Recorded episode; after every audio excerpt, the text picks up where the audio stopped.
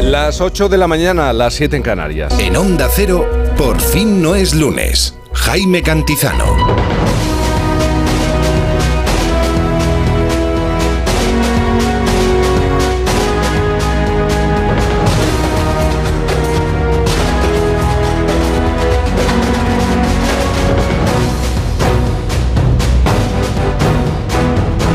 ¿Qué tal? Buenos días, ¿cómo se encuentra? Espero que bien, sabiendo que termina el mes de octubre.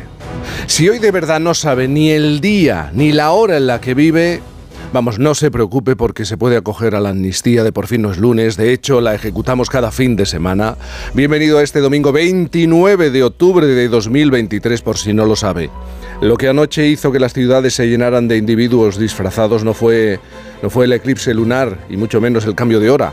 Las tres se convirtieron en las dos y algunos siguieron siendo calabaza. Ciudades llenas de disfrazados con las celebraciones de Halloween, ¿quién nos lo iba a decir? ¿Y qué tiempo va a encontrar hoy cuando salga a la calle? Precipitaciones localmente fuertes o persistentes en la mitad sur de Galicia, noreste de Castilla y León, oeste del sistema central y Pirineo Central. Viento fuerte o con intervalos de viento fuerte en litorales del noreste y Ampurdá. Rachas muy fuertes, el viento protagonista en zonas de montaña del extremo norte. En general, será un domingo con muchas nubes en todo el país.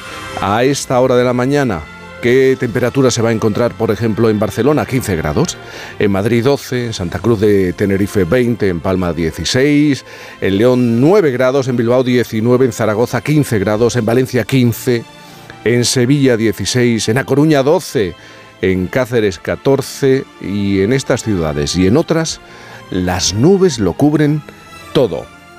Hoy en el Festoral nos vamos a centrar en la salud, en cuestiones importantes y serias, porque coinciden en el tiempo el Día Mundial del Ictus y también de la psoriasis. Según la Sociedad Española de Medicina de Urgencias y Emergencias, cerca de 120.000 personas padecen, sufren un ictus en el año, cada año. Y ha sido una sorpresa, pero claro, afecta a varias generaciones. Una triste sorpresa. Ha muerto muy joven Matthew Perry Shedler a los 54 años, uno de los actores de la mítica serie Friends. Isabel Lobo, buenos días. Jaime Cantizano, buenos días, my Buenos friend, días. de luz y de color. A ti esto, tú no llegaste a ver esta... esta Soy de la generación reposición. O sea que todo lo que he visto es cultura general de reposición. Bueno, pero Sí, forma parte de la sí. cultura general audiovisual Claro que sí. de- del, del planeta ¿eh? y de varias generaciones. Como me dices, Curro Jiménez, pues sí, claro. Bueno, Curro Jiménez, eso ya te Verano queda. azul. Pero eso ya te queda. Verano azul que ha perdido ya hasta el al color Al color. original, la cinta de tanta reposición. Los bien. míticos. Joe Llorente, buenos días, ¿cómo estás? ¿Qué tal? Buenos días. Yo he venido a hablar del clásico. Del clásico de Anda, ayer. otro. Sí. Que quieres meter ahí el. el- Sudáfrica, Nueva Zelanda. Ah, vale, que ese es otro. del. Mundial de rugby. Eso Otro de- clásico. Qué deporte. Otro clásico. Madre Pero mía. Esto es ironía, porque voy a saludar a otro mítico, Sabino Méndez. Claro. Buenos días, Sabino. Buenos días, yo aquí triste porque el Barça perdió el otro clásico, pero hombre, feliz Esta porque fue, un gran Sabino, partido. Tuvo táctica, tuvo jugadas de genio, Sí, tuvo sí. talento, tuvo emoción, o sea que al final pasamos un ratito contentos. Sí, sí, pero esta semana habéis, habéis perdido dos clásicos, porque recuerdo que también perdisteis el de baloncesto. Bueno, y aparte lo de Bellingham sí que nos hizo un Halloween, ¿eh? eso sí que fue un Halloween Sí. en toda regla, no truco o trato. Voy a, Pero voy- bueno, fue un, un gran partido, la verdad. Voy a incorporar a esta conversación a otro mítico, Santi Segurola. Buenos días. Buenos días. Buenos días. ¿Quieres decirle algo a Sabino sobre el clásico, sobre el resultado de tiene, ayer?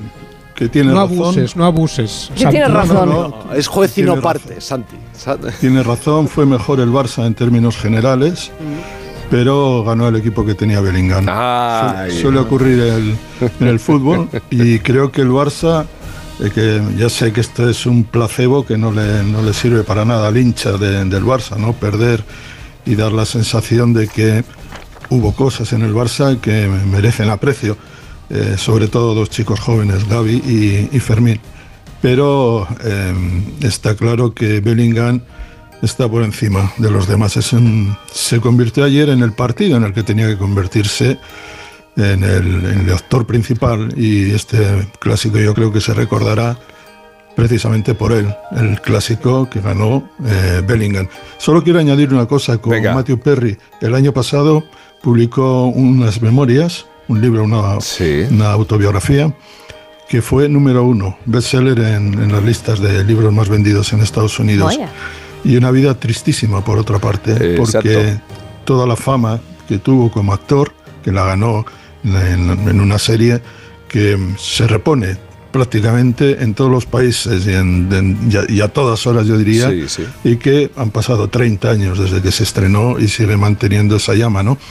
Eh, pero para Matthew Perry fue un momento terrible. Muchos de los capítulos que hizo, a partir de la primera, segunda temporada, estaban en las condiciones deplorables. Alcohólico, con problemas muy serios de drogas.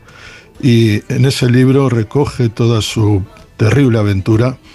Y bueno, pues ahora para los que generacionalmente a mí me pillaba ya un poco mayor, pero como sigo disfrutando de la buena televisión, lo mm. pasaba muy bien antes, lo paso bien ahora y siento mucho la muerte de, de Matthew Perry. Hoy todos los medios, a esta hora todos los medios hacen referencia al fallecimiento de este actor. Juan Diego Guerrero, buenos días. Buenos días, Jaime. Buenos días. Tú también eras por, por edad eh, una de las personas que se sentaba a ver esta serie, seguro. La, la seguía y, reposiciones. Y, como más reposiciones. Sí, no, como dice Santi, yo, eh, fíjate, la sigo viendo a veces a ratitos porque Neox sigue reponiéndola eh, por las tardes. A la hora de la comida. Exactamente. Bueno, estáis, estáis, a esas, veo que Lo estamos. Veo, estáis. Seguro yo estamos a la misma hora viendo. Efecto, bueno, Querido Juan Diego, claves para entender la jornada de domingo. Ya sé la palabra, apareció por fin la palabra con claridad. Esa palabra por la que usted me pregunta ha dejado de ser esa palabra a la que usted se Quedas refiere. amnistiado. Juan amnistiado totalmente. Ayer hasta tres veces dijo la palabra amnistía el presidente del gobierno y ha confesado eh, dos cosas muy importantes. La primera dice que eh, hay que hacer de la necesidad virtud, es decir, que no le queda más remedio. Y segundo, ha dejado muy claro que es una condición eh, empleo esa palabra, que le han puesto los independentistas catalanes para que haya gobierno. Por tanto, si no hay amnistía, él no puede ser investido presidente del gobierno. Más claro no puede ser. Pero entonces... Eh, se lleva a cabo la amnistía porque le hace falta. Por necesidad, lo reconoció. Hay que hacer la necesidad. No, es por el país.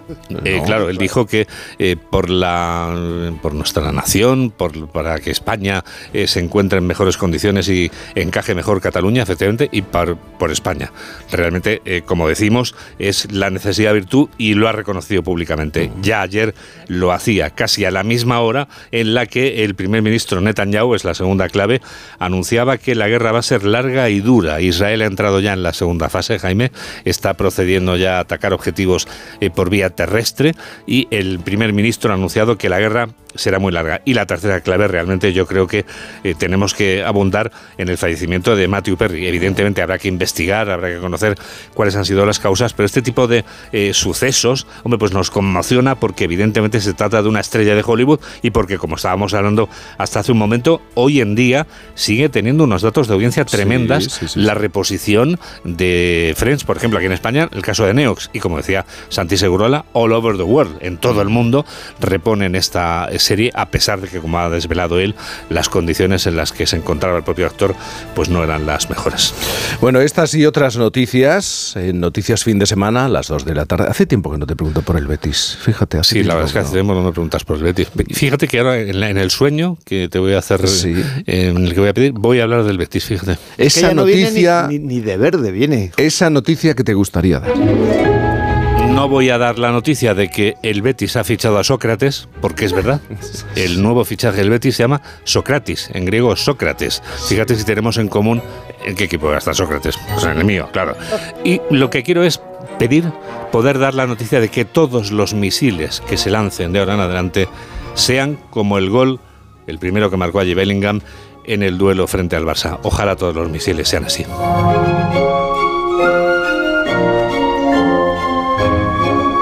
Esa noticia que a Juan Diego le gustaría dar y esa música que a mí me gustaría escuchar a veces.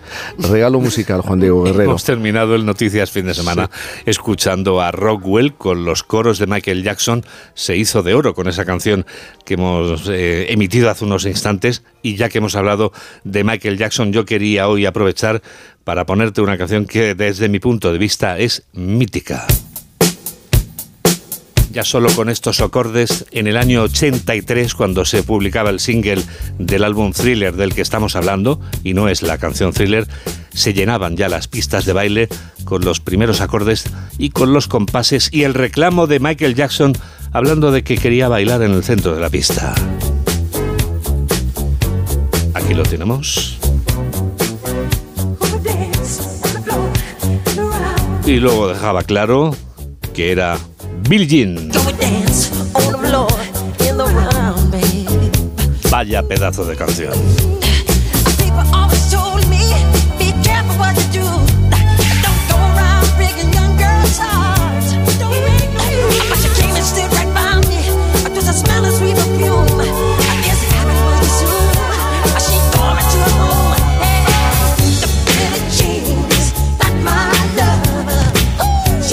Mítico Sabino Méndez, ¿qué tienes que decir de esta canción? Pues yo le diría a Juan Diego que no se esfuerce, que no hace falta intentar blanquear a Michael Jackson porque él mismo ya lo hizo en vida.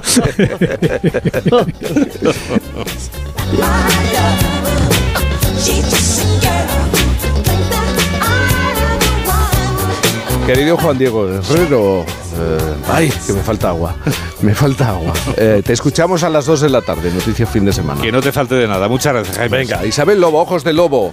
¿Cuál es tu edad perruna y qué tiene que ver con nuestra esperanza de vida? Ah, mucho, muchísimo. En estos días, además lo habréis sabido, murió Bobby, el perro más longevo del mundo en Portugal, a los 31 años de edad. Un mastín del Alentejo, que según la organización Guinness era el perro vivo más longevo del mundo. A los 31 años y 165 días de edad. Os estoy poniendo clase de matemáticas a esta hora de la mañana.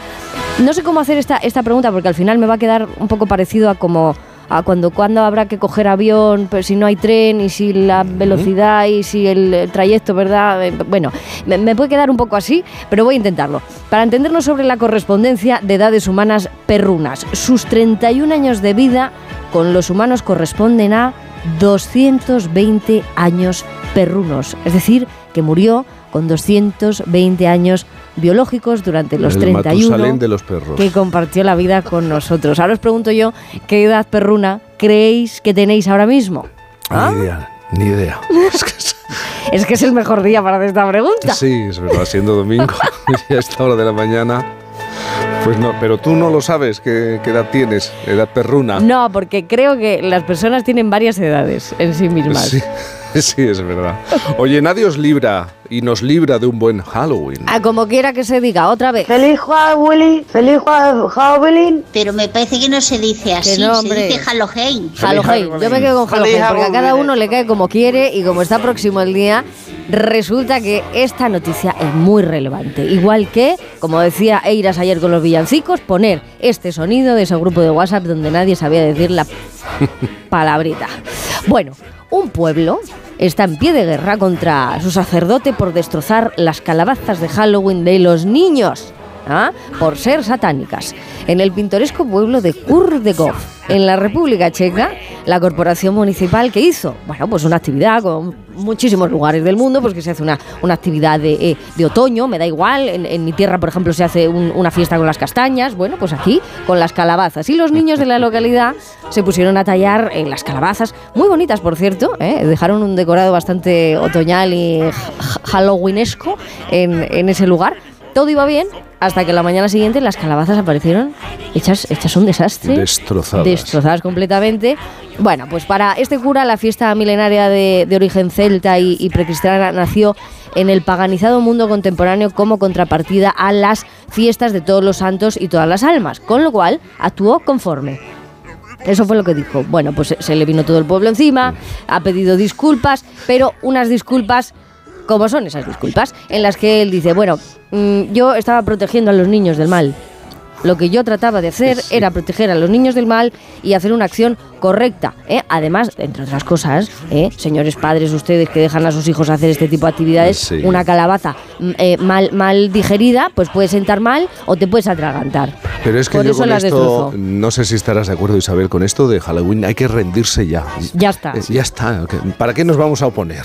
Si ya está en las calles, si está en los colegios y... A mí ya me han hecho bailar. Hay que, sí, hay que o rendirse sea que- ya, pues de- dejemos las armas y dejemos de luchar, ¿verdad, Joe Llorente? Sí, Sí, yo, yo fui uno de los que en su día mantuvo una cruzada contra esto, pero vamos, ya hace unos años que Te rendiste también, me he ¿no? rendido también, porque es, el, sí. eh, digamos, la marea de la, del festejo es, eh, es incontenible, ¿no? Bueno, tú Y tienes un poco pinta de Sleepy Hollow. y También te he de decir. Digo, y pobre párroco, que se le ocurre además intentar aguar una fiesta. O sea, Claro, eso es debería que- estar en. en- Y, y buscar el diablo en una calabaza también Esto tiene, es. tiene su Esto es. Ahora que vivimos en la sexta dimensión, por lo menos, Por lo menos. dices que estás muy contenta porque hay personas eh, que vuelven a reinventar, a reinventar su dimensión favorita. Sí, sí, sí, la segunda dimensión. Yo sé que vosotros también tenéis un lío de dimensiones, ¿eh? Como casi todo, como casi todo el mundo hasta ahora y también con el Se cambio de llama hora. sobrepeso. Sí.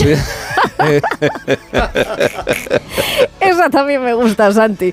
¿eh? Pero bueno, es cierto que, que los que tenéis eh, también estas generaciones que, que nos solapamos, ¿no? ya sea por reposición o por originalidad, conocemos la cara A y la cara B, ¿no? de la moneda, la cara A, la cara B, de las cintas del cassette. Bueno, es mi dimensión favorita, la segunda dimensión. Y la casa japonesa del videojuego más jugado de la historia se reinventa recuperando sus inicios y lo hace con una investigación que ha permitido crear un videojuego casi como el original, lo que pasa que más bueno, ¿no? El dos dimensiones del que estoy hablando es Mario Bros, el que estaba de perfil, el que se movía así de perfil, ¿eh? en formato que le convirtió, por cierto, en un fenómeno planetario. Vamos a ver. Mario Bros es producto del aburrimiento de un niño. Es decir, dejar de romper las calabazas, dejar a los niños en paz que se empanen con lo que quieran, porque de todo eso luego salen cosas macromillonarias. No sé si existe esta palabra, pero existe. ¿Sabéis que el, el- el niño que inventó a Mario Bros, eh, Shigeru Miyamoto, el creador de Mario Bros, lo que hacía únicamente era aburrirse en el tren cuando viajaba con sus padres. Miraba por la ventanilla, bueno, la gran ventana de, de- de los trenes de entonces, y él se imaginaba a sí mismo saltando toda la orografía y todo el paisaje que iba pasando, ¿no? Pues a esa velocidad del tren. Así es como nace Mario Bros. Así que os invito a que os aburráis, a que dejéis a vuestro aburrimiento ir hacia adelante, ¿eh? como si fuera ese tren de, de Miyamoto, porque oye, nadie se imaginaba que la segunda dimensión podría dar para tanto. El aburrimiento es la segunda dimensión. Volved al aburrimiento y la segunda dimensión, por favores. De él surgen grandes cosas. ¿Visto? Del aburrimiento. 8.17, las 7.17 en Canarias. Please allow me to introduce myself. I'm a man of wealth and taste. I've been around for a long, long year. Stole many a man's soul faith. Esta nos gusta, ¿eh? porque. Bueno, la ha elegido Segurola y porque nos quiere hablar de, del clásico del fútbol español, esta vez en Montjuic, con la presencia de Jagger y Ron Wood en el palco y la de Bellingham. Es el nombre, vuelve a ser el nombre en el césped. Venció el Real Madrid. Bueno, ganó el equipo que tenía Bellingham, ¿verdad, Segurola? Eso es, eh, y, y ganó donde hay que ganar los partidos, eh, partidos difíciles y en el, en el partido por excelencia, eso que llamamos el clásico, aunque el término es un neologismo futbolero que procede del auténtico clásico de, toda la vida, el que disputan los dos gigantes del fútbol bonaerense, River Plate y Boca Juniors. Aquí, como no, es el que juega en el Barça y el Madrid y que figura, yo creo que clarísimamente, como la gran imagen de marca de la Liga Española. A estas alturas sabemos muy bien que el Real Madrid-Barça es como las matrioscas, las muñecas rusas que esconden sucesivas muñecas, de manera que este partido siempre se puede contar o ver desde múltiples ángulos y perspectivas. El juego, los goles, la polémica, el árbitro, las decisiones de los entrenadores, la atmósfera política, los reproches entre los clubes y, por supuesto, el desempeño de los jugadores. Para detectar el valor comercial del clásico basta ver los, los rostros arrugados de dos señores y el logo que registraban en esta ocasión los jugadores del Barça. Con- bastó ver antes del partido, eh, ver ah, con aire de chiquillos divertidos el rostro cruzado de arrugas de Mick Jagger y de Ronnie Wood, es decir, dos tercios de los actuales Rolling Stones, que disfrutaron del partido en el palco presi- presidencial, como Dios manda. Una pancarta gigante con el famoso logotipo de la lengua estoniana se descolgó por una de las tribunas y, en definitiva, otra muñeca rusa, el clásico como difusor y vendedor universal de un producto, en esta ocasión el último disco de los Stones. El partido fue entretenido, bastante entretenido. El Barça jugó mejor, por lo menos en mi opinión, durante una hora. Marcó pronto un debutante de 34 años, el que Gundogan. Y el Barça funcionó con disciplina, alimentado por dos jóvenes futbolistas, Gaby y Fermín. En cada partido, Fermín, el menos publicitado de los canteranos del Barça, confirma que estamos ante un proyecto de magnífico futbolista. El Madrid decepcionó el primer tiempo y lo ganó en el segundo. Bueno, lo ganó Bellingham, otro debutante, pero este de 20 años y desde luego con un futuro apoteósico en el fútbol. Un derechazo desde fuera del área y una aparición sigilosa a la espalda de los centrales del, del Barça en el último minuto del partido. Un clásico dentro del clásico también. A este, de otoño de 2023, ya viene grabado con el nombre, un nombre para el recuerdo, sin duda. Se llama Jude Bellingham y hablando de marcas universales, Bellingham ya es una de ellas.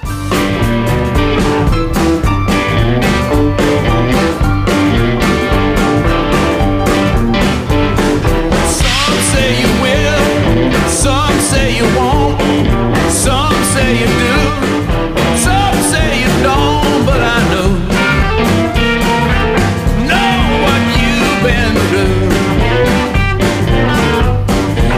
You're gonna A Llorente le gusta Bellingham y también le gusta esta canción. ¿Qué te pasa, Llorente? ¿Quieres eh, disfrutaste con el clásico? Mm, disfruté más con el, con el del rugby, la final del Mundial, pero bueno, estuvo bien el, el, el Barcelona. Pero ayer que estuvo estuviste bien. todo todo el, todo el día viendo No, me finales. me he levantado Pues y- claro que hay que verlo todo. Apro- aprovechando el cambio de hora me he levantado a las 5 para, para ver la, el- la final de la Copa del Mundo de Rugby. Y un par de cositas. Venga. Yo, yo creo que la respuesta del Madrid ahora debe ser que Paul McCartney venga al Bernabéu a cantar Hey Jude con Bellingham en el centro del campo. y O todos los Julio Iglesias, ¿no? Que se habla de Julio Iglesias.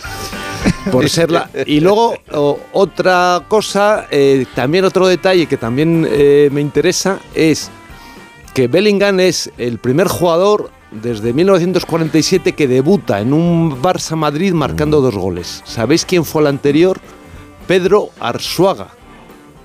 Igual os dice algo el apellido. El Sí. padre, El- el, el de la- padre el de de la- Juan Luis. El padre de Juan Luis Arzuaga. Efectivamente, amigo del programa, codirector de las excavaciones de Atapuerca, Oye, premio de Príncipe de, cualquier Asturias, manera, Sabino.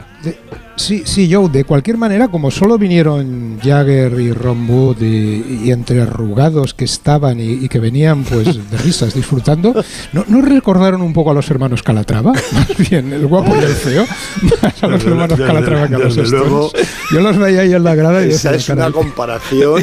Espérate que seguro, seguro las está llevando las manos a la cabeza. No, no, no, yo Los creo que es, una comparación que hemos hecho todos, Sí, yo sí, desde sí, que sí. tenía 15 años, 14 Calatrava. Se, ve- se veía la deriva, Sí, sí. pero con una, es decir, había uno que se llamaba el feo de los Calatrava. Joder. ¿eh? que se- se- así era, yo creo que él además hacía alarde. Sí, sí. Y eh, lo más curioso del caso es que eh, Jagger ha envejecido mucho peor que el feo de los Calatrava. Sí. Porque el feo Te podría ser el titular del programa, ¿eh? no, no, el feo de los Calatrava está estupendo ahora. ¿eh? Mira cómo es la vida. Pues mira que, mira que lo tenía difícil, pero lo ha conseguido.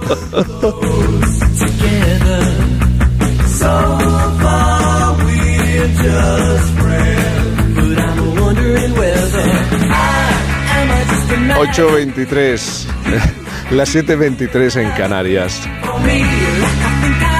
Bueno, ya se lo hemos contado, pero por si hay todavía algún oyente despistado, acabo de, acabo de recordar que se ha cambiado la, la hora, ¿eh? por si se está levantando y no sabe el día ni, ni el momento en el que está. Si acaba de sintonizar con nosotros esta madrugada, hemos adaptado el horario de invierno que mantendremos hasta el mes de marzo. Además, esta semana es evidente, ya estamos con el frío y con las lluvias, pero nosotros podemos hacer una excepción. ¿Por qué? Porque tenemos que irnos a tomar el primer café no muy lejos. Desde hace 15 años, el pueblo con el mejor clima de Europa está en España. Desde el 2008, el pueblo de Torrox, en Málaga, ostenta el título de pueblo con el mejor clima de Europa. Sus temperaturas suaves durante todo el año le han valido este título. 18 grados es la temperatura media de este precioso pueblo que nos abre sus puertas ahora. Fíjense, he mirado la previsión del tiempo para Torrox y hoy se van a mover de mínima en los 15 y de máxima en los 20 aproximadamente. Hoy. Y así más o menos durante todo el invierno. Quiero saludar al alcalde de Torrox, eh, Óscar Molina, buenos días. Medina, Óscar Medina. Jaime, buenos días. Buenos días, Jaime. Buenos días. ¿Qué tal? Eh, Muy hoy, bien. Hoy buena temperatura, ¿no? También. Sí, tenemos el mejor clima de Europa lo tenemos de siempre. Es cierto que en el año 2008 se hicieron esos estudios mucho más eh, serios y avalaron pues que tenemos en este municipio de la Costa del Sol eh, los inviernos más templados y los veranos más suaves. ¿Y, y la, la media de temperatura entonces?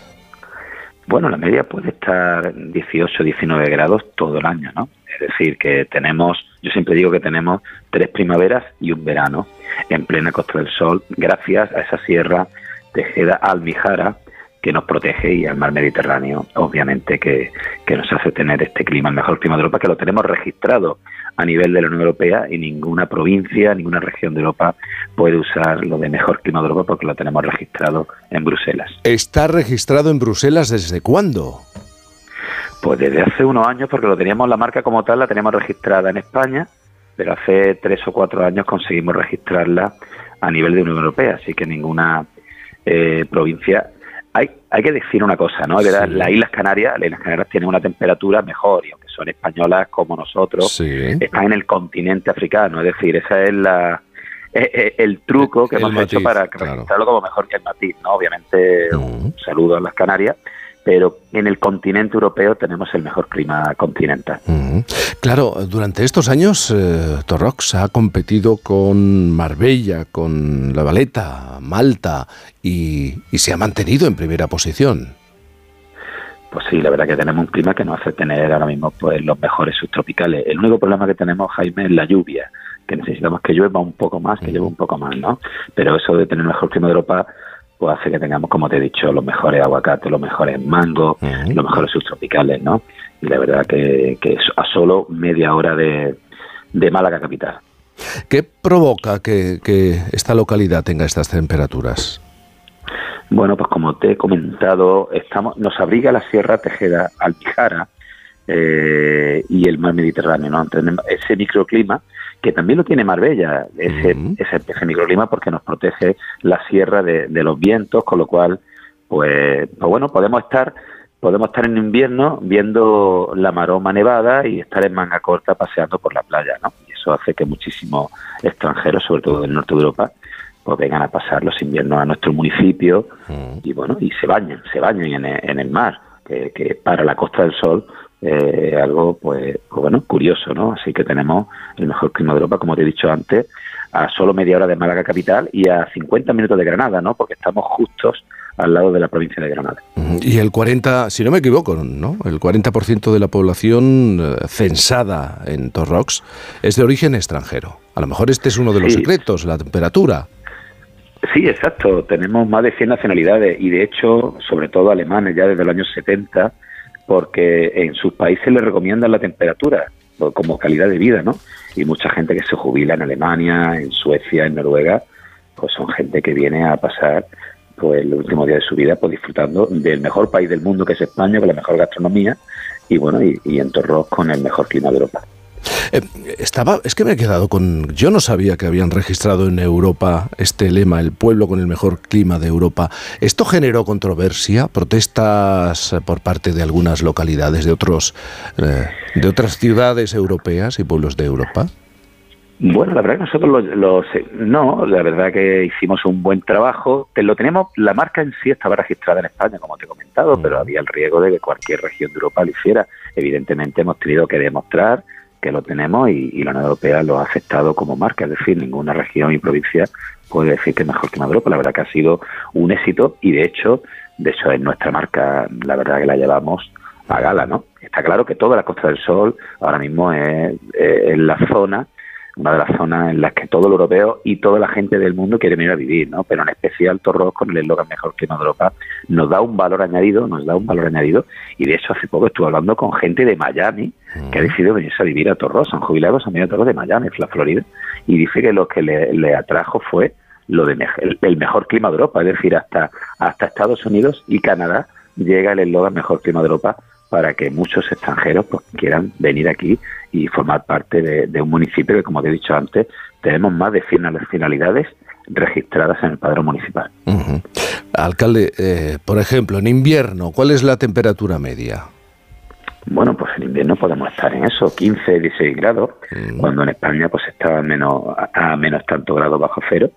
Eh, aquí podemos estar, como te he dicho antes, esto es muy curioso y te, y te enseñaré, te mandaré imágenes de cuando hablamos de que en España pues está- estamos helados bajo cero, pues aquí los extranjeros, los alemanes, los ingleses van con su, están por la playa y, y uno puede ir con la camiseta como de solecito de manga corta en el paseo marítimo o dando un paseo por la playa. Y tengo otro dato, el verano, de media 27 grados. No se pasa calor en, en Torrox en verano. Claro, verano tenemos 100% de, de, de turismo nacional. Imagínate, nuestros amigos de Madrid, de Sevilla, de Córdoba, están deseando, están deseando, sobre todo en Andalucía interior, donde en verano pues tenemos temperatura y más. Este, este, este verano que ha sido especialmente duro, ¿no? En cuanto a calor, pues muchísima gente de, de Andalucía, de otras regiones de España, vienen a pasar un verano aquí porque se está, pues se está muy bien, se está muy bien, la verdad. Alcalde de Torrox, además registrado en Europa y admitido eh, en Europa. El lema El pueblo con el mejor clima de Europa. Óscar eh, Medina, muchísimas gracias por estar con nosotros esta mañana. Muchas gracias, Jaime. Un saludo a todos los oyentes de Onda Cero. Bueno, habrá que ir. Qué majo, pues sí, que ir, sí. Yo de todas formas no, no quiero echar de menos el, Sí, este- Vamos a empezar la competición ahora. No.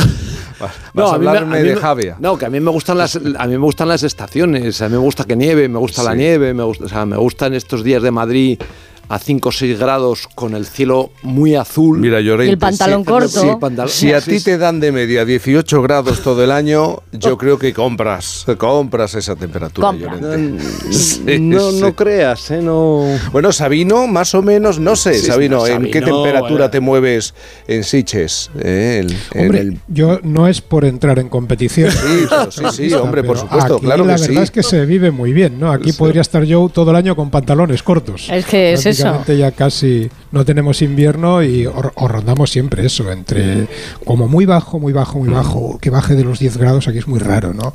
12 grados en invierno y muy poquito tiempo y, y luego siempre entre 22 y como mucho 27 en verano. O sea que... Además, es vosotros que vive debéis de estar casi en el mismo porcentaje de ciudadanos extranjeros o que nacieron en el extranjero y que eh, viven en Siches, ¿no? Un 40% en Torrox. Pues más o menos o- ocurre lo mismo, ¿no? Yo creo, te diría ya que incluso probablemente estas cifras están obsoletas y deben ser más, porque Más. incluso ya se ha instalado gente que vive aquí, teletrabaja en sus países de origen y viven aquí. Y una vez les pregunté, porque ha sido en la última década cuando ha crecido ya el, el- el residente, ¿no? el residente extranjero, y les pregunté a los vecinos que vas teniendo ya extranjeros y me decían, bueno, es que es como la Costa Azul, pero más barato. Claro, Eso está muy bien. lógica. 8.33, las 7.33 en Canarias. Today is gonna be a good day. Por fin no es lunes. Jaime Cantizano. Onda Cero. Cuarta planta. Mira, cariño, una placa de Securitas Direct. El vecino de enfrente también se ha puesto alarma. Ya, desde que robaron en el sexto, se la están poniendo todos en el bloque. ¿Qué hacemos? ¿Nos ponemos una? Yo me quedo más tranquilo si lo hacemos. Vale, esta misma tarde les llamo. Protege tu hogar frente a robos y ocupaciones con la alarma de Securitas Direct. Llama ahora al 900-272-272. El único museo Picasso del mundo situado en un destino rural y rodeado de murallas medievales en Buitrago del Lozoya. La rica gastronomía tradicional de Patones de Arriba, un pueblo de cuento. El bosque finlandés, el monasterio de Santa María del Paular y el chocolate artesanal. Imposible contarte en tan poco tiempo todo lo que puedes descubrir en las villas de Madrid. El mejor estilo de vida del mundo. Comunidad de Madrid. Lexus te invita a la primera exposición de diseño y arte instalativo en contenedores de barco reciclados. Creaciones únicas, sostenibles, tan inesperadas como el nuevo Lexus LBX. Del 26 al 28 de octubre en la Plaza de Colón. Entrada libre. No te pierdas ADN Forum by Lexus. Lexus Experience Amazing. Jaleos Hondos. Vive la experiencia más innovadora y atrevida. Amor. Pasión. Flamenco. Solo en Madrid, en el Teatro Magno, Jaleos Hondos. Flamenco Experience. Disfruta la cocina asturiana en Restaurante Couzapin, las mejores faves de Madrid, excelentes productos de temporada, esmerada atención. El sabor de Asturias está en Couzapin. ¿Sabías que Madrid cuenta con 33 bibliotecas municipales y en ellas puedes unirte al club de lectura, escuchar cuentacuentos, inscribirte en talleres, conferencias, presentaciones de libros, participar en concursos? Las bibliotecas municipales van más allá de los libros. Anímate a descubrirlo. Infórmate en bibliotecas.madrid.es. Ayuntamiento de Madrid.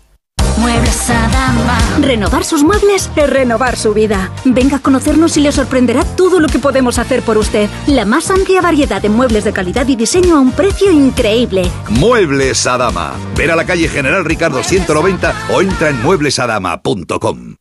El manantial de los sueños, el origen de la Navidad, donde los sueños y la magia se hacen realidad. Ven con tus amigos y familia al evento navideño que logrará que ya no duermas para descansar, sino simplemente para soñar. Te esperamos en el Real Jardín Botánico Alfonso XIII, Universidad Complutense, Madrid. Más información en elorigendelanavidad.com. Estamos en Halloween y los lobos acechan. ¡Mucho cuidado con ellos! Ven directo a Yamóvil y no te entretengas. Podemos quedarnos con tu coche y pagártelo ya. ¡Cuidado que no se te haga de noche! Clínica Oliver y Alcázar. Especialistas en implantes para pacientes con muy poco hueso. Cirugía mínimamente invasiva con prótesis definitiva en un mes como máximo. Diagnóstico gratuito y financiación. Consulte su caso en el 91 564 6686 o a través de la página web oliverialcázar.com. Más de 30 años de experiencia.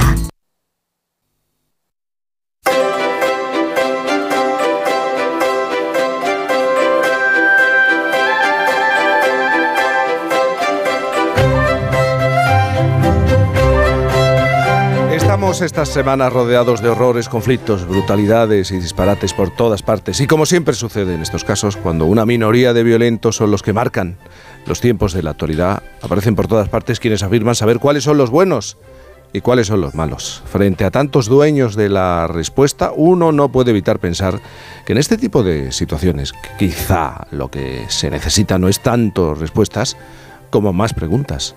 No tanto fabricar respuestas cerradas e inamovibles, como hacerse más preguntas, interrogar a esos dueños de todas las respuestas. Y ese es el tipo de pregunta que quiere hacerse hoy nuestro sospechoso habitual, porque es verdad, Sabino, tienes razón. Eh, Estoy pensando, y seguro que tú también, en el conflicto Israel, Hamas, Palestina, la de expertos que te han dado, nos han dado las claves para encontrar la solución e incluso explicar el origen del conflicto, que no es tan sencillo, ¿verdad, Sabino? Sí, claro, en rachas como estas, como la que estamos pasando, cuando los fanáticos parecen haber enloquecido por todas partes y en todo el mundo y se lanzan a, conflictos violentos eh, en medio de la confusión e incertidumbre, bueno, siempre aparecen los que nos quieren decir ellos y enseñar quiénes son los buenos y quiénes son los malos, como si no tuviéramos capacidad los demás para detectarlo o para intentar detectarlo, para, intentar deducirlo, razonarlo, porque el, mal existe, Jaime, que, que, duda cabe, el mal es la violencia, la, la agresión, el secuestro, la tortura, el asesinato, la intolerancia, la precipitación, el expolio, la mentira, la explotación y podía seguir. Ahora bien, claro, como todas esas cosas se han practicado desgraciadamente en casi todos los bandos de todos los conflictos entre humanos a través de la historia, pues resulta efectivamente entonces complicado, difícil, muy delicado decir exactamente quiénes son los buenos y quiénes son los malos de una manera taxativa, en blanco y negro, sin matices. Aparecen entonces estos, estos dueños de las respuestas, muchos de ellos, lógicamente, en el mundo de la política, que afirman tener argumentos y demostraciones para acusar a unos o a otros. Lo vemos, como tú comentabas, en, en este enésimo enfrentamiento entre israelitas y palestinos. Para unos, para unos dueños de las respuestas, los genocidas son los israelitas, para otros de esos dueños, los malos son los palestinos, que, que deben ser como asesinos a sangre fría, sin piedad y secuestradores, pero cualquiera que conozca un poco la vida humana y sepa que en general el bien y el mal aparecen casi siempre en ella mezclados, esas respuestas tan, tan taxativas se les harán, pues, lógicamente un poco sospechosas. Mira, hasta el más fanático tiene que reconocer que ni jamás representa a todos los palestinos ni el gobierno de Israel a todos los judíos. Todo lo contrario. En ese tipo de situaciones sabemos que de poder elegir, generalmente la población media, la, gente de a pie, la gente normal, no, no quiere ni bombardeos ni asesinatos, sino lo que busca es tranquilidad, seguridad, sanidad, higiene, confort para, para poder prosperar. Generalmente son los violentos, los asesinos, los matones, los que suelen secuestrar a su propia población en primer lugar, impidiéndoles discrepar de la necesidad de la violencia, acusándoles de traición si no les apoyan, e incluso en algunos casos extremos, como está sucediendo ahora mismo, haciéndoles desaparecer a los discrepantes, a los disidentes. Si les dejaran elegir, si les dejaran elegir de verdad, de una manera que fuera factible, tanto a los israelíes como a los palestinos, yo estoy casi seguro que ni unos ni otros querrían ir en su mayoría o en su totalidad a la guerra. Fíjate, ahora que está de moda hablar tanto de referéndums, yo me huelo que incluso en nuestro país, en el año 1936, en nuestra guerra civil, si le hubieran sometido la decisión de ir a la guerra a la mayoría de la población española de aquel momento, a través de un plebiscito o algo imaginario, yo creo que el veredicto hubiera sido que no querían guerra, sino intentar arreglar aquel, aquel disparate en que se estaba convirtiendo el país. Los dueños de las respuestas, los que creen hallarse en posesión de ellas, quieren convencernos de que hay buenos y malos, pero la realidad es de una complejidad mucho más extrema. ¿Cómo abordar esa complejidad para plantearles preguntas a los dueños de las respuestas? Hombre, yo modestamente lo intento. Si te fijas, hace un momento he usado una expresión que era estoy casi seguro de... En ese casi, Jaime, yo creo que, fíjate, reside todo. Porque asumir la mezcla humana de buenos y malos nos podría llevar también a, a la inoperancia, al relativismo, a ser incapaces de, de, distinguir o decidir entre el bien y el mal, ser incapaces de justificarlo. Pero usando ese casi, ese matiz, hallamos, hallamos herramientas para ir filtrando, decantando las cosas, pidiendo más información, haciendo más preguntas y aún admitiendo que es difícil muchas veces distinguir entre buenos y malos, encontramos un camino para darnos cuenta de que lo que realmente sí que existe y es detectable es lo mejor y lo peor. Por ejemplo, si existe un grupo de asesinos, y están ahí, es inevitable, ahí los tenemos delante nuestro, siempre será mejor que tengan esos asesinos que someterse eh, a que estén vigilados, combatidos y constreñidos sí. por todo un mecanismo de reglas y leyes. Siempre será mejor eso a que los asesinos o el grupo de asesinos campen a sus anchas arbitrariamente haciendo lo que se les ocurra sin control. Que en eso estaremos todos de acuerdo que siempre será peor. Fíjate, con ese casi ya entran en acción los matices y nos vemos obligados a dudar, a pensar, a esforzarnos y a hacernos preguntas. Porque los que presentan, aquellos que se presentan como, como dueños de las respuestas, eh, no pueden usar el casi. Es decir, no pueden acusar a palestinos o judíos de casi un genocidio. Mm. Eres un casi genocida, eres casi un genocida. Bueno, a ver, o lo llamas genocida o no, pero no te puedes quedar a medias porque quieres ser uno de los dueños de las respuestas. Fíjate pues la capacidad de ese casi, de esa simple palabra, como, como desarticulador. Hay dos cosas que caracterizan siempre a los peores dueños de todas las respuestas. Son, primero, carencia absoluta de sentido del humor y segundo, cero dudas. Presentarse con unas respuestas que no permiten dudar de ellas. Pero dudar, Jaime, es, una característica y actividad propiamente humana, es lo propio de los humanos, nos define como seres pensantes la duda. Quizá, quizá lo que necesitamos al fin y al cabo es menos respuestas, hay hoy en día respuestas para todo y de todos los gustos, y quizá lo que necesitamos es más preguntas. ¿Y cómo, cómo detectar cuando tenemos delante a alguien con vocación de dueño de las respuestas? Hombre, yo creo que hay un sistema casi infalible, que es plantearle una objeción. contradecirle con una pregunta. A los dueños de las respuestas no les gusta nada que les lleven la contraria. Muchas veces se enfadan. Igual que tampoco están dispuestos a reírse en ningún momento de sus propias ideas y opiniones. Se toman muy, muy en serio a sí mismos. Por eso, cuando nuestra gran Isabel Lobo me llama Sabinolo Todo, por ser un Sabinolo todo. Sabinolo todo. me río y le digo que seguro que tiene casi la razón. Don't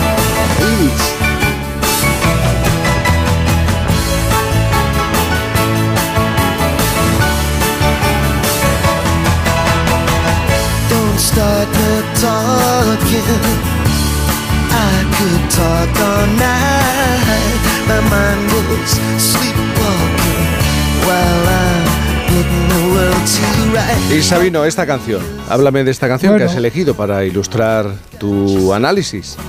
Sí, esta canción es una canción de Elvis Costello titulada Oliver Sarni, una melodía preciosa que por contraste Jaime contiene una estrofa en la letra absolutamente, yo creo que la más escalofriante, quizás por cruel y verdadera, de, de toda la historia del pop.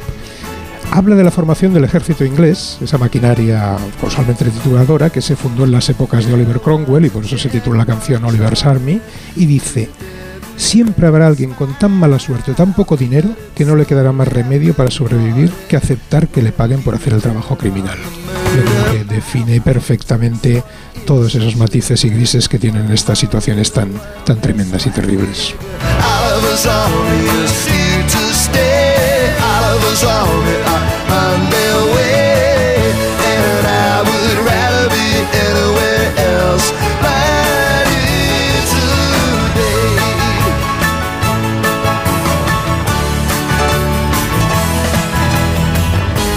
Esta hora tan agradable eh, con amigos, con míticos, eh, pues se va a transformar en algo, algo distinto. Sí, porque vamos a hablar de malos, de villanos. Os voy a preguntar, a mí me parecen tan interesantes, tan interesantes. Son realmente los interesantes en las películas. Mm, Es muy difícil encontrar a un, a un bueno que tenga un, un perfil profundo, eh, intelectual. Mira, se ríe, se ríe, se, se ríe Joe Llorente. Venga, vamos a hacer una pa- sí, vamos a hacer una pausa. Siempre tengo arañas en mi cabellera. Esto es Halloween, esto es Halloween. Mira, cariño, una placa de Securitas Direct. El vecino de enfrente también se ha puesto alarma. Ya, desde que robaron en el sexto, se la están poniendo todos en el bloque. ¿Qué hacemos? ¿Nos ponemos una? Yo me quedo más tranquilo si lo hacemos. Vale, esta misma tarde les llamo. Protege tu hogar frente a robos y ocupaciones con la alarma de Securitas Direct. Llama ahora al 900-272-272. La carrera Ponle Freno cumple 15 años y vuelve a las calles de Madrid con una marea humana de solidaridad. El 19 de noviembre tienes un buen motivo para correr porque toda la recaudación irá destinada a víctimas de tráfico. Y si no puedes venir a Madrid, apúntate a la carrera virtual y corre con nosotros junto a la Fundación AXA y con el patrocinio de CGA Red de Talleres. Inscríbete ya en ponlefreno.com. Ponle Freno y Fundación AXA, unidos por la seguridad vial. Lleva tu negocio a otro nivel con Vodafone Business. Con negocio a medida disfrutarás de fibra y móvil con soporte informático 24/7. Escoge entre ciberseguridad, presencia digital o reparación y sustitución de dispositivos. Infórmate en vodafone.es o llamando al 1443. Vodafone Business. Together we can. Ahora en Carrefour y Carrefour.es, por compras superiores a 40 euros en juguetes y bicicletas, te devolvemos un 40% para tus próximas compras. Solo hasta el 31 de octubre. Carrefour. Buenas noches, Nadiuska. Buenas noches. No estaba loca, la volvieron loca. Yo un día ceno tranquilamente con ella, al día siguiente desaparece, han pasado 25 años y yo no la he vuelto a ver. ¿Cómo puede ser que una mujer que lo tenía todo acabara sin nada ni nadie? El Enigma Nadiuska, ya disponible solo en A3 Player. Y cada domingo, un nuevo capítulo. Lleva tu negocio a otro nivel con Vodafone Business. Con negocio a medida disfrutarás de fibra y móvil con soporte informático 24/7. Escoge entre ciberseguridad, presencia digital o reparación y sustitución de dispositivos. Infórmate en vodafone.es o llamando al 1443. Vodafone Business.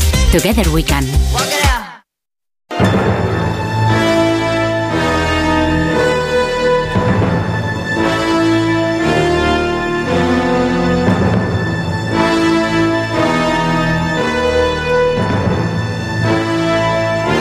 Antes lo reconocía, yo ya me he rendido. Esto de Halloween está, llegó, se ha quedado y se va a mantener en el tiempo. Así que, oye, pues lo aceptamos y, y lo vivimos. ¿eh?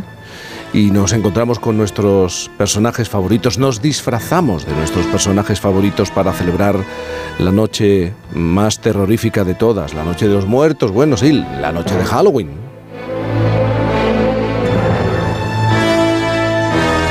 Sin duda los villanos de películas son los favoritos de la gente para disfrazarse, porque hay que reconocer que los protas están muy bien, pero los villanos, ¿cómo nos gusta un buen villano? ¿Quién no se quedó ensimismado viendo a Aníbal Lecter? ¿Cuántas veces he visto yo el silencio de los corderos hablando con la agente Starling? ¿Cómo argumentaba el tío? ¿Qué discurso tenía? Buenas noches, Clarice. Sí, empezando con el buenas noches, pero luego empezaba a argumentar, a hilar, a reflexionar. O el mítico conde Drácula abriendo las puertas de su castillo. Son villanos, sí, pero nos conquistan, nos enamoran completamente. Entre libremente por su propia voluntad y deje parte de la felicidad que trae. Hombre, no, eh, yo Y que- además elegantes. Sí, sí, pero en mi Además ADN. son elegantes. En mi ADN estaba a cargarme a Drácula. Yo no me lo podía ver. No. Bueno, no. Pero encima es que son elegantes. Sí. Sí, sí, sí, sí, sí, Le hemos pedido a los oyentes que reflexionen con nosotros y nos hablen de sus villanos favoritos. O todo lo contrario, incluso que nos hablen de ese bueno que no soportabas. ¿eh? porque hay algunos buenos que cayeron en una marmita de azúcar o de algodón de azúcar y, y nos Hasta hacen Chihuahua subir era bueno, ¿no? el Y- colesterol sí, sí, y los triglicéridos. Sí, señor. También. 620 621 991 620 621 991 Así que vamos a hablar de villanos, porque los villanos, muchos de ellos son tremendamente interesantes. Sabino Méndez, eh, empezamos contigo. Ponnos algún ejemplo. Hoy yo tengo mucha querencia por un actor que para mi gusto ha interpretado la mejor galería de villanos de la historia del cine, que es Lee Marvin. Fue, Lee Marvin fue el motorista malo de Salvaje con Marlon Brando. Fue el asesino de Código de Lampa. Fue, fue eh, Liberty Balance en la película de John Ford. Pero fíjate que de los que interpretó, Jaime, mi favorito es uno que se llamaba Gilhuli, que sale en la taberna del irlandés de John Ford. Y era un tipo que, que se hallara donde se hallara, un día al año, tenía Sí, que sí. viajar a donde se encontrara John Wayne en la película para darle un puñetazo. y ese me parece el mejor de los villanos del mundo. A ver, hay villanos estupendos en las películas de James Bond, ¿eh? por Sí. supuesto, ¿no? Claro. Pero eh, Lee Marvin los supera a todos porque es un villano cómico, pueril, ma- más, entrañable, más, más de barrio, más de pandillita, ¿no? Que por cierto, Jaime, yo que sé que tú eres fan, octubre, el mes que abandonamos ahora, es el mes de James Bond. Sí, Eso por lo sabes, supuesto, ¿no? por supuesto. Claro, pues vamos, ya el domingo que viene lo dedicamos al mes de Ah, James qué Bond. maravilla, eso sí que es un, Por supuesto. Mi, un mi- mi parlamento del domingo que viene tiene que ir, por supuesto. Mira, es que hay, Con sus villanos, sus, sus cacharritos, todas estas cosas. Hay actores- Y porque octubre es el mes de James Bond, claro. sí, hay supuesto. actores y actrices que eh, nacen y se dedican a ello para ser buenos villanos. Mira, la cara de Bette Davis es una cara que te Sí, invita a pensar en una buena villana, si la ves en que Ahora, fue de te Baby digo, Jane. uno que está sobrevalorado para mi gusto es Aníbal Lecter. ¿Tú crees? Todo cuando hacía aquello de... "Na, na, na, na, na". Mira, en mi barrio había unos matones en el bar de la esquina que les haces eso y le dan una paliza, pobrecico, que, que no sale vivo. Bueno, pero no se comen a nadie, ni lo convierten en trocitos. Bueno, no, no estoy, no estoy seguro, no estoy seguro. A veces Bueno, lo dudaba o incluso. Jack Torrance, también atormentado en el resplandor, ese, ese malo, bueno, está muy perturbado. Joe Llorente, tu malo villano, Bueno, te- te- tengo aquí una lista, pero... sí, pero no me la vas a leer entera, ¿no? No, pero sí te voy a dar un par o tres de nombres. Uno, Venga. es, uno es Moriarty. Ajá. el antagonista de Holmes, que Sí. no podía haber otro antagonista más a la altura del, del protagonista, señor. seductor y Mira, atractivo. inteligente también. Sí, y ahora, y ahora, eh, en vez de buen villano, ahora voy a dar un ejemplo de villanos buenos. ¿eh? Eh, Butch Cassidy y Sundance Kid. Dos hombres y un destino. Ajá. Todo el mundo enamorado de los bandoleros. ¿eh? en aquella película, pues eh, además con la música de Barbácara, aquella película encantadora. Luego hay, hay, hay en dibujos animados también hay muchos. A mí hay siempre que me ha parecido un villano perfecto ha sido el Correcaminos. Porque claro, todo el mundo, o sea, el pobre coyote que lo único que quería es comer y el Sí, correcaminos tú no hacía más le que das la vuelta, ¿no? Claro, no hacía más que hacerle putadilla, ¿no? O sea, Sí. Qué rápida Déjame es, ¿eh? recordar, La correcaminos de este 620, programa, Villano Gemma. buenista. Era Sí. villano buenista. 620 621 991 620 621 991 villanos que te caen bien, que te parecen interesantes. Antes he mencionado, no sé si lo he hecho, a Norman Bates. Eh, a mí me daba pena, era, era malo. ¿Pero ¿Por qué? Era un me- psicópata. Sí, Era un psicópata. psicópata, claro, pero me daba pena el pobre por la vida que había tenido, en lo que había acabado y me daba cierta Pero penilla. Vaya. Un, vi- un villano, un villano de verdad no es un psicópata. Ya. Un villano. El Lazarillo de Tormes, por ejemplo. Para mí, eh, mi, mi villana, por decirlo de alguna Sí. manera, es un villano es uno que te marca para toda la vida, o sea, Sí. prácticamente desde que naces hasta, hasta que mueres. Es uno que dices que se te aparece recurrentemente en, en los sueños. Y en mi caso es Cruella de Vil. Yo vi Hombre. la película con, Vale. con cuatro o cinco años en un cine y, a día, y el, el terror que pasé, porque no entendía nada. O sea, simplemente porque era un crío, como pasa tanto con las películas de Disney, había un sadismo ahí Sí. eh, más que latente. Y al día de hoy, si tengo que asociar, porque lo digo de, de verdad, si tengo que asociar la imagen de un villano al miedo que me ha causado, es eh, Cruella de Vil. Fíjate, mira, mira, mira. espanto, cruela de vil. No te hagas chistoso. La carne de gallina te pondrá. Cruela, cruela. Bueno, es que Disney también sabe con esto de, ay, los niños sabe crear a malos y malas malísimas. Maléfica, me estoy acordando también, maléfica. Sí. Hay muchas típicas, pero por ejemplo la mía no es la tan típica, Sí. pero si os ubico, si os ubico en la película de Merlín el Encantador, había una bruja, pues lo mío son las brujas, sí, sí. Madame Mim, que cambiaba de forma y se hacía de todas las formas para poder con Merlín, pues no era especialmente ni maléfica, ni la bruja de Blancanieves, no era una bruja pues muy simpaticona, así como que, como que intentaba convencer al- a, a la magia blanca de que ella a lo mejor en algún momento podría ser buena y todo, ¿no?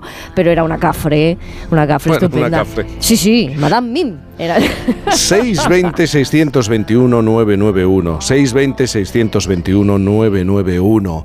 Es que los malos, con esa personalidad compleja, atormentados, se hacen muy interesantes, muy atractivos. JR, cuando vino. JR, es verdad, el malo malísimo. Claro, que tan atractivo ahí por cómo negociaba, cómo se aprovechaba de las debilidades Pero de por los demás, favor, cómo embaucaba. Lo ¿eh? has da- o Ángela Channing, estoy pensando, Ángela Channing, por favor. El mago de Oz era otro cafre de los míos Sí, también, puede ¿eh? ser, puede Sí, ser. sí. Sabino, ¿decías algo?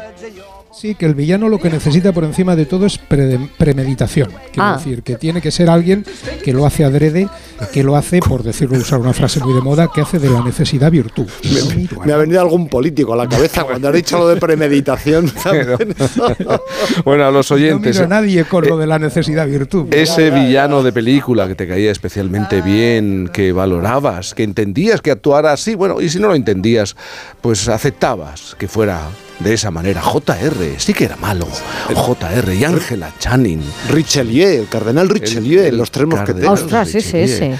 No movían la ceja. 8.58, las 7.58 en Canarias. Llegamos al final de la primera hora. Mítico Santi Segurola, un abrazo grande.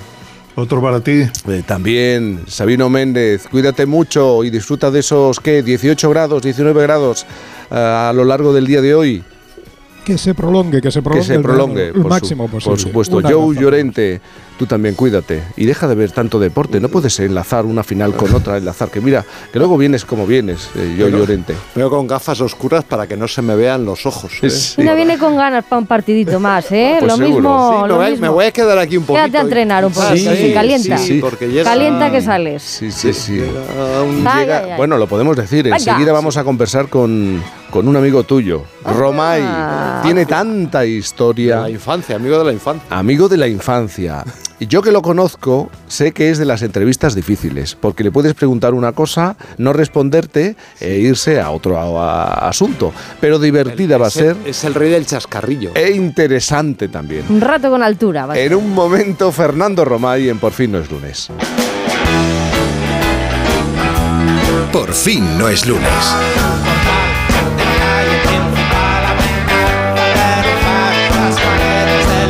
Onda Cero.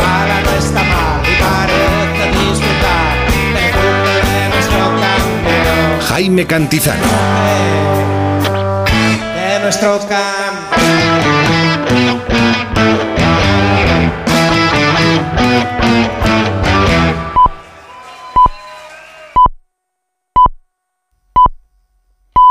Son las 9 de la mañana, las 8 en Canarias.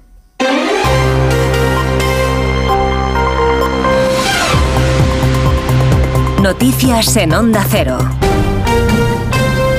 Buenos días. Esta pasada madrugada hemos entrado ya en el horario de invierno al retrasar los relojes una hora. Una práctica, la de retrasar la hora, que se repite cada año en estas fechas para ahorrar energía y aprovechar mejor la luz natural.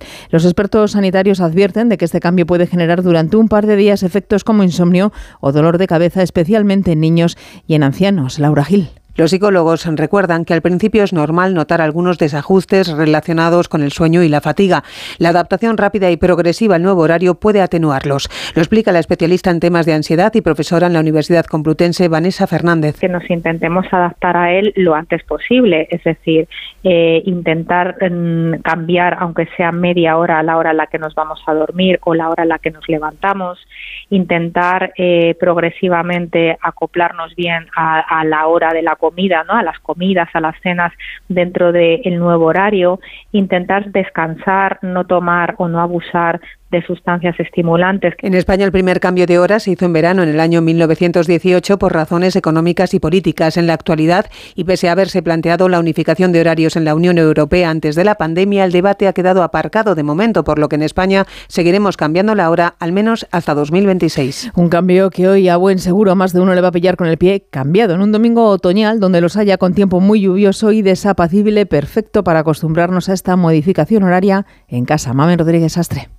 Nuevo domingo y nuevo frente que volverá a regar abundantemente el oeste, especialmente Galicia, el oeste de Castilla y León y también el norte de Extremadura. También van a abrir los paraguas en el Cantábrico, en Pirineos e incluso aquí en el centro. Nada de agua en el resto y mucho viento en el tercio norte. Las temperaturas, sin cambio, frías para la época de día y templadas de madrugada. No bajaremos de los 8 por la noche y superaremos los 20 en el Cantábrico y el Mediterráneo. El resto no llegaremos. En el exterior, el ejército de Israel asegura haber atacado en el último día más de 450 objetivos militares de la organización islamista palestina Hamas en distintas partes de la franja de Gaza. Israel ha anunciado además la fase terrestre de la guerra con el objetivo de rescatar a los rehenes en poder de Hamas en esta segunda fase del conflicto. Corresponsal en Jerusalén, Hanna Beris. De una segunda etapa que incluye incursiones por tierra, aún no la entrada de gran envergadura de la que hablamos hace tiempo, pero sí algo mayor que las dos incursiones de hace algunos días, porque las tropas continúan operando tierra adentro en la franja de Gaza, blindados, infantería, ingeniería de combate y artillería, eliminando amenazas, según los términos de fuentes militares, de cara sí a una entrada más amplia. Todo esto mientras continúan los ataques por aire a blancos de Hamas en Gaza, los palestinos dicen eso siembra gran destrucción, los israelíes recalcan esta, en realidad hay que decir, el primer ministro Netanyahu. Recalca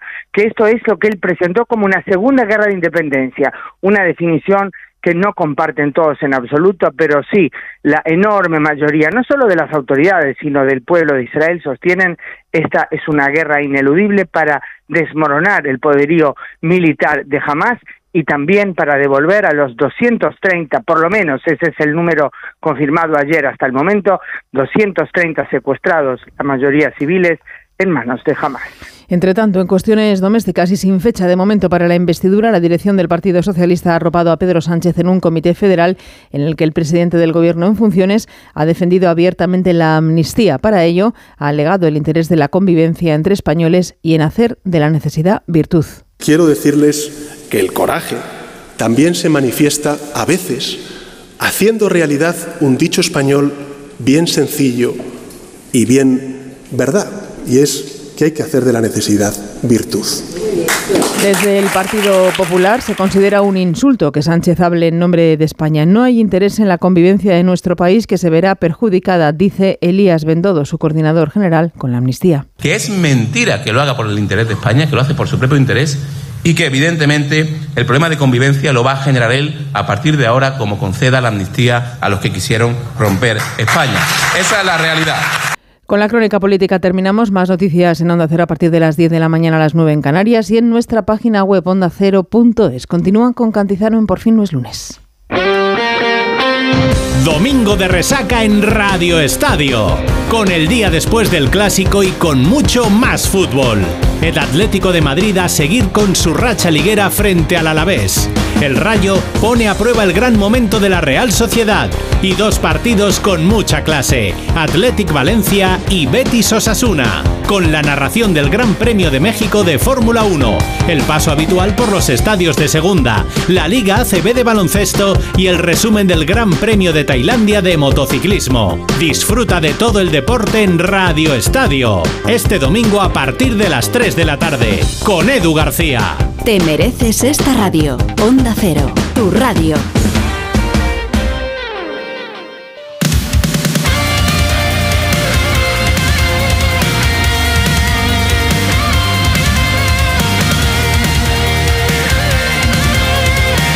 Cantizano. Por fin. to be strong and the wisdom to be wise. These things will come to you in time. On this journey that you're making, there'll be answers that you'll see. And it's you who climb the mountain, it's you who reach the peak.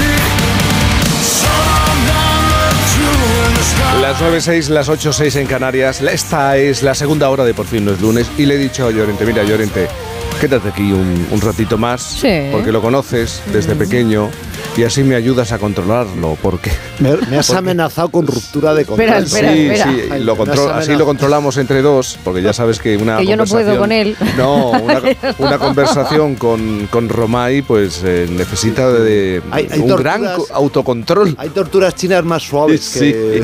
Ay, qué bueno. Pero antes, mira, antes vamos a saludar a Mario Viciosa. Mario, buenos días. Jaime Cantizano, muy buenos días. Buenos días, ¿cómo estás? Mm, estupendamente. Hoy te hablo desde Palma de Mallorca, así que fenomenal. Palma de Mallorca. No se puede negar, es el objeto de tu sección, que el sentido común es el menor de los sentidos en las máquinas.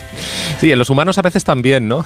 Eso, esto era el, el viejo, la vieja frase, ¿no? Atribuida a Voltaire, ¿no? El sentido común es el menos común de los sentidos.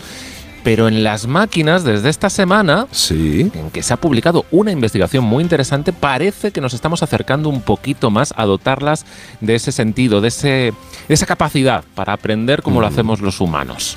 Oye, estaba pensando, sí, eres un hombre de ciencia, un periodista de ciencia, pero tú tienes pinta de haber jugado al baloncesto. Por cómo te mueves, por la altura. Estilizado, jugado- Mario, ¿eh? Sí, jugado- sí. sí, vamos. No, no siempre estaba así de estilizado. De hecho, cuando era chaval era bastante torpe jugando al Sí. baloncesto. Y en el instituto era, era bastante malo. Y entonces, eh, por empeño ya, eh, el, el profesor de educación física eh, nos ofrecía una especie de clases de refuerzo que se hacían por la tarde. Yo, mi, mi Sí. instituto estaba al lado de un polideportivo, entonces teníamos, pues bueno, buenas instalaciones, ¿no?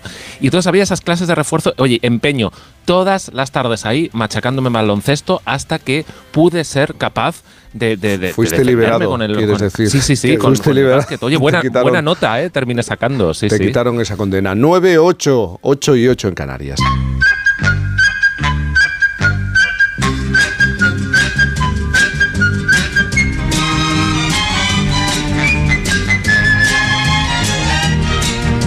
Ha sido él quien ha elegido la canción para su presentación. Tú eres lo más lindo de mi vida, aunque yo no te lo diga, aunque yo no te lo diga. Por eso lo decía Llorente, ha sido él quien eligió la canción. Yo te extraño de noche, yo te extraño de día.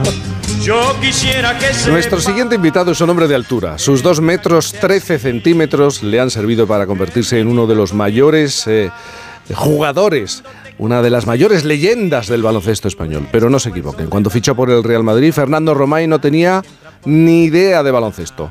Su prueba de acceso fue de lo más surrealista. Ni siquiera había zapatillas de deporte de su número 56.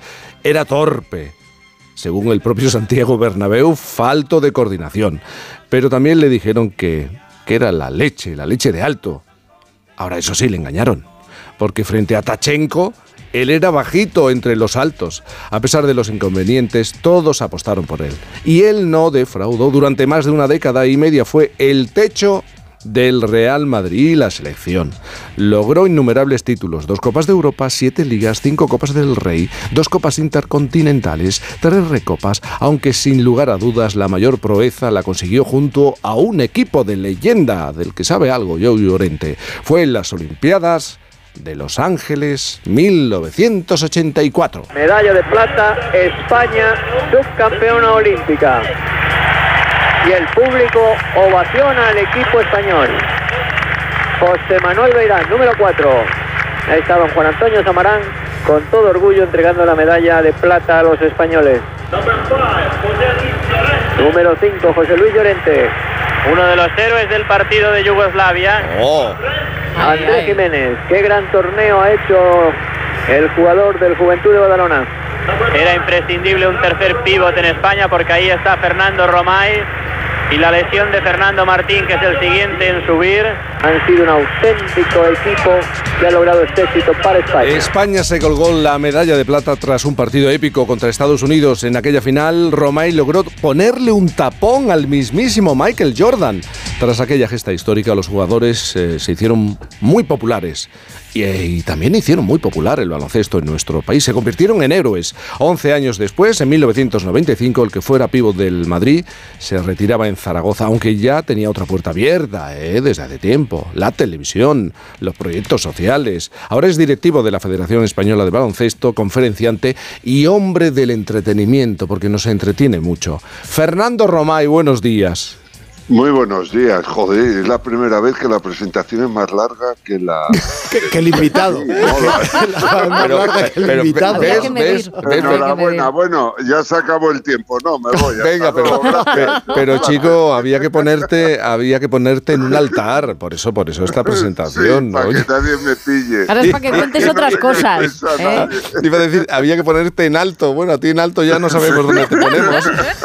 Oye, ¿qué tal? ¿Cómo estáis? Muy bien. ¿Y tú cómo andas, Roma? ¿Y dónde Oye, andas? te tengo que... Yo en Coruña, Sí, en Coruña sí, estoy sí, aquí bien. coruñeando, maravilloso, o sea, qué gozada. ¿Cómo O sea, te escapas cada vez que puedes? En mi casa. Sí, sí. ¿Qué me tienes que puedo. decir? Además, esta vez tengo un motivo. Estoy con, con un amigo común, compañero común de Joe y, y mío, Juan Amigo Enechea, Ah. y estamos aquí disfrutando. y Claro. tal. ¿A que se le ha cambiado la cara a Llorente? Sí, hombre. No me habéis Hombre. dicho nada, claro, se me ha cambiado la cara porque no me habéis dicho nada. Sí, Claro, claro. Hombre, es que yo, yo quería, yo te lo iba a decir, pero en primer lugar, como es el único día que trabajas, tampoco te lo iba a quitar, porque tú eres como Jesucristo, pero al revés, como Dios, pero al revés. Al séptimo día descansó, tú eres al séptimo. No te lo iba a quitar este placer. Bueno, escúchame, Romay, va- vamos a, vamos a recordar un poco tu historia, porque ¿qué ocurrió, qué tuvo que ocurrir para que acabases siendo pívot del Real Madrid? Porque eh, tú jugabas al baloncesto, sí, jiji, jaja, pero hay un momento en el que la cosa... No, ni jiji ni jaja, o sea, ni, ni tan siquiera eso. Yo jugaba baloncesto aquí en Coruña y digamos del ABC del baloncesto, yo estaba intentando aprender la A minúscula y Sí. entonces de repente eh, se corre la voz y que hay un chaval muy alto en Coruña, entonces me llaman y me voy a hacer la prueba. Ese año entramos en el equipo, creo recordar, Llorente y yo. Y entonces la prueba, pero Llorente, claro, como siempre, sabes que es muy rarito, ¿no? Sí, sí, Se lo han comentado, ¿no? Sí. Entonces Llorente, tenía, ¿qué tenía? La enfermedad, una- estaba malito, estaba malito en Ah, esa sí, verdad, época, sí, ya, sí, sí. ya. ten- no sé Una si hepatitis, tenías sí, sí, algo, una- una hepatitis, hepatitis en o la enfermedad sí, del sí. beso o una de esas, o sea, la del beso no, porque tú eres no era, eh, que éramos adolescentes todavía. ¿eh? No, pero tú tenías hepatitis y te incorporaste al equipo como a mitad de, Sí. de temporada. Y tú tenías un Y- 56, o sea, y yo tenía, yo tenía de todo, yo tenía de todo y todo muy raro. Yo era, yo era de, de raro que era, era exótico. Era o sea, exótico. imagínate. Pero cuenta sí. lo que, lo que pasó el primer día, que te sentaste allí. No, yo me senté, ay, yo no tenía ni idea de baloncesto y todo, y yo me senté y de repente eh, me hicieron una prueba y mi prueba fue más larga de lo normal. O sea, a los chavales les cogían y les daban y a mí me, me empezaron a hacer pruebas, claro, tenían que buscar algún motivo para que me quedase. eh, porque lo que es baloncestísticamente no me quedaba, ¿no? Eh, no daba. La prueba mía, me pusieron a, a- a hacer un partido de baloncesto y no me moví del centro de la cancha. O sea, era, iba a ir adelante, ya habíamos perdido el balón. Iba a ir atrás, joder, ya lo habíamos recuperado. Y te- o sea, como poder de reacción tenía, no era lento, era más. O sea, una cosa horrible. Y, y entonces me, me, me quedé más tiempo. Entonces bajaron los del primer equipo. Entonces venga un tío de dos y pico y todos, what is this? This is a pencil, porque había mucho que hablaba inglés. Y, y, y, y cuando y tal, y, y yo no tenía ni puta idea de quién era nadie, o sea, pero ni puñetera idea. Es más, Pedro Ferrandi, yo me puse a hablar con él, entonces me veían hablando con Pedro Ferrandi y decían, este debe ser la hostia de bueno porque trata a Ferrandi de tú. Y yo, como no tenía ni idea de quién era Pedro Ferrandi, yo le trataba pensando que era uno más que estaba por allí, ¿no? Pero Romay, Y- todo esto con las zapatillas cortadas, porque esto lo tienes que explicar. No, no, no. Entonces llevaba unas zapatillas que habían para conmigo, ¿sabes? Sí. Eh, sí, eh, eran como. Entonces la que molaban era la zapatilla de lona. eh, pues digamos que sabía como adaptar un poco a mi pie, pero eran como un par de números menos. Pero ya yo sacaba un poco, es que en los refuerzos de atrás habían ido y tal. Entonces me, dijo, me dijeron en el Madrid, me dice el utillero, Pablo, me dice, tranquilo, que estás en el Real Madrid y aquí hay de todo. Y digo, hombre, pues me extraña porque yo estoy en Coruña y tal, allí no hay de todo. Y entonces me... eh, y efectivamente, no había zapatillas para mí. Entonces me hicieron un apaño, hicieron un apaño que eran de unas Converse de Walter, que era un 50, una, una mierda de número. Eh, le cortaron el- la gomilla de adelante, esa que llevan en la puntera, el refuerzo que llevan en la puntera, Sí. y yo sacaba para adelante. La Sol Y yo sacaba los pies por aquí. Y tú sacabas por ahí los dedillos. Y estuve, y estuve hasta enero que llegaron unas zapatillas de un jugador americano. Pero, pero es de esos, es de esa lección de vida que dices, joder, qué putada que no pudiste estar en el equipo esa época y tal. Pero eso me valió porque, claro, como no tenía ni idea de baloncesto, ahí lo que hicieron es hacerme toda la técnica individual que no que tenían los demás eh, y que habían adquirido durante un- años, a mí me la hicieron. Entonces, cuando llegaron las zapatillas, ya me puede medio incorporar al, al entrenamiento del equipo de una forma más normal. ¿no? A ti lo que te vino Y- bien fue en la mili, eso del el tamaño del pie. Cuenta, cuenta eso, que eso, eso es No, no, a mí no me vino nada. Bueno, no me, me vino bien. A mí no me vino nada bien, nada. Eso, lo del tamaño de mi, de mi a ver, lo mili, del tamaño solo, el tamaño solo viene bien para una cosa. Sí. Y, y el resto eh, una- son inconvenientes porque vivimos en un mundo que es una talla más pequeño. Y entonces en la mili no había zapatillas, no había botas para mí. Pero yo hacía instrucción con zapatillas de deporte y entonces yo, y no había, tampoco había, y yo estaba en, me había tocado regulares de Ceuta y me dejaron en Sevilla, en, allí en un campo de baloncesto que hay en, en el club de suboficiales. De, me dejaron por allí y me escondieron por allí y con eso pude jugar. Bueno, esconderte Pero a si ti es difícil. Romay, esconderte a ti es muy sí. difícil, amigo, pero... ¿Qué va? ¿Qué va? ¿Qué va? Que yo, no, no, si yo soy muy poquita cosa. Pero escúchame, mucho. Es escu- al revés que Llorente, que es mucho y aparenta poco. Oye, escúchame, ahora ya en serio, bueno, ahora en serio, un ratito solamente en serio, unos segundos en serio. Eh, ¿Quién pensó que tú te podías dedicar? ¿Quién te apoyó? ¿Quién, quién dijo, este tío, a este tío lo vamos a convertir en un jugador de baloncesto? Muchísima gente. Muchísima muchísima gente, gente. sí. Muchísima gente, muchísima gente. A ver, yo soy lo que soy en primer lugar gracias a mis compañeros. Mm. Y ahí tienes a Llorente que se quedó así de intentar ayudarme a mí. O sea, no es Sí. así de nacimiento. Ahora lo entiendo. No, no, bien, bien. Eh, pero, pero yo sé lo que soy gracias a mis compañeros y gracias a la gente que me ha rodeado. Pero de los primeros, el primero que, hubo un jugador de aquí de Coruña que habló de mí en Madrid y fue el que me dio a conocer y por lo que me llamaron. Y después eh, los entrenadores Tomás y Rafa Peiro, los primeros dos entrenadores que tuve que, que empezaron a, a forjar esto que, que era un puñetero proyecto. Entonces, yo, yo lo digo siempre, a mí la, la frase de Tomás cuando me deja, claro, porque yo hago la prueba, ya te digo, la más surrealista del mundo, porque hago ese, ese partido que no me muevo. Luego me mandan tirar una canasta. Y luego me coge el preparador físico Eduardo Pedraza y me empieza a hacer ejercicios de, de coordinación a mí, tío, a mí, que masco chicle y ando y tengo que parar para mascar chicle y luego andar y luego paro y masco chicle todavía ahora, imagínate entonces. Y entonces, no te rías, que muy triste, Ya, coño, que estoy ya. contando cosas Sí. así. Y Un entonces, trauma que tienes y tú. entonces, sí, sí, sí, horrible. Y entonces eh, coge y se sube a hablar con Fernández y con Lolo Sainz. Y entonces, tú imaginas al entrenador de juveniles haciendo gestos como subiendo el pulgar, ok, tal, por favor, tal, juntando las manos. Y los otros echaban la mano al puente de la nariz y hacían de un lado a otro con la cabeza. No, no, no, no. Y yo pensando, coño, mucho de baloncesto no sé, pero para mí que estos no me quieren, ¿no?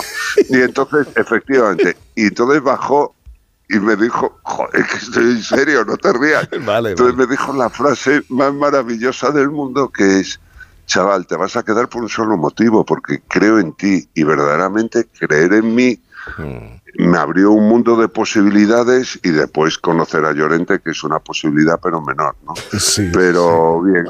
Oye, pero de todas maneras a ti te engañaron. A ti tú te sentiste engañado sí, porque, porque te dijeron, bueno, es que eres una torre, es que eres, eh, Eres lo más alto. de alto, y te encuentras tal, con no sé qué, Tachenko a- tiempo después y, y ¿qué? ¿Qué cara se te queda?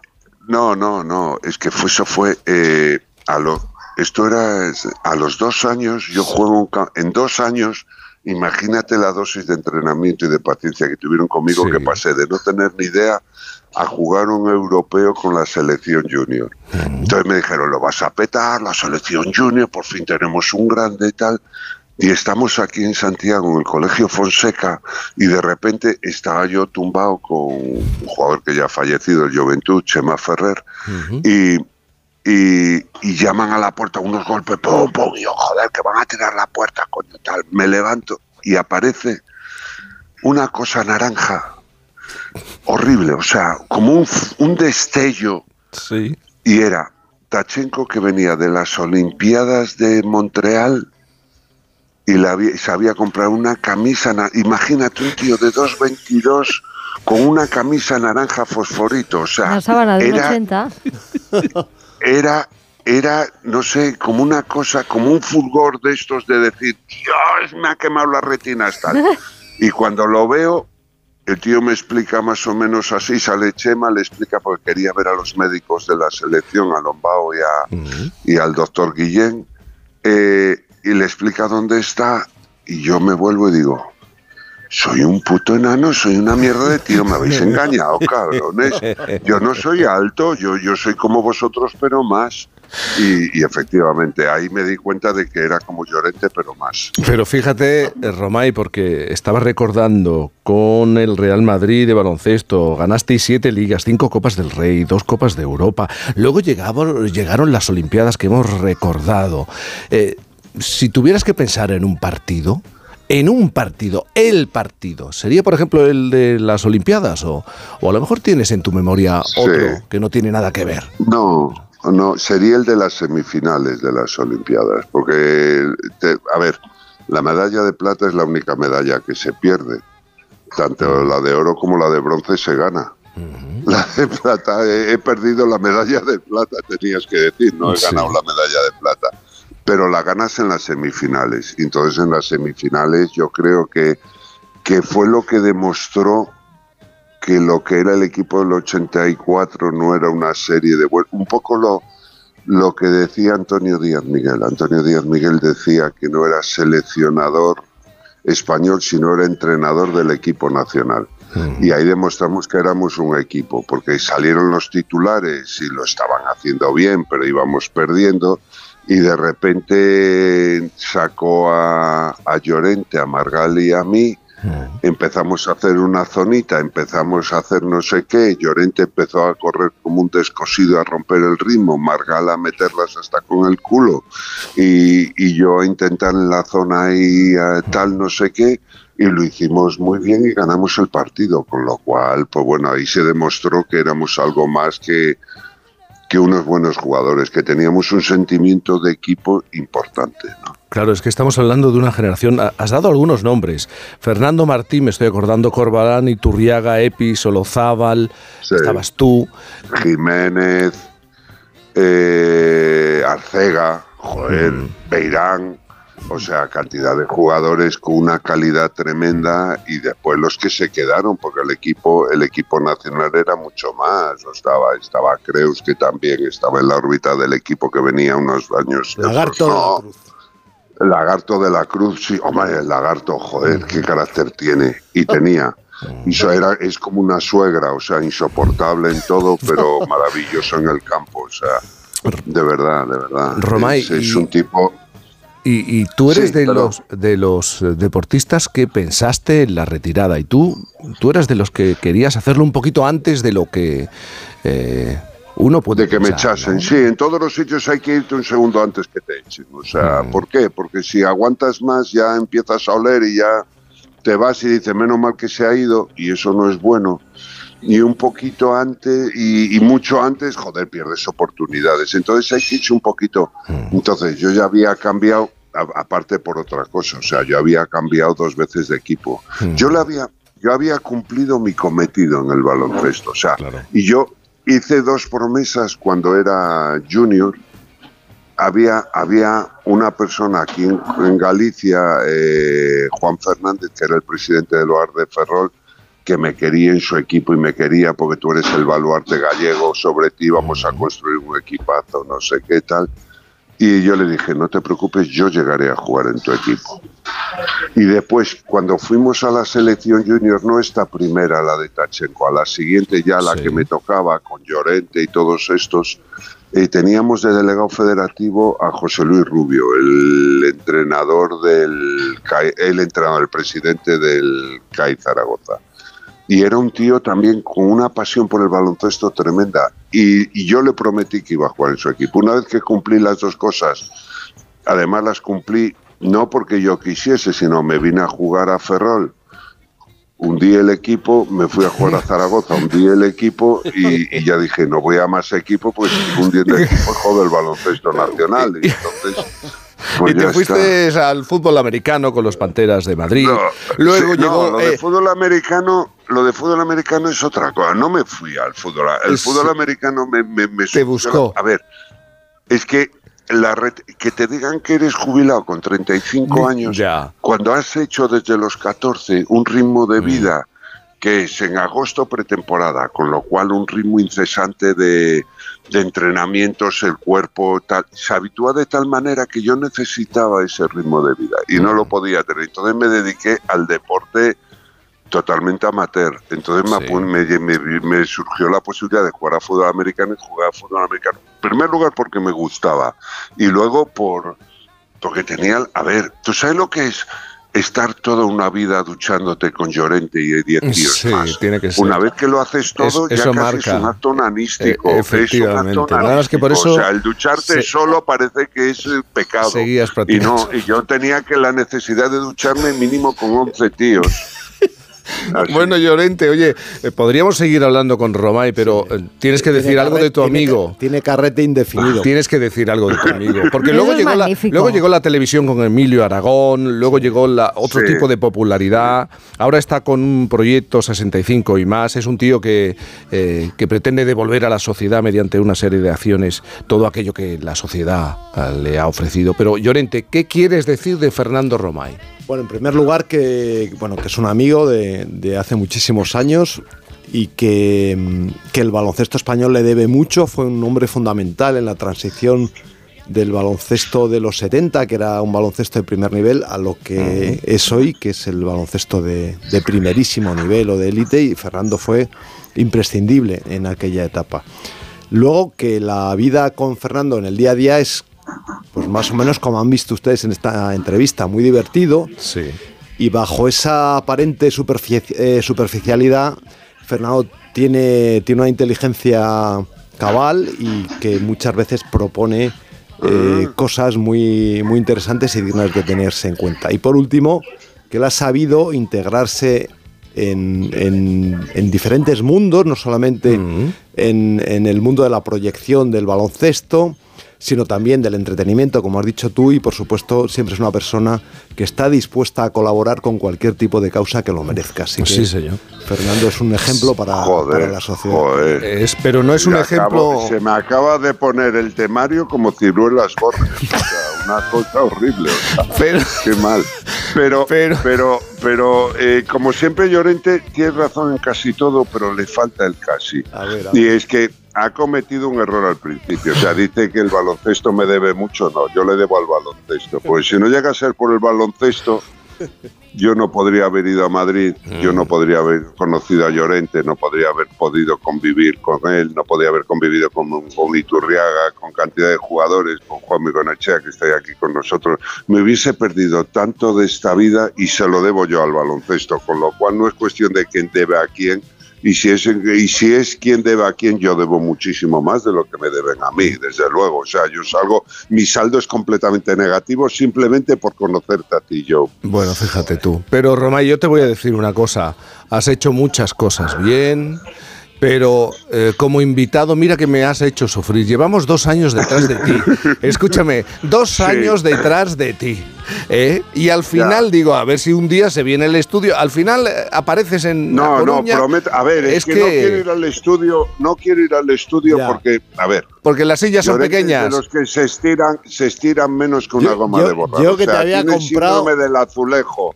Tienes tú Síndrome comprar del azulejo. los cojones, tú comprar. Tienes sí, síndrome sí. del azulejo. Mira que te había comprado unos churros. Había traído churros. Pues ha comprado churros, que lo sepas. Sí.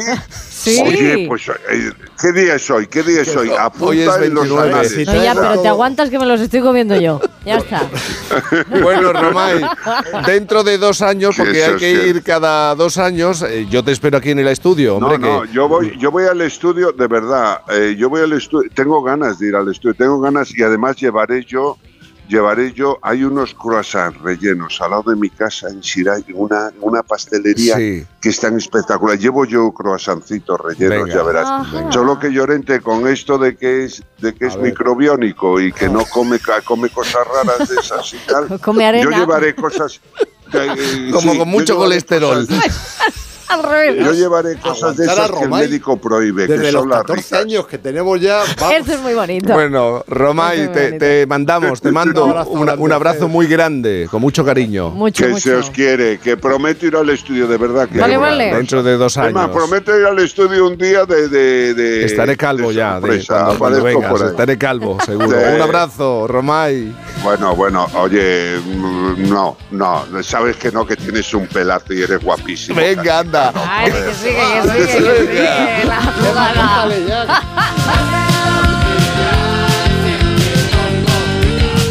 Por fin, no es lunes. La vida es como un libro y cada capítulo es una nueva oportunidad de empezar de cero y vivir algo que nunca hubieras imaginado. Sea cual sea tu próximo capítulo, lo importante es que lo hagas realidad. Porque dentro de una vida hay muchas vidas y en Cofidis llevamos 30 años ayudándote a vivirlas todas. Entra en cofidis.es y cuenta con nosotros. Cuarta planta. Mira, cariño, una placa de Securitas Direct. El vecino de enfrente también se ha puesto alarma. Ya, desde que robaron en el sexto, se la están poniendo todos en el bloque. ¿Qué hacemos? ¿Nos ponemos una? Yo me quedo más tranquilo si lo hacemos. Vale, esta misma tarde les llamo. Protege tu hogar frente a robos y ocupaciones con la alarma de Securitas Direct. Llama ahora al 900-272-272. La salud es indispensable en nuestras vidas. Una buena salud bucal se refleja en la salud general. Por eso el primer paso es la prevención con Vitis. Protege y cuida la salud de tus encías con la gama específicamente diseñada y formulada de cepillos, pastas y colutorios con CPC de Vitis Encías. De venta en farmacias y para farmacias. Vitis, más que una boca, es salud. Malware, spam, phishing, ransomware, malware, phishing, phishing. En 2022, los ciberataques crecieron un 38% en todo el mundo. Google abre un nuevo centro de ciberseguridad en Málaga para investigar, desarrollar herramientas y colaborar con instituciones y expertos. Más seguridad con Google. Te vamos a dar los dos mejores consejos para estar siempre en forma. Uno y dos, uno y dos, uno y dos.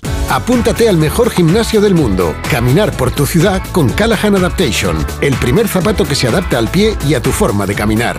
Fabricados en España por expertos artesanos y a la venta en las mejores zapaterías y en callahan.es. Callahan Adaptation. Se adapta al pie. Se adapta a ti.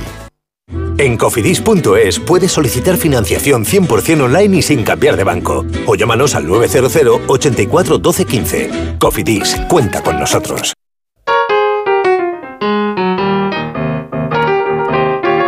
Cantizano. Cruella de Vil, Cruella de Vil. If she doesn't scare you, no evil thing will. To see her is to take a sudden chill. Mario Viciosa, con esa cara de bueno que tienes, ¿a ti te gustan los malos? ¿Te parecen interesantes los malos? Mira, a mí me parece súper interesante los villanos cibernéticos, como te podrías imaginar. A mí HAL 9000 me parece súper tierno. O sea, ese ordenador de 2001, una odisea en el espacio. Fíjate que Kubrick se fue hasta Oxford eh, para, para contratar como asesor a un profesor de matemáticas que era Irving John Good, que, que había trabajado con Alan Turing, ¿no? Pero es muy tierno, fíjate Alan que HAL, ese momento en el que dice, tengo miedo, David, ¿no? Pues claro, luego tenía una motivación para ser, para ser malo, HAL, ¿no? Pues, era muy humano en el Es que fondo. eres ese buena persona, Mario. nave. Tú eres buena persona y es que ves hasta los más malvados, aunque sean una máquina, un, un- un punto de luz, de, de esperanza, la verdad. Mira, vamos a saludar a Marisa. Marisa, buenos días. Buenos días.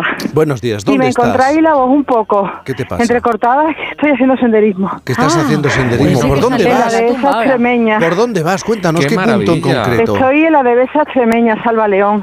Ah, qué maravilla. Eh, y es una maravilla porque bendita lluvia, Sí, porque nos está lloviendo. sí, Pero ya se ve el campo verde, ya. ya empieza a despertar.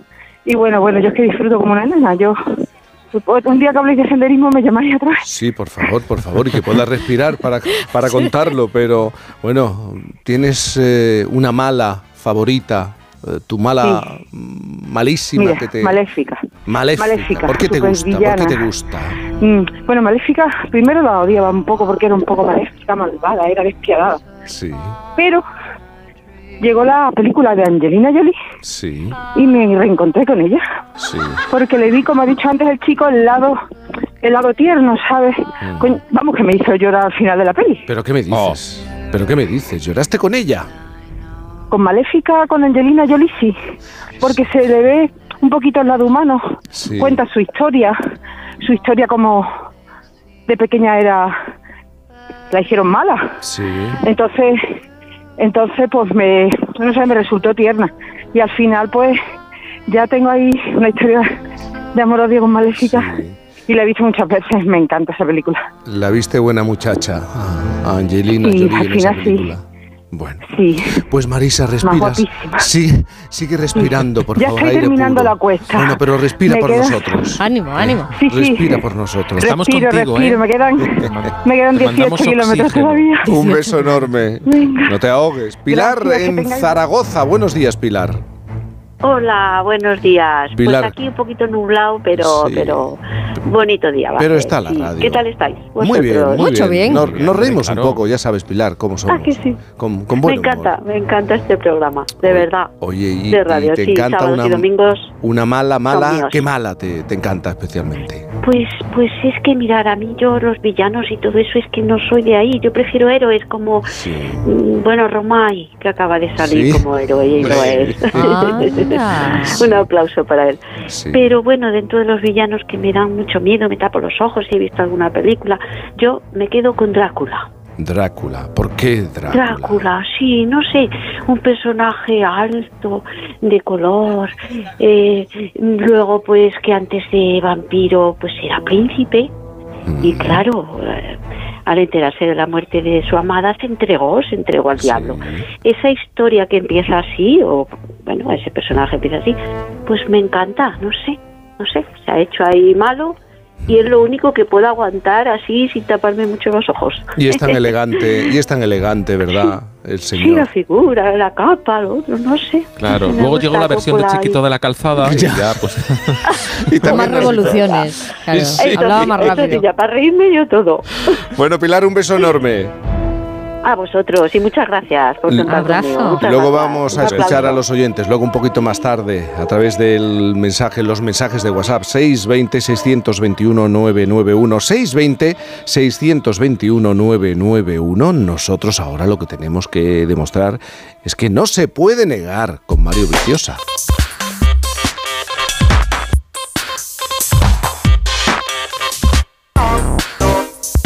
No se puede negar que el sentido común es el, el menor de los sentidos en las máquinas, ¿sí? No podemos decir que el sentido común abunde a tenor de muchas cosas que vemos cada día, pero se da la paradoja de que el sentido común parece una cualidad mm, fundamentalmente humana, algo que nos define, que acompaña nuestra racionalidad como especie, una especie de atajo para simplificarnos la vida en nuestras decisiones y aprendizaje. La cuestión es que, aunque no abunde, parece que oramos conforme al sentido común. Y ahora parece que hemos conseguido inculcárselo un, un poco, un poco más a las máquinas. Pero ¿cómo es posible, Mario? Tenemos, tenemos máquinas un poco, un poco más pensantes. Sí, sí, mira, de- desde esta semana yo te podría decir que casi un poco, un poco, si hoy podríamos empezar con que sí podemos negar que las máquinas piensen, porque pensar, pensar no lo hacen, al menos eh, no como los humanos, pero no podemos negar que las inteligencias artificiales sí desempeñan tareas concretas con una eficacia eh, muy superior a, a la nuestra a veces y, y desde luego no podemos negar que aprenden. De hecho, bueno, hay una disciplina en el campo de la inteligencia artificial que, que se llama justamente aprendizaje automático profundo o deep learning. Eh, suele consistir en, en entrenamiento de redes neuronales artificiales que imitan a las del cerebro, por supuesto, en una cantidad mucho menor de, de neuronas. Por el momento nos es imposible reproducir la circuitería del cerebro humano, pero nos basta con imitar algunos procesos para conseguir aprendizaje en una máquina. Pues bien, no podemos negar que las máquinas, las inteligencias artificiales, son bastante buenas haciendo tareas repetitivas e identificando patrones. Y, de este modo son capaces de aprender a base de, de exponerse a un montón de información proveniente de la realidad. Eh, puede ser esa información, pues yo que sé, un millón de libros, puede ser un millón de imágenes de perros y de gatos, que al final sabrá distinguir un perro de un gato, pero en su modo de aprender carece de sentido común. Sabrá que algo es un perro porque ha visto muchísimos y sobre todo le habrán explicado rasgos, patrones que se repiten en perros y que no hay en, en gatos, por ejemplo. Y, y estoy pensando, un bebé en el fondo no aprende así. Mm, sí, no. O sea, es cierto que instintivamente un, un bebé identifica patrones, que también memoriza, pero no necesita ver miles de perros para distinguir a un perro de un gato. Su aprendizaje, digamos, no es tan bruto. Y los humanos tenemos algo que, que las inteligencias artificiales no, al, me- al menos hasta ahora. Capacidad de relacionar y generalizar. Y ahí es donde surge lo que llamamos sentido común, de algún modo. Si, si un animal indefinido, imagínate, aparece dentro de un sitio llamado gatoteca, vamos a creer, así sin verlo, que es un gato. Eso no lo sabe hacer una máquina, pero un humano sí, porque es capaz de aprender generalizando, relacionando conocimiento antiguo con cosas que se encuentra por primera vez. Si sabes que una biblioteca, por ejemplo, tiene libros, si sabes que una fonoteca tiene archivos sonoros, si sabes que una hemeroteca tiene periódicos, puedes asumir que las cosas que terminan por teca seguramente sean lugares que albergan ¿no? colecciones de algo. Así que en una gatoteca, que es una expresión que no suelen enseñarnos, que no está en el diccionario siquiera y que posiblemente hasta sea un nombre comercial, podemos deducir que es un sitio donde hay gatos. Pero los gatos no se archivan, así que puede ser un sitio donde puedes ir a verlos, jugar con ellos, yo que se puedes imaginar algunas cosas con sentido común. Ahí hay mucho conocimiento cultural previo y contexto. Eso es un rasgo de sentido común. O sea que, eh, por- estoy pensando, el chat eh, GPT, por ejemplo, no puede saber que ahí hay gatos. Claro, o sea, puedes saberlo si se lo han enseñado. A los motores de esas inteligencias artificiales eh, eh, conversacionales hay que enseñarles todas y cada una de las cosas de primeras y por separado. Se aprenden el mundo de memoria.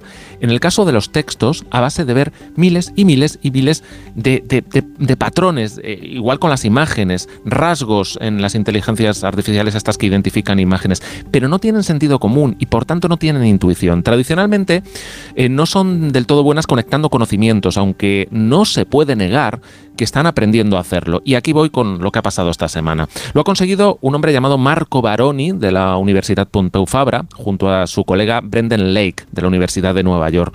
Eh, los dos han conseguido desmontar en parte un viejo axioma de la inteligencia artificial. En 1988 se teorizó que resulta imposible para una máquina generalizar sistemáticamente, es decir, que una red neuronal artificial nunca podría realmente imitar a un cerebro humano por esa incapacidad de aprender combinando lo viejo con lo nuevo, de relacionar conceptos como lo hacemos nosotros y en suma de, de desarrollar un, sentido común, ¿no? Pero sus experimentos, los que han hecho ahora con un nuevo sistema de entrenamiento, ha cambiado un poco las cosas. Hablaba esta semana con el profesor Baroni que lo explica con un ejemplo. Nosotros pensamos que una característica del lenguaje y del razonamiento uh, humano es la uh, llamada uh, generalización composicional. Si tú sabes el significado de la, de la palabra saltar y también el significado de dos veces, automáticamente también sabes qué quiere decir saltar dos veces. Y curiosamente, eh, no es tan claro que las redes neurales hasta de última generación, como el chat GPT, eh, hagan este tipo de generalización composicional.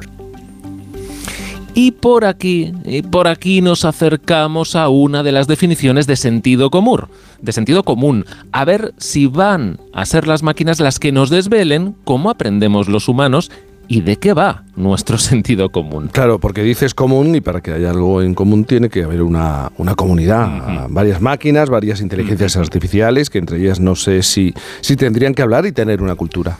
A lo mejor yo no iría tan lejos, pero hablar, hablar, las inteligencias artificiales no solo son capaces de hablar entre ellas, son hasta capaces de inventarse una lengua que solo ellas comprenden.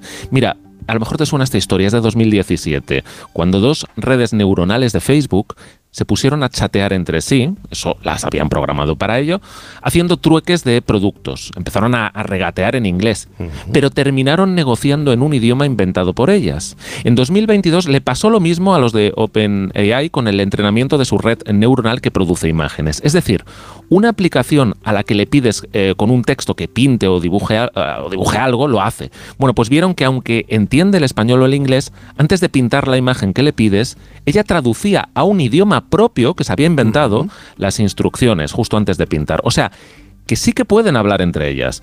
Es aventurado decir que, que sean capaces de crear una cultura, pero, pero hay una emergencia espontánea del lenguaje y ahí sí se puede atisbar algo de sentido común. Quizá no como en los humanos, pero Marco Baroni, que se dedica justo a ello, inició el año con un proyecto llamado ALIEN, que son las siglas de, ojo, Autonomous Linguistic Emergency in Neural Networks siglas de Alien. Y de fondo trata de responder a preguntas eh, no de ingeniería, sino de lingüística y de filosofía, del tipo ¿en qué idioma hablan las máquinas y qué dicen? Eh, o, o, qué pasa cuando una inteligencia artificial se mete en ChatGPT y le pide algo? ¿O necesitan una lengua humana o hablan de sus cosas como si de telepatía se tratase? ¿Y tiene ya una respuesta? Mira, Marco Baroni es lingüista y su colega de estudio es psicólogo.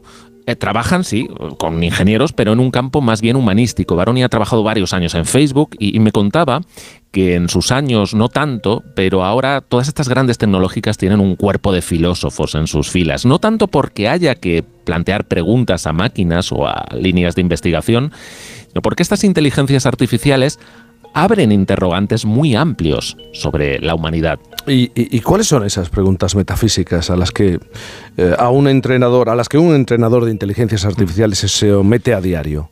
Pues mira, se lo preguntaba Baroni porque la cosa va un poco por la línea del sentido común y la autoconciencia. Sabes que hay algunos, minoría, dentro de este campo que dicen que ciertos modelos de lenguaje artificiales ya son eh, prácticamente autoconscientes, ¿no? que saben que existen, pero eso no se puede afirmar a la ligera, lo hemos contado ya aquí alguna vez. Entre otras cosas porque esto de la conciencia, definirlo uh -huh. científicamente, analíticamente es, es muy complejo.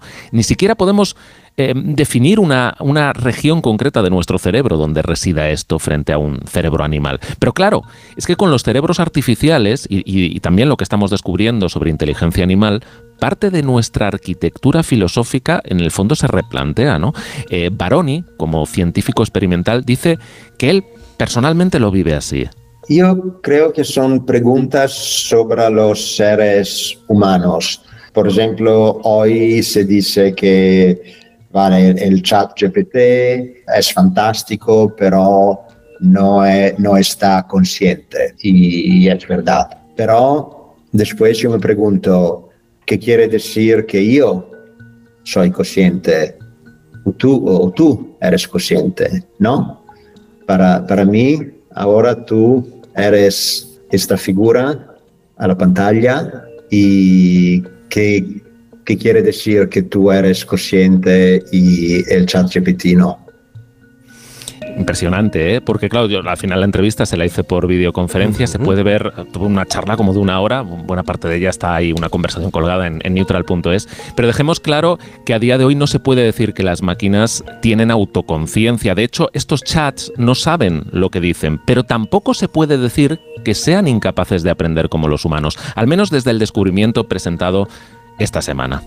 Muy interesante. Y a lo mejor no es tan interesante, incluso un dato que no necesitabas, pero que Mario Viciosa lo pone aquí sobre la mesa de por fin. El dato que no necesitabas saber. El ordenador más antiguo del mundo, aún en funcionamiento, no es el tuyo, aunque lo pienses a veces. El más antiguo que aún funciona pesa 2 toneladas y media, tarda 10 segundos en hacer una multiplicación y se llama Harwell, está en Bletchley Park, data de 1951 y desde 2012 está en funcionamiento dentro del Museo Nacional de Computación en Reino Unido.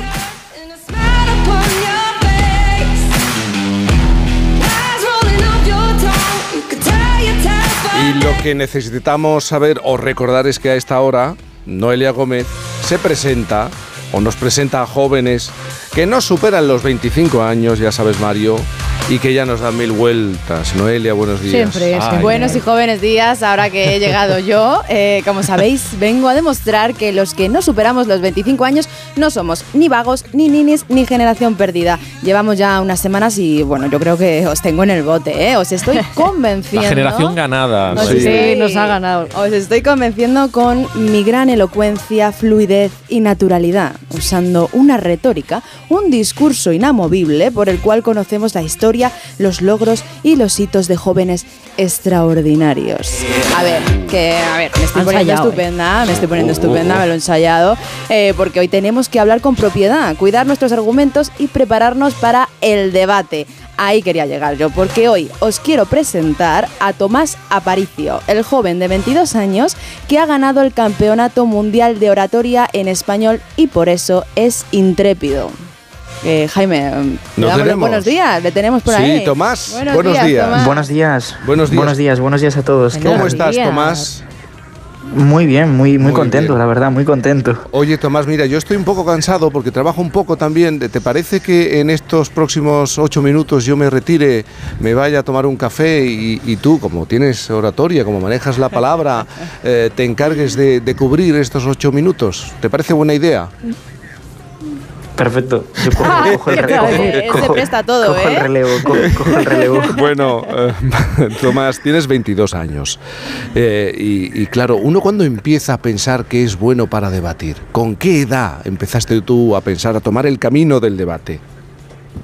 Pues debatir como tal, como disciplina competitiva, cuando entro en la universidad, pasados los dos años, descubro que existe una asociación de debate en mi universidad que se dedican a participar en torneos, a preparar a gente universitaria pues para mejorar sus habilidades comunicativas, de argumentación y de debate. Y ahí es cuando me apunto y me empiezo a involucrar de manera muy activa. Pero ya me interesaba previamente. Lo que pasa que como no tenía la oportunidad o no, no tenía ningún lugar en el que poder desarrollarme, pues hasta que no llego a la universidad y pues conozco mi asociación y me inscribo, no, no termino de, de empezar a debatir y de empezar a aprender en profundidad. Pero no sé, de pequeño a ti te gustaba establecer algún tipo de conversación Ah, eh, con sí, sí, sí. argumentos. Sí, y de- yo siempre he sido muy de, de discutir y de, y de tratar de buscarle tres pies al gato. Eso- Ya, pero eh, entras en ese club de debate, empiezas a comprobar que, que existe eh, competencia, que existe una carrera eh, en esto del, del debate y acabas participando en una gran final eh, global que se celebró, si no me equivoco, se disputó el 11 de octubre. eh, el ¿De qué año? El 11 de octubre de, de este año, dos- 2023, en el espacio Fundación Telefónica, en Madrid. Sí, y ahí te enfrentas a candidatos de Italia, Colombia y Argentina. Efectivamente, en la fase final me enfrento contra candidatos de esos países, pero previamente, en las rondas previas donde se fueron haciendo cribas, me enfrento también a, bueno, la elección de los finalistas es también con, con otros participantes de otros países. Eh, eh, este tipo de competiciones tienen un sentido, la oratoria es como un puzzle de argumentos, ¿no? Que tienes que ir construyendo para que tengan sentido, argumentos de, de ambas posturas, a favor y en contra. ¿Cómo se prepara? Pues normalmente la, preparación de un, de un debate y de los discursos de, que se van a, desarrollar o que se van a hacer en el propio debate tiene una primera fase de documentación. Una vez recibimos la pregunta sobre la que va, va a versar el debate, como normalmente no tenemos conocimiento del tema, hay que profundizar. Entonces, pues leerse artículos, leerse papers, informes para tener una visión lo más amplia posible sobre el tema. Una vez ya tenemos la, esa, esa fase de documentación, ya filtrar la información, qué es relevante, qué no es relevante, y preparar argumentos, preparar razonamientos, y finalmente... A una favor vez y en contra, los- ¿no? Porque a favor y en contra. y en contra. Claro, claro, por supuesto. Aquí hay que tener una visión tanto de a favor como en contra, porque en los debates se sortea al azar qué postura vas a defender. Por tanto, tienes que tener preparados los discursos para poder respaldar ambas posiciones. Y una vez ya tenemos los argumentos, los razonamientos, los discursos preparados, con ejemplos, con eh, recursos visuales para llamar la atención, para tratar de explicar las cosas de una manera más sencilla, viene la tercera fase, que es practicar, practicar y practicar para que cuando empecemos el debate, la, puesta en escena sea lo más convincente y lo más persuasiva posible. ¿Y, y quién te lo puso más difícil? Los argentinos son buenos debatiendo ¿eh? y argumentando. Sí, son muy, muy elocuentes. Mi, mi- Sí. le- mi compañero Leandro fue muy elocuente y, y, bueno, fue rival, rival duro. Pero bueno, al final por, por pequeños detalles la cosa se terminó decantando a mi favor, pero fue un, fue un debate con, con, choc- con puntos de choque entre argumentos, razonamientos, o sea, los dos intentamos ganarnos al público con nuestras, con nuestras armas y, y fue un debate muy apasionante. Claro, hay que tener en cuenta, Tomás, eh, que tú eh, te enfrentas a un público que no conoces, a un jurado que no conoces, eh, delante de tanta gente. Supongo que has ganado mucha seguridad en, en este tiempo que llevas en el debate. Sí, yo creo que, y lo, y lo, lo defiendo siempre, que el debate, la, la principal virtud que nos aporta es seguridad en nosotros mismos. Porque no conocemos a los jueces, pero tampoco conocemos al público presente. Y por ejemplo, en este caso había cerca de 200 personas. Y si no estás habituado o no te expones de manera habitual a ese entrenamiento de hablar delante de tanta gente, los nervios siempre juegan una mala pasada y hay que aprender a gestionarlos y controlarlos. O sea que la seguridad en nosotros mismos, en lo que decimos, en cómo lo decimos, eh, imprescindible y es una de, de las grandes ventajas que se obtiene practicando, practicando debate. Tomás Aparicio, menos de 25 años, tiene 22, campeón del mundo de oratoria 2023. Gracias por estar esta mañana aquí con nosotros. Te mandamos felicidades y te mandamos un abrazo. Muchas gracias a vosotros, un abrazo. Gracias. Bueno, yo creo que una semana más, ¿no? Tengo que insistir, este argumento eh, de esta semana, el joven de 22 años, campeón del mundo de oratoria, eh, os he convencido, ¿no? Os hemos convencido. Sí, pero ya estábamos tiene- convencidos. Lo que pasa Da que gusto, hay que poner sobre la mesa pues, eh, los así. ejemplos para, para que todos lo entendamos, la verdad. Pero estaba pensando, en otros países, en los sistemas educativos de otros países, sí hay un momento a lo largo de, de- de los cursos, bueno, un momento, muchos momentos y minutos dedicados a cómo te presentas ante un público, cómo te muestras. Y no solamente sirve el teatro, ¿no? La clase de teatro, drama, en el caso de mi enano, tienen drama.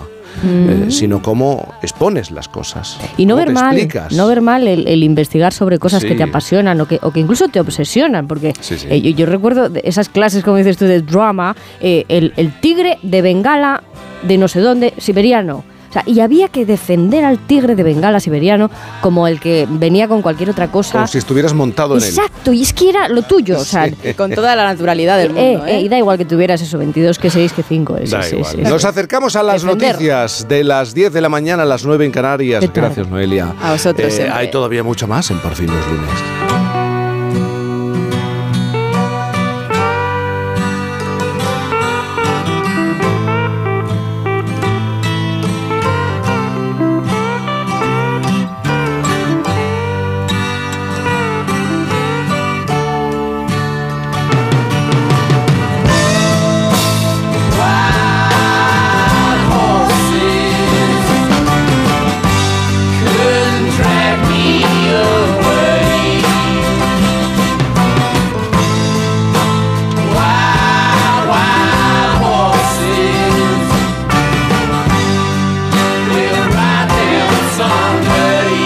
Fin, no es lunes.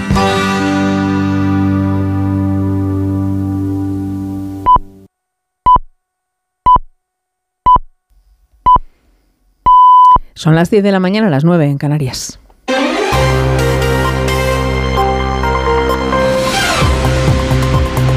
Noticias en Onda Cero. Buenos días, día después de la celebración del Comité Federal del Partido Socialista, donde el presidente en funciones, Pedro Sánchez, defendía abiertamente la amnistía. Este domingo el acto socialista se escribe en Barcelona.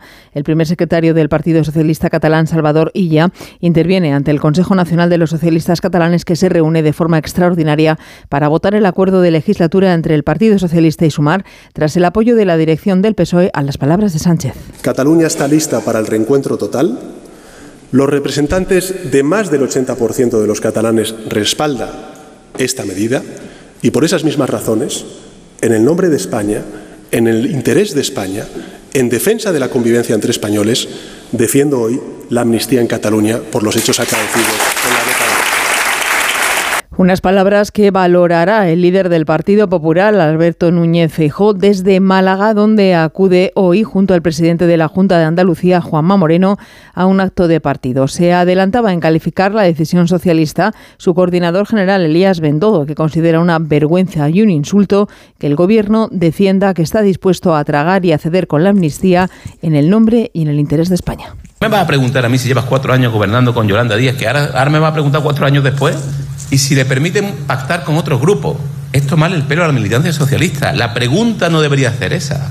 La pregunta que Sánchez debe hacerle a la militancia es, ¿les parece a usted bien, militante del Partido Socialista, que demos la amnistía a los que quisieron romper España, que demos el referéndum a los que quisieron romper España y que pactemos con los que han matado a más de mil personas, como es la banda terrorista ETA, a cambio de que yo, Pedro Sánchez, sea otra vez presidente del gobierno? Es noticia además la detención de dos personas por parte de la Guardia Civil por su presunta implicación en el robo de 56 toneladas de aceite de oliva virgen extra en una almazara de la localidad de Carcabuey, en Córdoba. Se investiga además a otras tres personas por su presunta implicación en los hechos. Ampliamos datos con Malén Oriol. Los detenidos son un ex trabajador de la empresa perjudicada por el robo y el propietario de la almazara donde se ha encontrado el aceite. Así lo describe el portavoz de la Guardia Civil, Álvaro Gallardo. El se centró justamente en el aceite de oliva virgen extra, el de mayor calidad, por lo que fue una pista para deducir que los autores del robo estaban relacionados con el sector del aceite.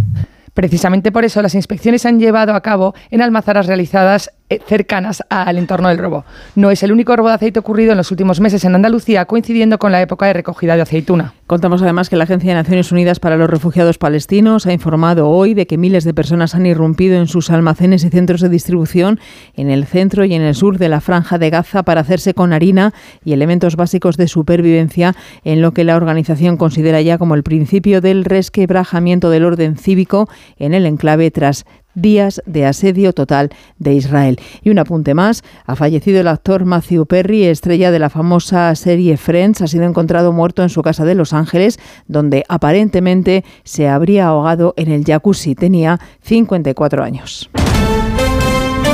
Vamos con los deportes, David Camps. El inglés Jude Bellingham lidera al Real Madrid en el Olímpico de Montjuic para el triunfo blanco en el clásico ante el Barcelona 1-2. Ambos goles del futbolista inglés remontando el gol en el minuto 6 de Gundogan para el Barcelona. De nuevo es líder en primera el Madrid, empatado con el Girona y con cuatro puntos más que el conjunto azulgrana. Los entrenadores Xavi y Ancelotti. Hoy estoy frustrado, estoy enfadado, cabreado, porque además creo que es injusto el resultado y lo visto en el, en el campo. Creo que hemos estado muy bien, pero seguiremos trabajando. Una pena y seguiremos trabajando para, para hacerles felices. 25 goles puede llegar tranquilamente porque ha empezado muy bien. No tenemos en la cabeza que es un goleador, un delantero. Esperamos los goles de los delanteros también. El Almería sigue siendo el colista en primera al perder 1-2 ante Las Palmas, empate a cero entre el Mallorca y el Getafe, a 2 en el choque Cádiz-Sevilla. Otros cuatro encuentros se juegan esta tarde de la undécima jornada, Atlético de Madrid a la vez, Athletic de Bilbao Valencia, Rayo Vallecano Real Sociedad y Betis Osasuna. Además, Gran Premio de Tailandia de Motociclismo, enviado especial de la revista Motociclismo y Onda Cero, Chechu Lázaro, buenos días. Victoria de Jorge Martín en un espectacular final de carrera en el que el madrileño ha sumado el doblete en Tailandia, recorta otros cinco puntos más en la general al líder Banaya, que fue segundo gracias también a la sanción del sudafricano Binder, que pisó el verde en la última vuelta. El italiano se mantiene líder en la general, solo tiene ya 13 puntos, llegaba aquí a Tailandia con 27 de ventaja y como digo, tiene 13 puntos sobre eh, Jorge Martín. Tercero es Marco Bezzecchi, recordemos que antes se había disputado la carrera de Moto 2 con victoria de Fermín Aldeguer y segunda posición de Pedro Acosta y en Moto 3 ganó el piloto colombiano David Alonso. En la séptima jornada de la Liga Endesa de Baloncesto, el Unicaja gana al Breogán 87-70, el Girona al Murcia 82-76, Gran Canaria 87, Obradoiro 80 y Zaragoza 113, Juventud 83. Por la mañana se juegan Real Madrid-Palencia y Manresa-Granada. Y Sudáfrica gana la final del Mundial de Rugby ante Nueva Zelanda 12-11 y logra así su cuarto título mundial. Más noticias en Onda Cero a las 11, las 10 en Canarias y en nuestra página web ondacero.es. Siguen con Cantizano en Por fin no es lunes.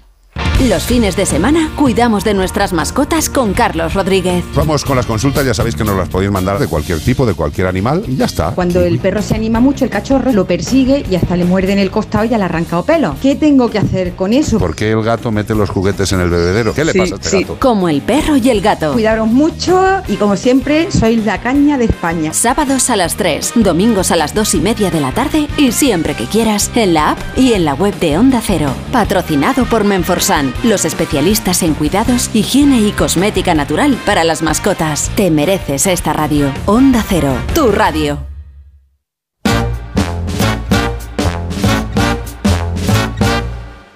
Cocktails for three, good company. Sipping gin and lemonade, and we're so happy. Sisters are we in close harmony.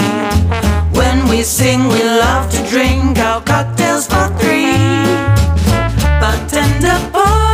Mira, Boris, me voy a poner como tu marido. No, esto no, Boris. No, no. No, no puedes, no puedes llegar. Así ya es. No. No puedes llegar como has llegado, Boris.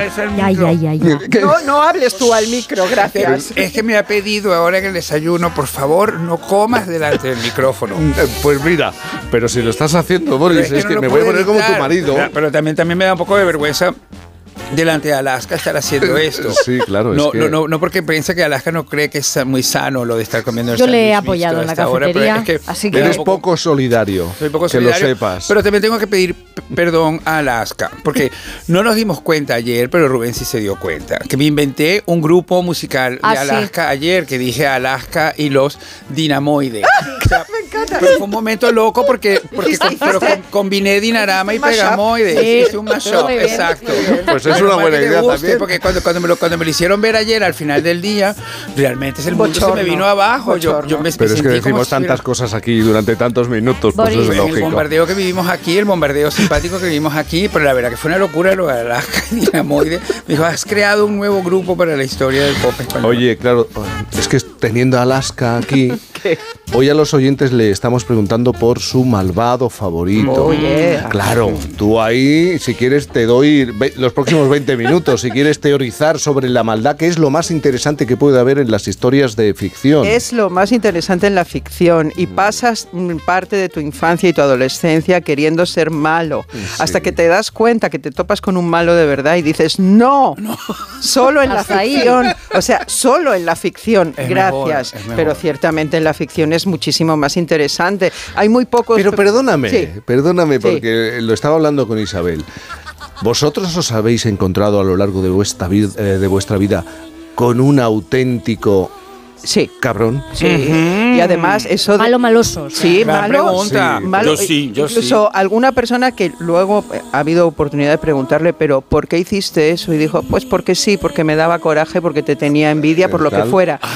Yo, esto es un debate grande. ¿Existe la maldad Es que en sí misma? O sea, hay gente mala directamente. Intrínsecamente mala, eh, que sí. nacen ya con esa semilla. Con esa cosa de fastidiar, ¿no? Lo Sí. que hablábamos un poco Bueno, ayer fastidiar o más, porque Sí, ¿no? hay grados- joder, de- grados destruir, de maldad. Destruir, destruir, Sí, grados sí, de sí, maldad. Sí, sí, que es un poco lo de los villanos de ficción, que dices, Venga, pero claro. ¿por qué quiere destruir el mundo? Porque sí. ¿no? Exacto, porque no, puede- no, no, no tiene explicación para Pero su si tuvieras que elegir un villano, Yo elegiría dos villana. porque además son referentes eh, que se convierten en algo muy complicado como referente físico, porque tú como niña ves a, a Maléfica, no a Angelina Jolie, Mm. que también, pero a la original en un dibujo animado y la ves como la mujer más bella del mundo. O ves a la Catwoman Gatúbela De Batman. Batman. Sí. Y entonces piensas que ese es tu ideal de belleza y según, verdad, según vas creciendo, pues resulta que tú no vas por ahí. Eso sí que es una villanía. y, y tú, Boris, tu malo Yo, favorito. yo estoy pensando que quizás mi malo favorito es el que interpretó José Luis Moreno en El Torrente 3, donde participó, que es una combinación increíble. Mira que Fue una- había nombres. fue- mira que había nombres, pero ese es un malo estupendo. Además que él, pasar él, no me él- se lo tomó muy en serio, no solamente para el papel, sino que se lo tomó muy en serio en la promoción, En que, la es, cuando, yo lo conocí personalmente, ¿entiendes? Que de repente yo estaba viendo a José Luis Moreno en acción, re- repartiendo maldades en su papel en esa promoción y pensé, qué atinado ha estado Santiago Segura. ¿Qué ojo qué, tuvo? qué ojo tuvo, qué mensaje en realidad quiso transmitir y luego, y, y luego la vida ha ido acumulando más cosas para José Luis Moreno. Es que eso es muy increíble. Os lo pregunto con toda la intención. Se lo preguntaba a Alaska y a Boris, porque yo soy de los que pienso que Yoko Ono tiene un punto malvado. No, por favor, por, favor, por favor. Hoy tenemos mucho que discutir sobre Muchísimo este que tema. discutir sobre A ver, Yoko yo he dicho lo de las brujas. Ya. Claro. ¿Será Yoko Ono? Espérate, Pero, por favor, ¿cómo ella, Olvido quiere defender eh, una postura Bueno, sobre quiero, el tema quiero Yoko que, Ono. quiero que hablemos después, Boris y yo, pero yo aquí vengo, mm, no vengo como juez y parte, voy a exponer primero. Exponer, venga. Muy bien, muy Con bien. la música solo voy a exponer y Señora luego- abogada, por favor, exponga sus y luego hablamos, porque, a ver, Yoko Ono es esa señora que para todos eh, separó a los Beatles y, y- y- y- y vive de las rentas de John Lennon. Vamos a ver, vamos a ponernos un poquito en situación. Esta señora tenía su propia carrera Sí. cuando conoce a John Lennon. Es una señora que crece entre Japón, Estados Unidos, Europa, que desarrolla una faceta artística dentro de unos movimientos muy locos, el Fluxus. Tú puedes, te puede interesar o no el, ese movimiento y ese tipo de arte. Es como el que ve arte abstracto y dice solo pinta mi hijo de cinco años. Todo esto es lícito, pero hay que reconocer de dónde viene ella. Y ella viene de muchas cosas. Por ejemplo, eh, ella ya estuvo casada, estuvo casada hasta 1962 con un, un músico que hacía pues eh, música contemporánea muy avanzada como esta. La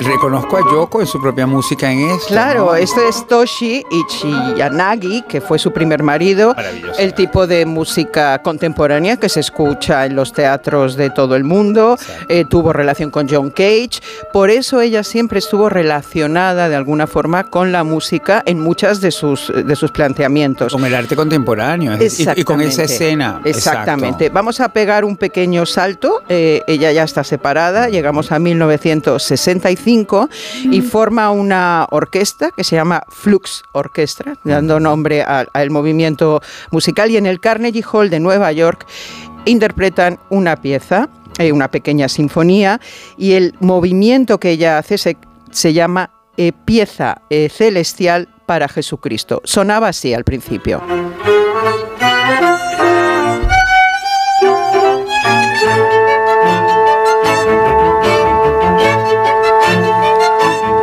Una pequeña sinfonía, nada fuera de lo habitual que pueda sonar en el Carnegie Hall, pero al final era más o menos media hora de, de- de- de montaje, de, de experiencia. Este era el sonido.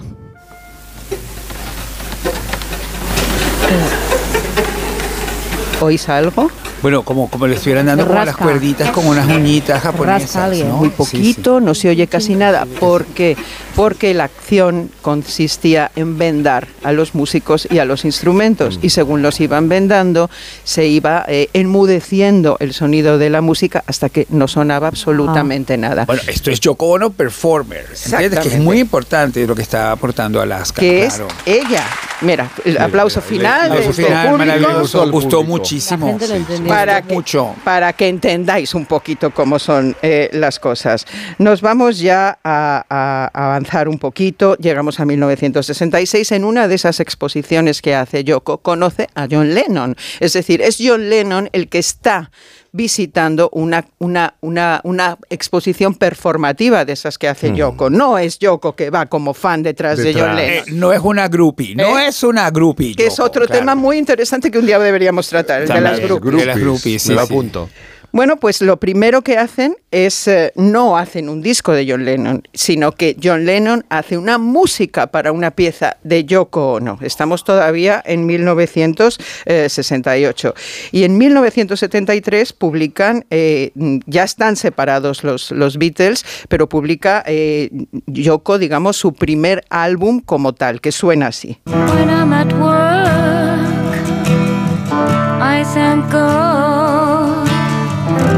Still have that smile Ma used to say, little day. Something inside me, something inside me died. John Lennon tenía tanta fe en Yoko que le dijo, este es tu primer álbum eh, pop, porque todo lo demás de Yoko eran ruidos y cosas extrañas, y le dijo, ya verás qué éxito. Pues no, pues no tuvo ningún éxito. ¿Por, por qué estás tan callado, No, Boris? porque no le porque todo lo que Por- nos estamos ¿por qué ofreciendo es una callado? clase magistral. No, es que luego, luego entraremos Hombre, en- claro, en es que datos. hay, que hay que poner un poco en antecedentes a Alaska, porque Sí. ella no sabía la animadversión No que se tampoco mantiene eso. desde este estudio Desde hace la siete figura de años. Yoko Ono. Ajá. Desde hace siete años, pero una antipatía ancestral que parte de la maldad, esa maldad arbitraria Tú que me no se ves un atisbo de maldad. Te- pero eh, con- contra Yoko Ono te veo mucho y esto lo llevamos llevando mucho tiempo hasta que ha venido la luz Venga, llamada vamos- Alaska y nos está vamos a explicando seguir quién es poniendo Yoko luz. Ono. Por Vamos a seguir poniendo luz o un poco de oscuridad, porque ahora sí tenemos que pegar un salto. Durante todos esos años no voy a entrar en lo de eh, cuando se casan y hacen el- el- el- la performance aquella de Contra la guerra de Vietnam. con- eh, recibir la cama y componer eh, Give Peace a Chance, eh, ni tampoco voy a decir que la primera frase de Imagine sale de uno de los poemas que Yoko escribió en los años 60. Claro. Quiero decir, hay muchas interrelaciones entre dos artistas, que es lo normal. exacto. Pero vamos a 1981, Ay, Dios eh, mío. eh, eh, eh, concretamente al 8 de diciembre. Claro. estaban en el estudio de grabación y de nuevo John le había dicho a Yoko, y está grabado, y está grabado e incluido en una, en una grabación posterior. Yoko, con esta canción sí que vas a tener tu primer número uno. Volvían a casa con la cassette, que era entonces Sí. con las pistas finales, con las mezclas finales de esta canción, en el momento que Chapman Ya. eh, se tropieza con Lennon. En y- el vestíbulo del Dakota. del Dakota, que por, es por, por cierto, John Lennon fue a vivir al Dakota en un momento muy tormentoso que se había separado de Yoko, como en el 71. Que fue como la travesía en el desierto de John Lennon. Exactamente, que es el momento también de separarse los Beatles, también se separa de Yoko. Bueno, pues muere John en ese momento, el disco ya estaba terminado, se publica, asesinado. es el primer Grammy para Yoko Ono como mejor intérprete y esta es la canción que ha sido varias veces versionada. Esto es versión de los Pet Shop Boys con la voz de Yoko. Bravo.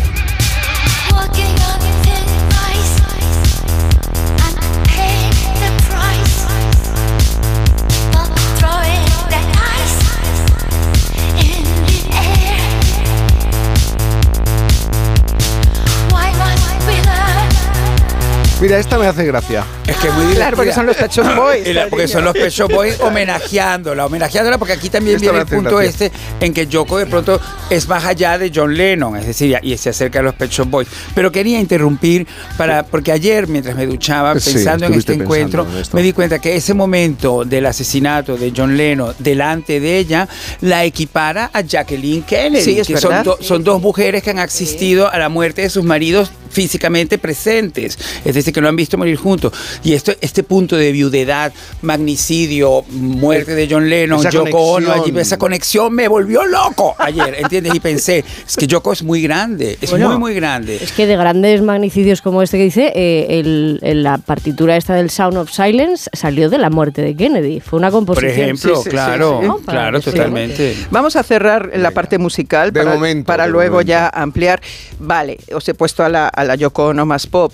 Yo entiendo que Yoko irrite. Yo entiendo además que haya gente que este arte mm, pues, le dé hasta risa.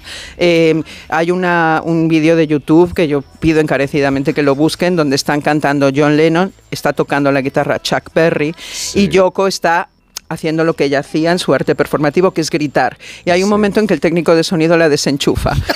Y la cara de Chuck Berry, la cara de Chuck Berry de alivio es absoluta porque la cara, la cara de irritado de, de Chuck Berry la tienen que buscar. Pero Hasta el gorro os, ya el señor. os- os voy a poner un ejemplo de la- una de las últimas performances que hizo. ya, Esta señora. Os voy a poner un poquito un ejemplo para los que odiáis a Yoko, pues os voy a Yo dar. no la odio. bueno, os voy a dar ah, argumentos. Sobrevalorada. Os voy a dar argumentos. Esta es una pieza que interpretó en el MoMA de Nueva York en el 2010 y que suena así. Es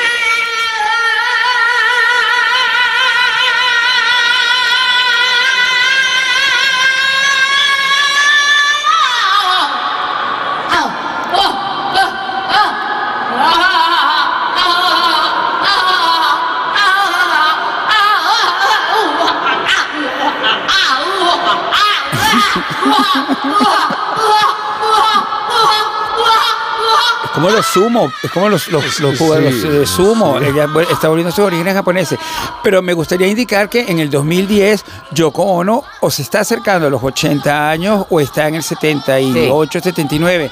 Tener esta calidad de voz y de garganta indica que realmente la ha acompañado toda su vida. Ya, pero ah, gente que eh, la pone a la altura de Marina Abramovic. No, no, perdona. no la altu- pongas a la altura de Marina A la Abramovic altura no, está por encima. Es la que lo inventó. Marina Abramovic que es una pura copiona, del, además del, Uy, del siglo uy. XXI. Esa es mi Alaska. La- Uy, uy, lo que vamos a Vamos a hacer una pausa y, y ahora el debate, bien. Porque tú también tienes que decir. Marina Abramovich copiona, que tiene una retrospectiva increíble ahora en el Royal Academy of Arts en Londres, donde por cierto hay esa famosa pareja que ella hacía de Mm. dos personas desnudas, que lo hacía en su época con su compañero. con Yo su la vi en el Teatro Real. Pero que en el fondo, en Me el Teatro Real, acompañadísima Sí. por su amigo actor y el superdirector, que eso es una de las megatrampas y estafas de Marina Abramovich, también que hay todo hay que decirlo. Bueno, pero no desviemos el tema, porque Pero, vamos bueno, con pero Yoko. en, en- pero en esa retrospectiva ponen a una pareja de un varón desnudo y una mujer desnuda y tú tienes que pasar por el estrechísimo espacio que hay entre ellos para poder Sí. pasar. Esto te recuerda muchísimo el- la, la foto desnuda de John Lennon y, y, Oye, por y favor, Yoko Ono contra deje de gritar, que deje de gritar esta Sí, ya, señora. ya, ya. Vamos a hacer una pausa. Ahora voy a gritar yo como ella, a ver si me sale igual. Por fin, no es lunes. La salud es indispensable en nuestras vidas. Una buena salud bucal se refleja en la salud general. Por eso el primer paso es la prevención con Vitis. Protege y cuida la salud de tus encías con la gama específicamente diseñada y formulada de cepillos, pastas y colutorios con CPC de Vitis Encías. De venta en farmacias y para farmacias. Vitis, más que una boca, es salud. Cuarta planta. Mira, cariño, una placa de Securitas Direct. El vecino de enfrente también se ha puesto alarma. Ya, desde que robaron en el sexto, se la están poniendo todos en el bloque. ¿Qué hacemos? ¿Nos ponemos una? Yo me quedo más tranquilo si lo hacemos. Vale, esta misma tarde les llamo. Protege tu hogar frente a robos y ocupaciones con la alarma de Securitas Direct. Llama ahora al 900-272-272. Los soportales y balconadas de la Plaza de Segovia de Navalcarnero. El majestuoso castillo de Manzanares el Real rodeado de enclaves naturales increíbles como la Pedriza. El castillo de la Coracera de San Martín de Valdeiglesias. Sus playas en el pantano. ¿Imposible contarte en tan poco tiempo? todo lo que puedes descubrir en las villas de Madrid. El mejor estilo de vida del mundo. Comunidad de Madrid. Imagina un mundo limpio, seguro, confortable. Imagínatelo en paz, en silencio, mientras conduces plácidamente un vehículo 100% eléctrico de Mercedes-Benz. Y ahora deja de imaginar y ven a Electric Drive en Star Madrid Retail, tu concesionario Mercedes-Benz donde podrás conocer y probar toda la gama de vehículos eléctricos de Mercedes-Benz y entender a fondo el mundo de la electrificación. El mundo cambia, ¿tú no? Electric Drive, solo en Star Madrid Retail, del 2 al 4 de noviembre en calle Alcalá 728. Inscríbete en el 914-2004. Un día descubres que tienes humedades en techos, paredes, están por todas partes. ¿Qué puedes hacer? Llama a Murprotec. Llama al 930 1130 o entra en murprotec.es. Si con las humedades te las tienes que ver, ¿qué puedes hacer? Llama a Murprotec. 930 1130. Murprotec. Cuidando tu hogar, cuidamos de ti. Clínica Oliver y Alcázar. Especialistas en implantes para pacientes con muy poco hueso. Cirugía mínimamente invasiva con prótesis definitiva en un mes como máximo. Diagnóstico gratuito y financiación. Consulte su caso en el 91 564 6686 o a través de la página web oliverialcázar.com. Más de 30 años de experiencia. Te compra tu coche, te compra tu carro, te compra tu buga. Te compra tu auto, caravan. ¿Te han hecho una oferta? Te la mejoramos. Has oído bien. Mejor precio garantizado y compromiso de pago en 24 horas. Ven a vernos. Jaleos Hondos. Vive la experiencia más innovadora y atrevida. Amor. Pasión. Flamenco. Solo en Madrid, en el Teatro Magno, Jaleos Hondos. Flamenco Experience. Solucionesconhipoteca.com. Préstamos desde 10.000 hasta 3 millones de euros. ¿Necesita liquidez? ¿Necesita dinero hasta la venta de su casa? ¿Necesita un préstamo para cancelar deudas o un embargo? Solucionesconhipoteca.com. 91 639 9407. Préstamos desde 10.000 hasta 3 millones de euros. Solucionesconhipoteca.com. Grupos Eneas. Lexus te invita a la primera exposición de diseño y arte instalativo en contenedores de barco reciclados. Creaciones únicas, sostenibles, tan inesperadas como el nuevo Lexus LBX. Del 26 al 28 de octubre en la Plaza de Colón, entrada libre. No te pierdas ADN Forum by Lexus. Lexus Experience Amazing.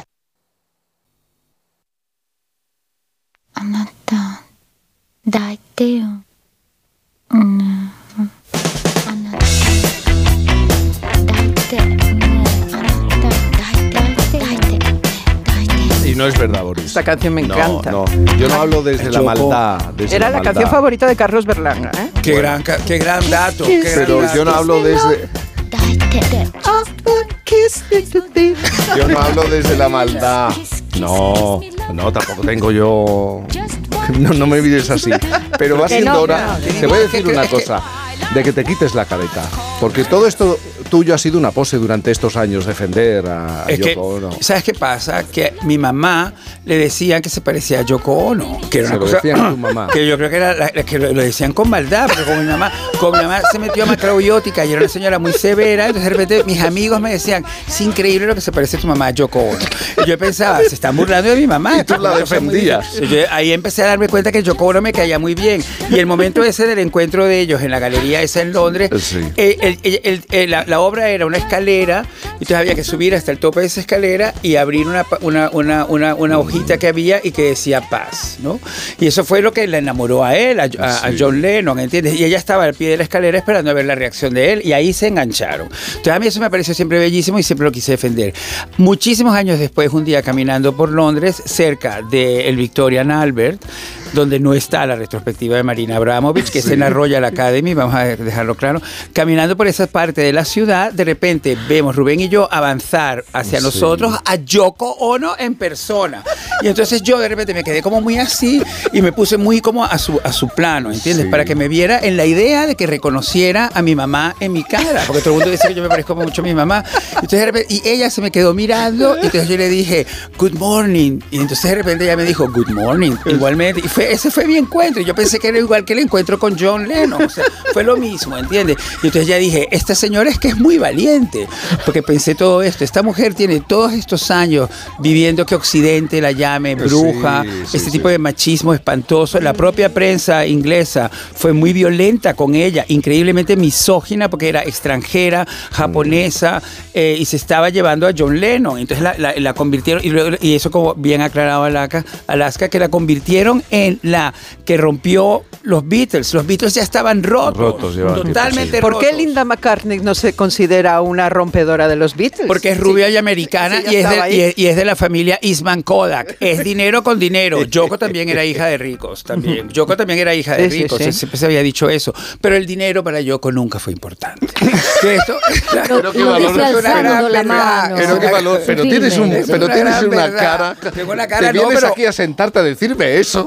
A decirte eso, el, dinero, no para fue Yoko no, importante. para Yoko lo que fue importante fue el arte y, y, y, sostener a ese milagro de hombre que era John Lennon, que no tiene que haber sido un hombre fácil para nada, ¿eh? también es verdad. Esto todo está dicho, ya está. Bueno, pero- Por eso ha sido importante, pero me encanta que esta canción le encantara a Berlanga, que yo considero un gran, gran músico extraordinariamente, y, eh, y, y realmente insisto en que ella ha aportado muchísimo a la música. Mira, cuando hicieron este recopilatorio 2010, donde se llamó a los artistas que quisieran participar para regrabar sus canciones, unos remezclaron con su voz, otros hicieron versiones, ella le puso al álbum Yes, I'm a Witch. Sí, soy una bruja. Soy una bruja. Que es Ah, sí, en respuesta a lo que la prensa había dicho siempre. de ella, pero ella. sentido del humor, sentido del humor. Bueno, y además, ¿por qué no reconocerle su, su aporte estético? Porque Yoko Ono con esa cara, con ese pelo, esa Esas calidad, gafas esas de gafas, pantalla. es- esa señora. Todos hemos sido en algún momento Yoko Ono. Hombre, claro, totalmente. Tú te levantas, hay un día en la mañana que te levantas y eres Después de salir una noche te pones las gafas, estás blanco, blanco, blanco, blanco, y, a- y a- y andas así mirando al mundo como si fueras Yoko Ono y a, y a que te sientas bien. Bueno, Te- realmente te viene- te vienes hay arriba. mañanas en las que Yoko Ono seguramente no vería el mundo.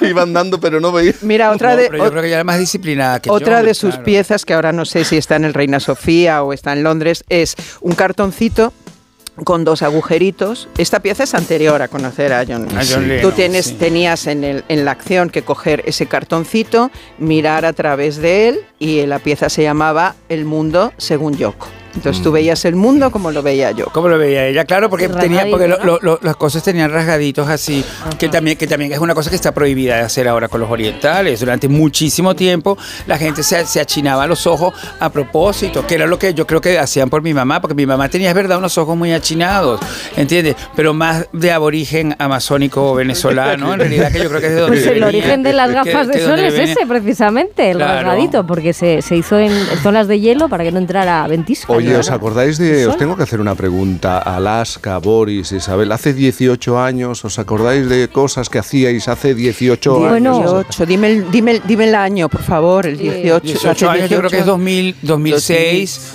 o 2000, 2005, 2007, por ejemplo. Sí, pero ¿os acordáis, por ejemplo, 2006 y de, 18 del disco de Madonna hace ¿Cuál? 18 años? 18. Confessions. Oh. Ay, Vale, vale, vale, vale. Ay, por Hang. Hang up, hang Hang up. up. Maravilla. Que esa, esa es la última Madonna buena. Hay gente Es que opina verdad, esto. estoy de acuerdo. Esta canción fue un verdadero éxito con un videoclip con Madonna haciendo ejercicio al más puro estilo Jane Fonda. Pero aquí en España esa canción, claro que sonó, pero fue diferente. No, es que- tenía, otro sabor. Es que no la podemos, yo ya no puedo, A no tengo otra letra, mismo. no tengo otra letra A mí para me esta pasa canción. lo mismo, porque nosotros no hacíamos deporte con Madonna, sino con Loli. Time goes by. Con Loli, time goes by. Con Loli, time goes by. Con Loli, time goes by. Con Loli. Bueno, yo me acuerdo perfectamente, pero es que hago un poco de trampa, porque me he traído el registro. Por eso hoy quiero hacer un pequeño viaje en el tiempo. Hace 18 años, una invitada Yo tengo que reconocer que en mi iPod tengo sus canciones. Y así muchísima gente en este país. Es un fenómeno musical. Es única. Podemos hablar de Terremoto Motion. Ella es la terremoto. Para ti, niña toda lista, vamos a calentar. Suelta el bocata ya. 18 años han pasado con Loli, la canción que nos hizo conocer a Terremoto de Alcorcón. Mira, Alaska además lo baila, lo baila todo. Una mayoría de edad que en por fin no es lunes, no nos resistimos a celebrar. Tenemos que saludar a la Terremoto. Terre- Terremoto, buenos días. Muy buenos días, queridos amigos, compañeros de las ondas hercianas. ¿Qué pasa? ¿Cómo estamos? Qué reina, qué reina, por Ay, ay, favor. ay. Qué Amor. Estos La son terre- 18 años que sí nos gustan celebrar. Quiero decir, 18, importante. 18. Oye, Qué fuerte. ah, yo cuando me he visto atrás en el tiempo uh, viendo esta, esta conversación, 18 años, señor. 18 años de esta versión. Yo supongo que has tenido en estos 18 años tiempo para decir, mira, eh, me llevo bien con ella, mira, no me llevo tan bien con ella, y mira, asumo que esto me va a acompañar permanentemente, ¿no? Y naturalizar la relación con, con esta versión de esta canción de Madonna, ¿no? Y con ella, y con Y ella con también, ella. naturalizar la relación con ella también, que es una mujer difícil. Es una mujer difícil, Jaime. Es una mujer complicada. Yo llevo muchos años que no bajo en nuestra relación y ahora 18 años después, pues aquí la tenemos, está llegando, está llegando, está aterrizando prácticamente. La estoy viendo Porque para, pero para cerrar ya el ciclo, claro, lo que te faltaría es poder en algún momento coincidir con ella, ¿no? Y- y, en- no digo actuar, pero coincidir con ella, ¿no? Hombre, no, De actuar, ya que estamos de actuar, pues total, ya que nos ponemos, pues vamos a pedir por todo lo grande, que me siento un poco Marina Abramovic ahora después de esta conversación, ¿sabes? Que es un poco mm, mi Yoko Ono, ¿sabes? Para mí es mi Yoko Ono. Yo, pues, me debo a mi Yoko Ono y son muchos años de pleitesía. Es verdad. Y yo creo que sería muy bonito ese encuentro y que España lo agradecería. Pero yo, creo, pero yo creo que en el encuentro tú vas a bailar mejor que ella, porque en los vídeos Bueno. que estamos viendo de la gira notamos que ella está un poco ortopédica y que no consigue moverse hombre, es que, con esa cosa de antes, que es el gran drama de, de Pero mi, Madonna. te- mi terreno tiene la edad de, la- de Madonna también. Yo no tengo todo- la edad, todo- todo es obvio. suma. Tengo un poco más, estoy más cercana en la ortopedia que en la edad a ella. Pero también tampoco Ay, ay, he sido ay. yo nunca una gran bailarina. Las cosas como son, para eso he llevado siempre a la Fel de Nefles que bailaban conmigo. maravilla. Porque como muy bien sabe nuestra amiga grandes. Alaska, hay que llevar siempre un cuerpo de baile porque esto mm, te da una entereza. Viste y mucho. ¿Qué hace ella? Pues se rodea cariño de 50, 70. Cuanto Ya. más años cumple, más bailarina es Oye. Pepa, de todas maneras vamos a recordar, tú empiezas allá por 1999, ¿no? En efecto. En efecto, ¿no? En efecto. Yo empiezo con las diabéticas aceleradas, Aceleradas, que, sí. que me traen a Mallorca para formar parte de su compañía de teatro y, y ahí empezamos a hacer pues versiones, canciones, grabamos una cinta de cassette que se llamaba Versiones Populares. Y, y bueno, eso fue un disco magnífico, un disco no, que fue cassette, pero no se editó más que en cassette, con canciones como El Pretty Woman, El Love is in the Air, Francisco Alegre, grandes hits. Luego llega momentos pues como, como con Loli, llega momentos como el que suena de fondo en Ajena, que cantamos y que estrenamos en la gira de, de Fangori y Nancy Rubia. Sí, señora. Que además hicimos una gira completa con ella del extraño viaje y nuestro objetivo siempre era en cada concierto vamos a darle una sorpresa. Sí. Y esta En- canción en- se estrenó en, en uno de fue los maravillosa. conci- En Ajena. En En Ajena. En Ajena fue Ahora esto- maravillosa. Es que la Ahora, ahora, canción era muy buena. Pero es Mira. que, ¿qué decían estas chicas? Es que no se entendía bien. Porque ellas cantaban en inglés. Exacto, y entonces eh, estoy cansada, estoy aburrida, enajenada. Enajenada, exacto. Muy grande, muy verdadero, todo muy verdadero. Hasta Acercamos llegar- la música, claro, gente. Hasta llegar a- a- a- al éxito en, en nuestro país, eh, te pasaron muchas cosas. ¿Es verdad que tú querías ser camionera antes? Yo que- quería, yo quería ser camionera toda la vida porque yo vengo de una familia de conductores. De conductores, Maravilla. Y yo cuando en el colegio de las monjas preguntaban a las niñas, ¿tú qué quieres ser de mayor? Yo médico, yo maestra, yo decía, yo camionera. Y no lo entendían mucho, pero yo, yo pensaba, yo me veía yo de chica ya allí, montaba en la furgoneta un camión, yo sola con mi música. ¿Sabe? Que paraba a comerme un bocadillón de que yo quería, que pasaba, me saludaba con los demás camiones, pitábamos, nos encont- Eso era una vida en la carretera que a mí me parecía mm, envidiable de toda la vida de un objetivo de la vida, que no lo he hecho, pues, luego algún día me tiro a la carretera, pero, pero de momento no me ha dado por conducir, pero bueno, está por llegar. Oye, Pepa, y, y- y cuando tú te ves con Pedro Almodóvar en Cannes, en el festival, no piensas, oye, algo habré hecho bien en, eh, en mi carrera para verme en esta situación y estar en esta situación, ¿no? Pues mira, lo que hice bien fue aprender idiomas y por eso fui, también te lo digo, porque a mí no me llamó, me lla- llamó a las diabéticas y las diabéticas son las que le dicen, Pedro, vamos a llevarnos a la niña, que la niña habla inglés, habla francés, habla catalán, habla cosas. Y entonces salí por eso, si no, no salgo, también te lo digo. Pero ¿tú crees que ir a la escuela de idiomas no vale para nada? Pues sí, cariño. Tienes 12 años, ¿te crees que no? Sí, vale, los idiomas valen. Importante mensaje, importante Es mensaje. importante. Pero y, bueno, entonces, y cuando- entonces en Cannes, ¿eso cómo fue? Claro, porque de repente ah, eh, formabas parte de una de esas super mega fiestas de, es que verse de allí. Almodóvar, claro. ¿no? Hombre, que en, en Cannes fue la, la primera vez que una película española abría el festival de, de Cannes, era la mala educación, Ya. Y, y se montó un fiestón que aquel hombre, como no sabe hacer las cosas chicas, porque ese hombre no sabe hacer las cosas chicas, montó un fiestón allí en un parking, que yo estaba cantando y estaba allí el Brad Pitt. Claro, porque era el año de Troya, esas cosas. Claro, Ay, ay, claro. esto es, esto está muy cierto. Exacto. Y Bra- Brad, Tarantino, Brad- Pitt te miró con buenos ojos. Intercambiaste cruce de miradas con Brad. Brad, yo le presenté a Angelina. Esa- yo le presenté a Angelina. Si es que la gente no lo cree, pero es que yo tengo unas vivencias que no son normales. Esa pareja me lo debe, esos niños me lo deben a mí todos. Pues son unos cuantos. Seguro Sí, sí, sí, porque se nos fue un poquito de las manos. Venga, otro, vamos a por otro. Venga, que podemos, venga, Angelina, otra peliculita más, otro niño, venga. Otra película, otro niño. Oye, pero estoy pensando que has hecho La novia de América con Alfonso Albacete. Maravilla, Y sí, allí, y que estás divina, en un papel estupendísimo y estás fantástica y con un vestuario increíble. Y de, repente. mesa, sí. Y has compartido escena y rodaje con Maribel Guardia. Maribel Guardia. personaje Maribel Guardia, que, es una gran desconocida que en es una este gran país. desconocida en este país, pero que es, que es un, un mito mexicano absoluto eh, Sí, sí, de- sí. del siglo XX. De origen costarricense, pero afincada en México y una estrella, una mujer que, que, que, que además es una bendición, un amor, con un cuerpo. Es un poco la, la Toya Jackson, ¿sabes? Tú la miras y la cara y es un poco la Toya Jackson. Pero es todo bondad y es toda alegría. Yo tuve la suerte de bueno, tener el elenco español de Eduardo Casanova, Miriam Ibarguren, Paul Monen, Ginés García Millán, que estuvimos además, mm, pues, bueno, la pandemia, en medio de la pandemia rodando, donde convivimos estrechamente con la cultura mexicana y con la gente de México que- y, ese gran descubrimiento de ese gran país que es el tuyo y el mío de alguna manera porque soy charro, así que ¿Es también lo verdad? llevo en la vena. Charro. Pues claro. mira, me gusta leer que entre las candidaturas de la película para, para optar a los Goya estás tú como mejor actriz de reparto, también Miren Ibarguren como mejor actriz.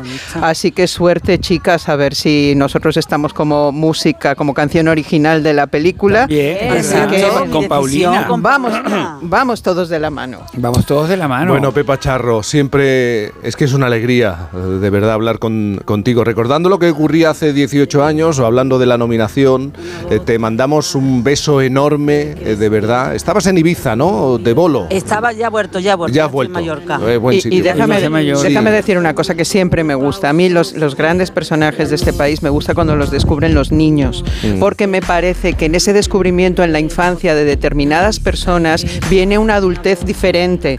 Entonces me ha encantado cuando Pepa, a través de Masterchef, se ha convertido en un ídolo de niños, Totalmente. porque, porque yo veo a esos niños y pienso qué maravilla de futuro. Hay otra mente dentro de ese niño y vamos ¿Verdad? a ver hacia dónde, hacia dónde va. Y, y- y siempre acompañados por. Terremoto. Terremoto, puede ser que estés aquí versionando a Aute, que estamos oyendo Mm, atrás. a Maciel, A Maciel, a Maciel. Maciel, Bueno, pero es la canción de. Aute A de ver, a ver, a ver, a ver. Maciel. que, yo- que fue el himno de este año Orgullo de Pueblo que nos acompañó homenajeando a nuestro querido amiguísimo y gran ser humano que estuvo con nosotros, Fernando Estrella, a quien le dedicamos este himno y que nos acompañó, bueno, y nos ha dado la vida. Eso sí que descubrí, mm, eso sí que era Madonna, eso sí que era Madonna, era una gran Madonna dutrera. Así que yo no puedo más que darle gracias al universo por todos los regalos que me hace cada día. Oye, pero esto, esto es el amor de Maciel. El Vamos amor a de corregirlo, no vaya a haber sí, un señor. problema. Pepa. Charro, un beso enorme. Cuídate mucho, vemos corazón. día uno en el escenario del Palau San Jordi, que estoy ahí recogiendo firmas a ver si salgo al escenario con Madonna. Eh, Venga, sí, sí, sí, ánimo. sí, por Vas a favor. salir, vas a salir.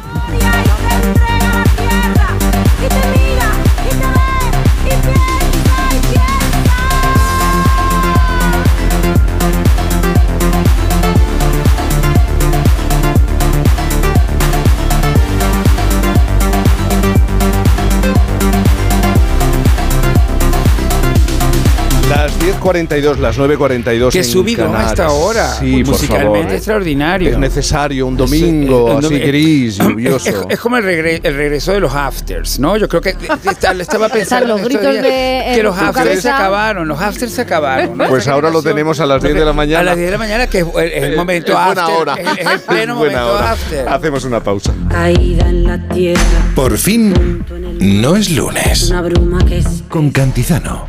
Los bancos. Existe una opinión generalizada sobre nosotros y no siempre es positiva. De BBVA para todas las personas. La mayoría de las empresas españolas son pymes que se esfuerzan para seguir creciendo. Más del 83% de las que solicitan financiación bancaria la consiguen. En BBVA creemos en un futuro mejor. Por eso trabajamos cada día para que las personas y empresas prosperen. Conoce más en bbva.com. Nadiuska es la primera mujer que enseña los pechos en España, la primera famosa que aparece en una portada de interview. Llega a hacer como 16 películas en apenas 2-3 años. ¿Cómo puede ser que una mujer que lo tenía todo acabara sin nada ni nadie? El Enigma Nadiuska, ya disponible solo en A3 Player. Y cada domingo un nuevo capítulo. Lleva tu negocio a otro nivel con Vodafone Business. Con negocio a medida disfrutarás de fibra y móvil con soporte informático 24/7. Escoge entre ciberseguridad, presencia digital o reparación y sustitución de dispositivos. Infórmate en vodafone.es o llamando al 1443. Vodafone Business. Together we can. Muchas jóvenes sufren en silencio el maltrato físico o psíquico. Lo mejor es denunciarlo, pero si no te sientes preparada para contárselo a la policía, no te calles. Cuéntaselo a tus amigas, a tus padres, a tu profesora. Cuéntaselo a alguien. No te lo quedes dentro. Antena 3 Noticias y Fundación Mutua Madrileña. Contra el maltrato, tolerancia cero.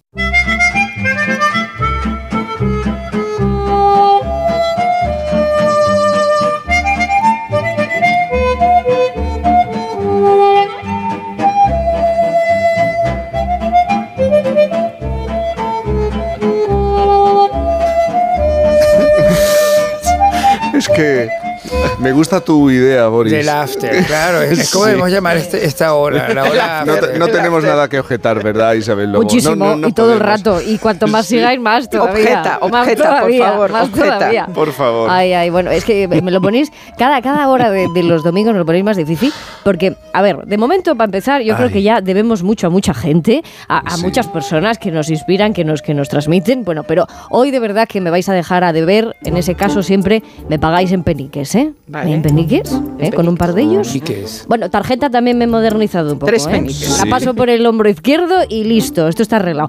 Que por cierto, eh, seguís sin saber lo que es el narizúngalo, ¿no? No, para nada. Para nada. ¿No? Pero ya te Tenéis que encargarás. adivinar, En la tenéis que luna, adivinar el la objeto de luna, sí, temporada. El, el zungalario no, el, el zu- es, que, es que cada día le digo, el narizúngalo, sonrojado circense. Y mientras tanto, y si lo adivináis, objetamos hoy sobre un objeto por el que me disteis alguna idea que otra. Hombre, Objetos expendedores. es el tema de Alaska y de Boris. Las máquinas. Nos El- gusta. El, el automat que Nos dicen en gusta. Diamond Sarah's Best Friend. Ya, pero como cada, cada uno aquí tiene una, una raíz antropológica, otra más filosófica, el otro, pues, eh, cada uno que coja la que quiera. A lo que vamos es que todos en sí mismos somos máquinas de expender, sobre todo una cosa, energía. ¿ah? Todos tenemos campos electromagnéticos a los que nos su- sujetamos, nos agarramos, pues unos nos, nos transmiten más eh, eh, positividad, otros más negatividad, bueno, eso va a depender, lo vamos calculando. Pero sí que eh, consideramos en algún momento el cuerpo humano como una gran máquina, en ese caso estamos expendiendo todo el día todo tipo de energías, de sustancias y a saber, hasta estados de ánimo. Lo que provocamos también es otra cosa, y ahí está la diferencia en lo de expender. Uno expende, pero luego lo que provoca eso que ha expendido, ¿te haces cargo o no? Yo os pregunto. No, claro, hay que, hay que hacerse Claro, hay que cargo. asumirlo. Sí. Claro. Vaya hombre, bueno, Ya, pues ya. nada, que ese sudo me ha quedado esto al final para llevaros al origen de casi todos los orígenes de la objetología. ¿Quiénes creéis que fueron los que inventaron las máquinas expendedoras? Los japoneses. Mis Más favoritos. atrás, más at- los Más atrás. egipcios. Ay, los Claro. egipcios. También Ah. lo inventaron ellos. También, con la mente. Que no, que no. Explícate, no. explícate. Las máquinas de, de vending, ¿no? que así se, se conocen, tienen una larga historia, ¿eh? pero pocos conocen que los auténticos inventores fueron los egipcios. Concretamente la idea fue de Herón de Alejandría. ¿Qué hizo? Inventar una máquina para dispensar agua bendita en los templos de Tebas y del Alto Egipto. Pero tendría comerciante. 30 esclavos, ¿no? Un- Detrás un, del un panel. comerciante, claro, Lo que fuera. las cosas con la mano. Lo que fuera, pero a En- este en, en tío... Pompeya descubrieron un bar que tenía como una hornacina para pues, llevar comida Sí. a casa. Es verdad, es verdad, es verdad. Pues mira, fíjate, le debemos tanto, tanto, que de no ser por este talerón de Alejandría, no hubiéramos tenido los dispensadores de gel hidroalcohólico después de la pandemia tan a mano. Tan a ¿eh? mano, Tan a claro. mano. ¿Y por qué no se llamaron Herón? Ah, bueno, Mira, pues ya sí. tiene el nombre ahí, claro. Haber sí. sido... podría haber sido... Y, y no quiero volver al tema de Cleopatra, pero estamos hablando de unos egipcios que en realidad eran griegos. Era- Eran griegos, por eso. Alejandría, por eso Alejandría. Ay, también, también. Claro. Máquina expendedora, máquina dispensadora, máquina de venta automática, automática, automática, vamos a ver. Automática que se atascan todas. Sí, es verdad. Ya. Yo he visto que momentos aquí en los pasillos de gente arrojando un zapato y, y estirando para Violencia eh, tecnológica. Este Sí. es otro dato, Boris, que Violencia estás te- aportando. Sí, sí, ¿eh? sí, que lo hay. He descubierto un truco, porque hay una en un pasillo acá que está siempre estropeada, lo tengo que decir, Sí, no vayan a tener sí. problemas conmigo.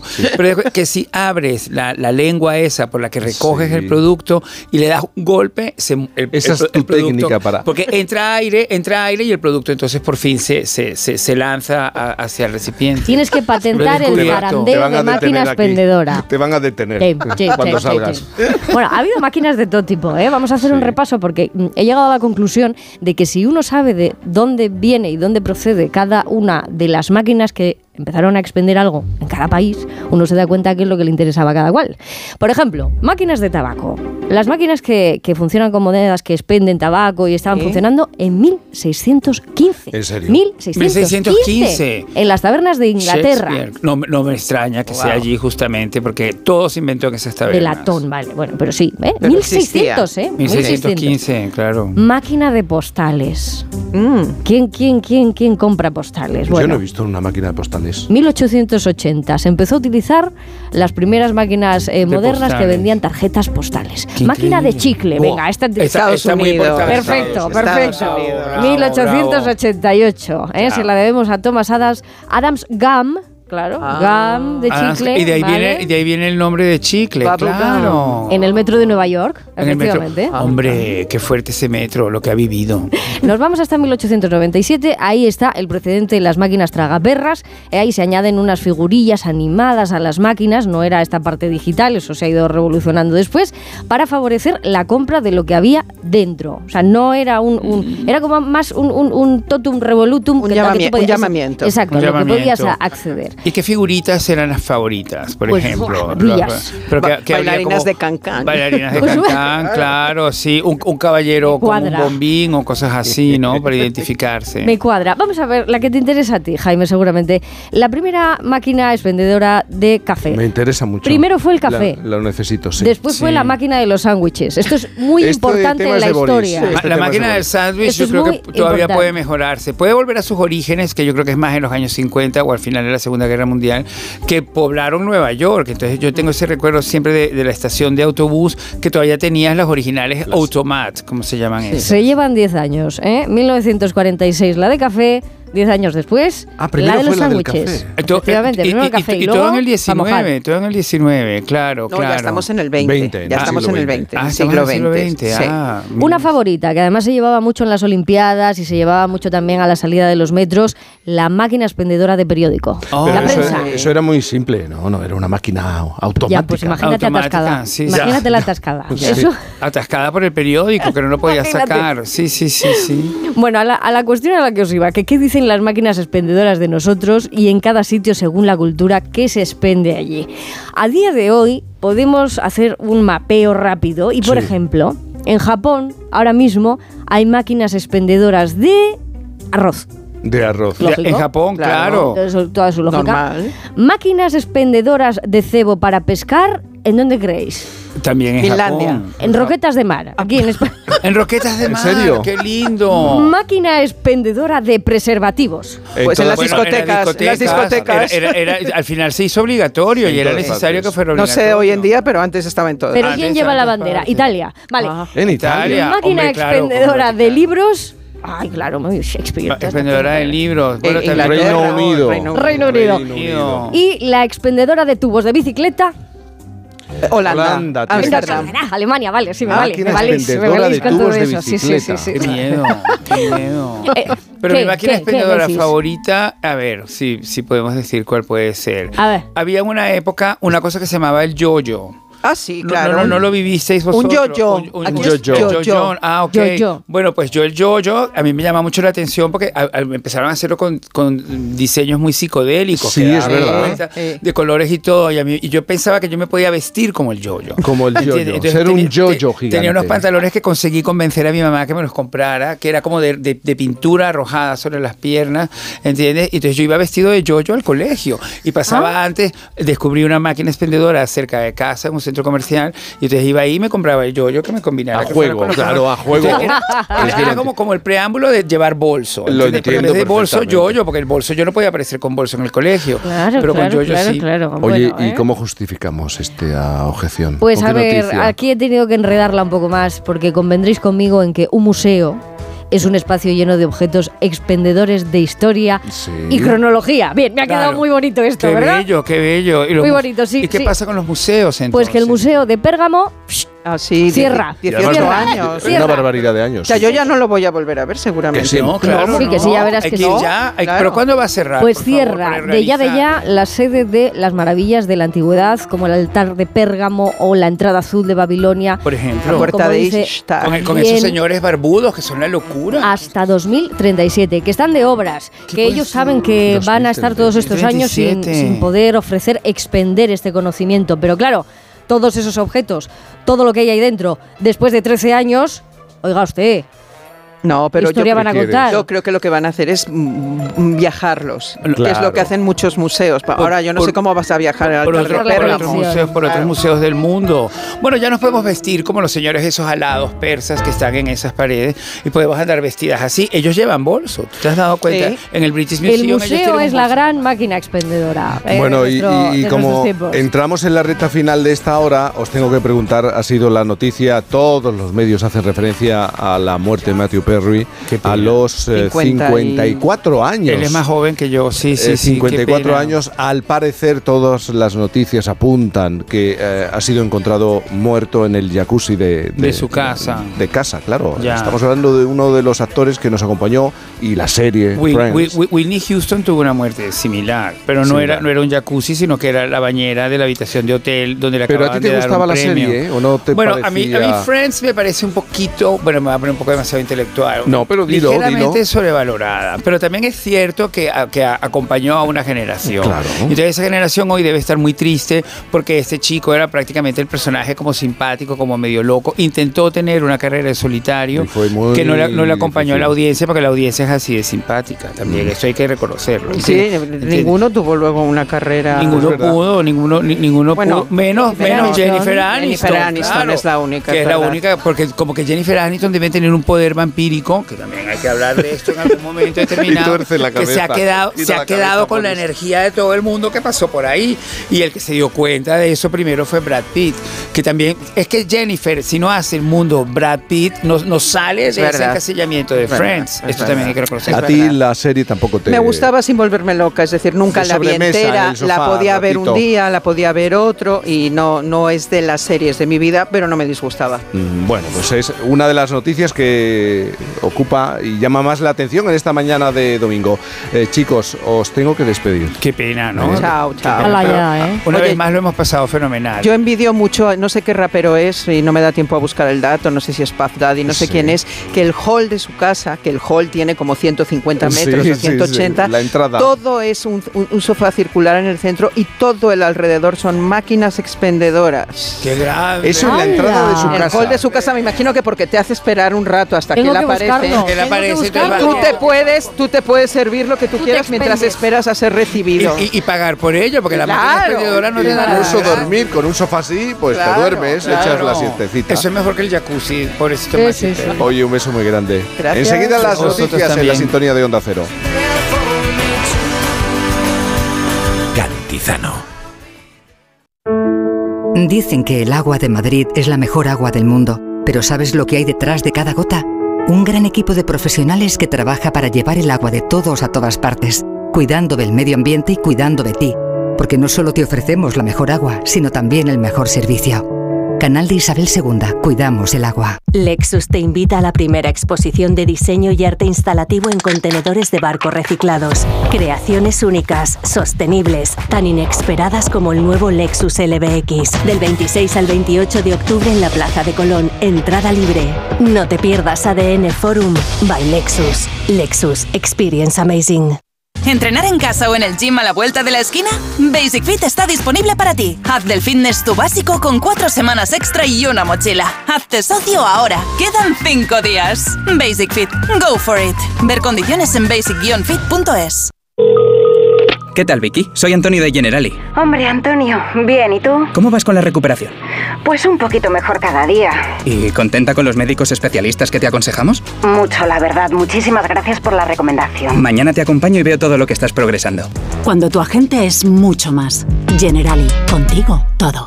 Sumérgete en la belleza musical de Halka en el Teatro Real. Descubre la obra maestra de Stanisław Moniuszko, considerada ópera nacional en Polonia, en su estreno en España. Un acontecimiento musical con un reparto excepcional encabezado por el gran tenor Piotr Beksala. Dos únicas funciones 9 y 11 de noviembre. Entradas desde 17 euros en teatroreal.es. Colabora Adam Miskevich Institute. Te compra tu coche, te compra tu carro, te compra tu buga. Te compra tu furgo, te compra tu moto, te compra tu auto, caravan. ¿Te han hecho una oferta? Te la mejoramos. Has oído bien. Mejor precio garantizado y compromiso de pago en 24 horas. Ven a vernos.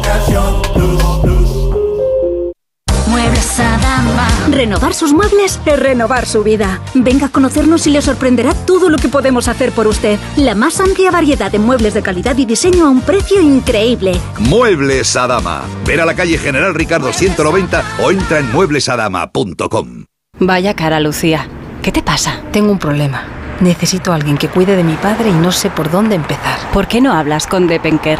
¿Depenqué? Depencare, con C de cariño. Ellos se encargan de todo para que tengas el cuidador ideal. Llámales al 91 091 35 66. Ya ha llegado Halloween a Yamóvil y con él los mayores descuentos en coches seminuevos, porque Yamóvil es el concesionario de los puntos azules donde cada punto es un descuentazo. Yamóvil, los mejores coches por mucho menos dinero.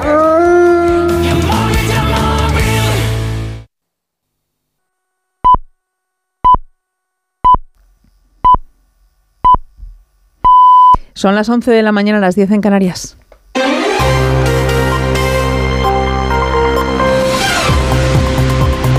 Noticias en Onda Cero. Buenos días, volvemos a Israel, donde el ejército ha llevado a cabo una nueva incursión con tanques en la franja de Gaza, en una operación en la que también han actuado vehículos aéreos no tripulados y helicópteros militares, atacando decenas de objetivos de Hamas. Se confirma además que al menos tres palestinos han muerto por disparos de las fuerzas israelíes en distintas partes de Cisjordania ocupada. Vamos a buscar la última hora en conexión con nuestra corresponsal en Jerusalén. Hanna Beris, buenos días.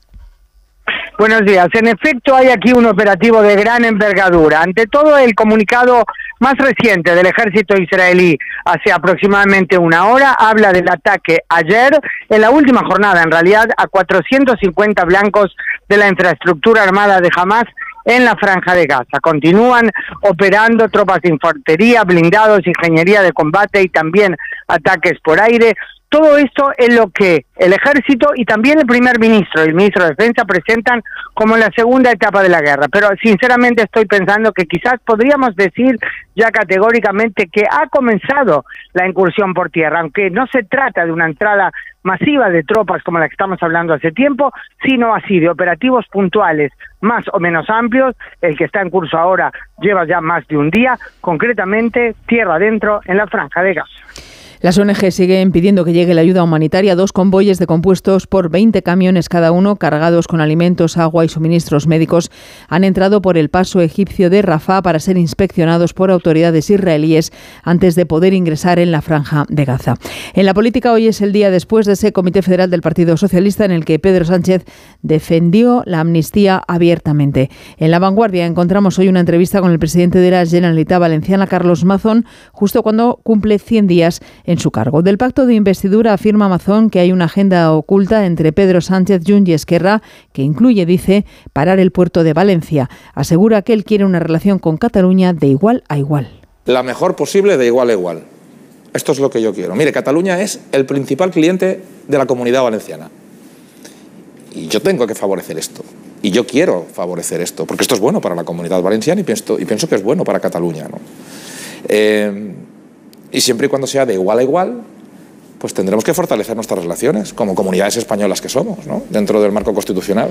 Y como cada 29 de octubre hoy se celebra el Día Mundial del Ictus, con el objetivo de combatir este accidente cerebrovascular y promover el conocimiento de sus síntomas por la mayor parte posible de la población, informa Belén Gómez del Pino. Cada seis minutos se produce un ictus en España, cada 14 minutos muere un paciente por ictus. No se cansan los especialistas en recordar la importancia de conocer los síntomas, entumecimiento, parálisis, pérdida de visión repentina, porque en la rapidez está la clave de la supervivencia y de una vida sin secuelas. Cada minuto sin atención que pasa tras un ictus se pierden dos millones de neuronas. Además de la atención inmediata, es muy importante la recuperación posterior, recuerda Judith Sánchez Raya, portavoz de la Sociedad Española de rehabilitación. Desde las estadas en UCI, el médico rehabilitador ha de ser el que evalúe las posibilidades de secuelas que vaya a tener este paciente ya desde el minuto uno. El ictus es la segunda causa de muerte más frecuente en el mundo y la primera en España entre las mujeres. Y cita además en el Vaticano, donde el Papa celebra la misa de clausura del Sínodo, la Asamblea de Obispos y Laicos, que ha durado todo el mes de octubre. Corresponsal en Roma, Darío Menor.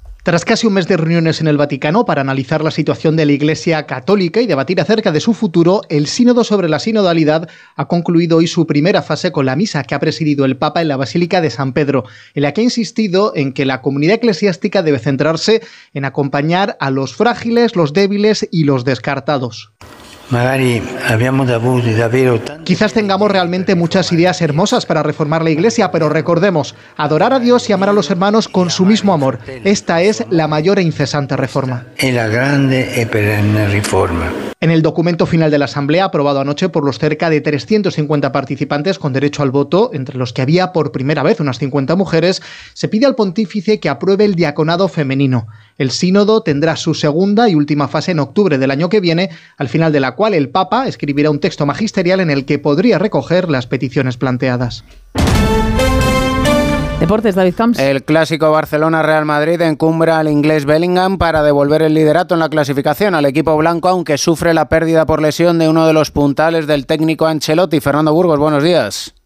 ¿Qué tal David? Buenos días. Sí, la lesión de Aurelien Chouameni, el pivote francés, completó los 90 minutos en el clásico, pero acabó muy tocado del pie izquierdo, como ya contamos anoche en el radioestadio de Onda Cero. Pues bien, esta mañana se le han realizado pruebas y Chouameni sufre una fractura por estrés incompleta en el segundo metatarsiano del pie izquierdo. Aunque el Real Madrid nunca da tiempo de baja, esta podría ser, atención, entre mes y medio y dos meses. Podría no jugar ya hasta enero del 2024. Está claro que su ausencia se notará porque estaba en muy buen momento de forma, era el cuarto futbolista más utilizado por, por, Ancelotti en este inicio de temporada tras Rudiger, Bellingham y Valverde y porque evidentemente era una pieza básica e imprescindible para ese medio campo David de Carlo Ancelotti. El Barcelona queda a cuatro puntos del Madrid y el Girona y podría perder la tercera posición en la clasificación si el Atlético de Madrid consigue la victoria ante la Alavés. La Real Sociedad, quinto con 18 puntos, visita Vallecas para medirse al Rayo. El Athletic de Bilbao recibe al Valencia abren la jornada dominical Betis Osasuna. Finalizados, Almería 1, Las Palmas 2, Mallorca 0, Getafe 0 y Cádiz 2, Sevilla 2. Además, Gran Premio de Tailandia de Motociclismo, enviado especial de la revista Motociclismo y Onda 0, Chechula 0. Espectacular victoria de Jorge Martín tras imponerse a Peco Bañaya y a Brad Binder en un apretado final que se ha decidido en la última vuelta. Alexis Espargaro terminado quinto, Mar Márquez ha sido séptimo y con este doblete del español en Tailandia, tras ganar también el sprint de ayer, le ha recortado un total de 14 puntos este fin de semana al líder del campeonato, Peco Bañaya, así que afrontará las tres últimas carreras del año con solo 13 puntos de desventaja con respecto al líder cuando todavía quedan 111 puntos en juego. En Moto 2 hubo doblete murciano, victoria para Fermín Aldeguer y segunda posición de Pedro Acosta, que ya sí depende de sí mismo para ser campeón en el próximo Gran Premio. Y en Moto 3, triunfo del piloto hispano-colombiano David Alonso con el líder Jaume Masia, cuarto. En la séptima jornada de la Liga Endesa de Baloncesto, dos partidos se juegan esta mañana, Real Madrid-Palencia y Manresa-Granada. A las 12, las 11 en Canarias, más noticias aquí en Onda Cero. Continúan con Cantizano en Por fin no es lunes. ¿Quieres sorprenderte? Vamos a hablar de las momias de los pantanos. ¿Qué son? Claro, estamos hablando de unos restos que ¿Te aparecen... gusta el misterio? Cualquier rosaventero, cuando vea las imágenes de estos aparatos, va a decir, esto no es de este planeta. La Rosa de los Vientos. Temas muy interesantes tratados con rigor. Sábados y domingos a la una de la madrugada. Y cuando quieras, en la web y en la app de Onda Cero. Con Bruno Cardeñosa. Te mereces esta radio. Onda Cero. Tu radio. En Onda Cero, I'm here to tell you, honey. That's right. Cantizano.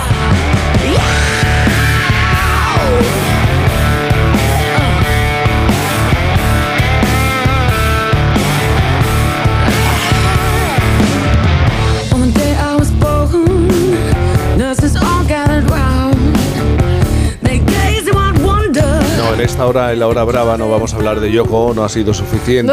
El anterior. No, no, no, no os voy a permitir que entréis Vale, vale, en ese vale. terreno porque Calla, todo el mundo sabe lo que yo pienso, lo que piensa Boris y lo que ha dicho Alaska. Así que le ha dedicado una sección y luego ya hemos debatido. No vamos a hablar No, de Yoko no, Ono, no, no, señor. no,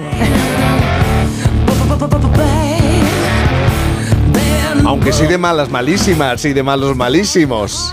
Estamos preguntándole a los oyentes por ese malo de ficción, porque ya los reales, bueno, pues cada uno tenemos nuestros malos de que están ahí, de, carne y hueso. casa. Sí, de andar, de andar por casa.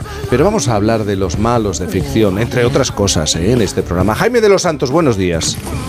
Buenos días. Buenos días. Oye, que me dicen que estás en Baeza. Sí, maravillosa Sí, ciudad. Maravillosa la de Baeza. ciudad, que te quiere mucho. Te van a dar un Sí. premio, también me dicen. Me lo dieron anoche. Ah, te lo dieron anoche. Sí, gala, gala preciosa porque es eh, los premios Baeza Diversa, decimocuarta edición y bueno, eh, premian a quienes consideran que hemos defendido los derechos del colectivo LGTBI y a mí en la, en la parte que me toca como político consideraban que llevo muchos años pegándome pero muy joven con eh, todo el que joven. va en contra de estos derechos. Bueno, pues oye, felicidades, de verdad, Jaime de Muchísimas gracias. Tú a veces tienes cara de malvado, de, de- de película, ¿no te lo han dicho? Eh, pero lo dices por, porque, claro, es que esto, es- esto de no tener pelo hace que las cejas eh, parezcan. No. Rebe, defiéndeme. Mira, vale, mira, voy a defenderle. venga, Primero venga. que tú has sido un gran defensor, y ahí te lo tengo que decir, efectivamente, esos derechos, porque yo he acompañado en más de un viaje Sí. eh, a Jaime de los Santos y hemos vivido alguna aventurilla, te lo digo, ¿eh? Sí, alguna O sea aventurilla. que merecido premio. Voy a hacer un poquito la rosca, Ay, ¿vale? pero qué raro Eh, esto, joder, ¿no? Sí, la verdad. Muy bien. Yo que quería que no picarlo un poco. sí, venga. Quería Espera, picarlo un poco. eh, Da- dale una y Sí. Dale un Y cariñito. luego, y luego por. No, eres bueno por dentro, eres bueno por Sí, dentro. bueno. De hecho, le gusta ir como más de malillo, pero luego al final luego- no, pero luego al final no. Pero si- si en realidad lo que yo quiero es estar bueno eh, y no, no, no termino de conseguirlo. Bueno, pero no lloremos aquí en la hora brava, ¿eh? Nunca No, tendrás. Te voy a decir una cosa, Jaime. Tu culo siempre será mejor que el de Yoko Ono. Y con eso te puedes. No, no, no, no, no Ha vayamos quedado por ahí. claro. Malo así, malo Jaime, un malo de ficción. ¿Te quedarías con qué malo? Wow, eh, pues voy a hacerme el, el- el- el pequeño Jafar. De Aladín. Vale, vale. Me parece gusta. fascinante ese me malo. gusta, me gusta. Genial. Sí. Rebeca, ¿a ti? ¿A ti? Jo, pues mira, a mí, ¿sabes lo que pasa? Que los malos y las películas de miedo me dan mucho miedo cuanto más reales son. Sí. Entonces, un malo que me da muchísimo miedo, pero por la locura, porque puede ser real, es Jack Nicholson en El Resplandor. A mí me encanta. Es, es brutal, es que es pero una de mis cara, películas favoritas. esa cara me da un miedo, un miedo, Sí, te lo claro, juro, ¿verdad? Ya sé que la crítica siguiente siempre pone la misma cara en todas sus películas, pero, pero, pero es muy Pero en buena. esa- Y la película es. Sí, Mira, estoy de acuerdo. Jo, uf.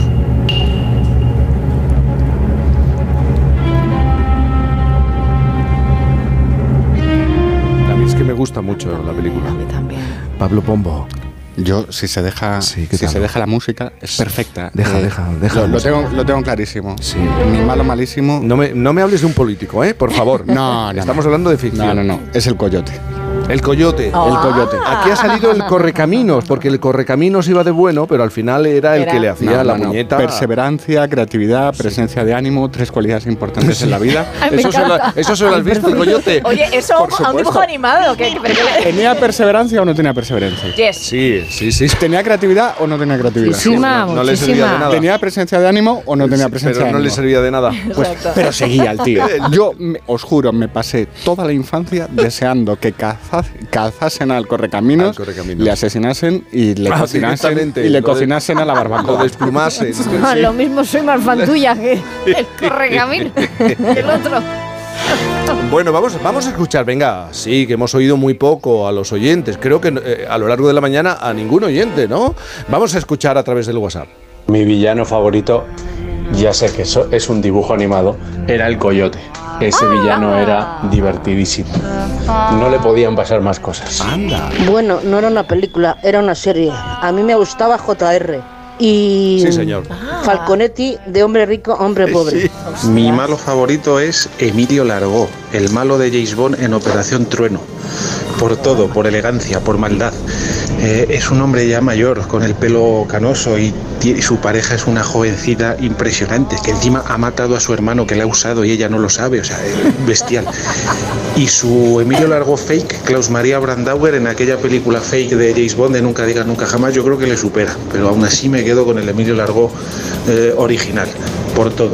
Yo cuando se habla de villanos de películas, de villanos simpáticos, de villanos con los que empatizas, siempre pienso en las películas infantiles, esas de dibujos animados o, o de otro tipo, pero que siempre hay un villano que en el fondo es un pobre desgraciado o una pobre desgraciada, que lo único que intenta es llamar la atención y que normalmente tiene buen corazón que surge al final. Como a todos los niños, cuando vi esas películas de pequeño me daba miedo el villano y me parecía que era muy malo, malísimo. Pero cuando las he vuelto a ver con mi hija, a la que he llevado al cine muchísimo en las sesiones matinales de los domingos, a todas las películas que surgían y a todas las que reponían, pues siempre me sentía enternecido por el villano o por la villana, que mm, los pobres lo pasaban fatal y al final pues mm, siempre cuál? tenían su merecido o más de su merecido. ¿Pero cuál? A todos. No. Le pasa como a mí. Para mí son todas las brujas. Todos, pero claro, estaba yo. Las digo, brujas. pero- Estamos todos así pero diciendo, cuál, lo dice, pero lo dice, cuál, lo dice. Pero cuál, Sí, pero sí. cuál, pero es cuál, gener- bueno. es generalista como yo. Ay, los. ¿Qué vamos a hacer? Bueno, vamos a ir abriendo las páginas de este suplemento de fin de semana y abrimos en esta ocasión las del Brava Times, ¿no? Hoy, es. hoy no. La cosa ligera, bueno, ya tendremos otros momentos para la cosa ligera. Claro, claro. eh, he tenido que poner firme a la tropa de millennials Sí. de la redacción Ya y vamos con la versión más rigurosa de nuestro vespertino radiofónico. Sí, sí, sí. Lo despeinamos un poco porque es domingo, pero le ponemos laca para explicar lo que está pasando en Oriente Medio desde el análisis, la información de las cabeceras más importantes del mundo. Venga. Empezamos. Financial Times. El movimiento de Israel abre una peligrosa fase en la guerra, se elevan los riesgos de escalada en Oriente Próximo. Nuestra impresión, se está abriendo la caja de Pandora, pero no se ha abierto del todo todavía, y nuestra sensación, entramos no en días, no en semanas, sino en muchos meses de alta sensibilidad. Para que nos hagamos a la idea, sacar a ISIS de Mosul llevó nueve meses. Esa es la comparación a la que apuntan los expertos. The Atlantic. Titular en forma de pregunta. ¿Por qué Israel debe de obedecer las convenciones de Génova incluso cuando los enemigos no lo hacen?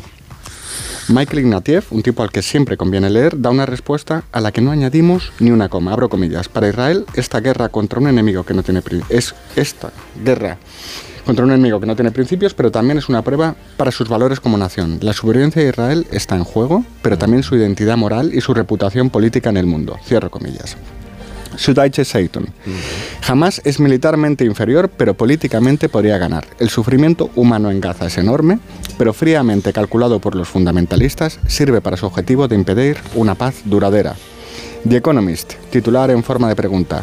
Segundo titular en forma de pregunta. ¿Podría la autoridad, con- mm, la autoridad palestina controlar Gaza si jamás fuese expulsado? Y respuesta.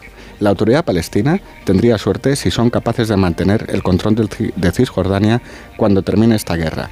Nadie sabe si hay un plan para el día después.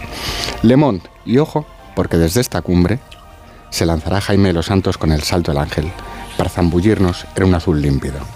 Comienzan nuevas conversaciones por la paz en Ucrania entre Kiev y más de medio centenar de países, pero sin Rusia. Hay otro frente para las democracias occidentales. Querido Jaime, Ucrania como Israel forman parte de la frontera del modelo democrático. ¿Somos verdaderamente conscientes de la fragilidad de nuestra democracia? Está Jaime, sí. Sí, pues, pues estaba pensando porque cada vez Pablo Pombo me lo pone más difícil y efectivamente las democracias son frágiles y están asediadas, especialmente en esos extremos. Y son un regalo, un regalo que entre todos nos hemos dado, un compromiso que no se puede eludir porque es sinónimo de libertad, la democracia.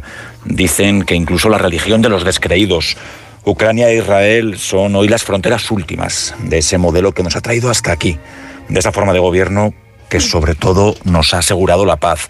Gustavo Dudamel, permitirme que yo siempre me vaya a la cultura, Bueno, reclama con su batuta democracia en Venezuela, en el mundo, y hace que suene Mahler.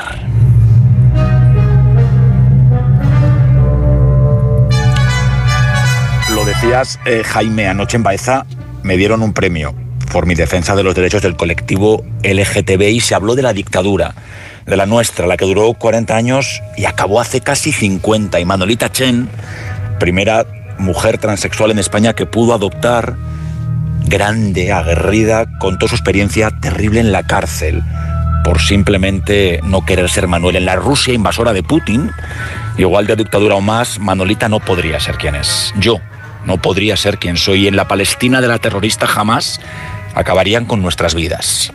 Por ser quienes hemos querido ser. Eh, cada uno debe ser respetado como persona por lo que es y nadie divinizado. Esto lo dijo Einstein, que era alemán y judío y luego se hizo austríaco, suizo y estadounidense, precisamente huyendo de aquellos que ponían en solfa la democracia. Cuidado con lo que se defiende, cuidado con quienes loan según qué regímenes y con los que fabrican mensajes de odio sin caer en que en esos regímenes no tendríamos ninguna oportunidad, que si trasladáramos nuestras vidas a esos territorios, si traspasáramos según qué fronteras, tendríamos que dejar de ser nosotros mismos. Y después de este salto, Jaime, te tengo, me dicen que te tengo que dejar ir.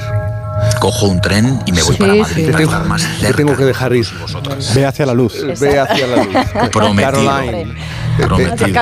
Oye, ¿cómo es ese personaje de Poltergeist? Yo mm, soñaba con aquella vidente. Yo también, es verdad, es. Maravillosa. Esa villana. Claro, por detrás de esas gafas inmensas.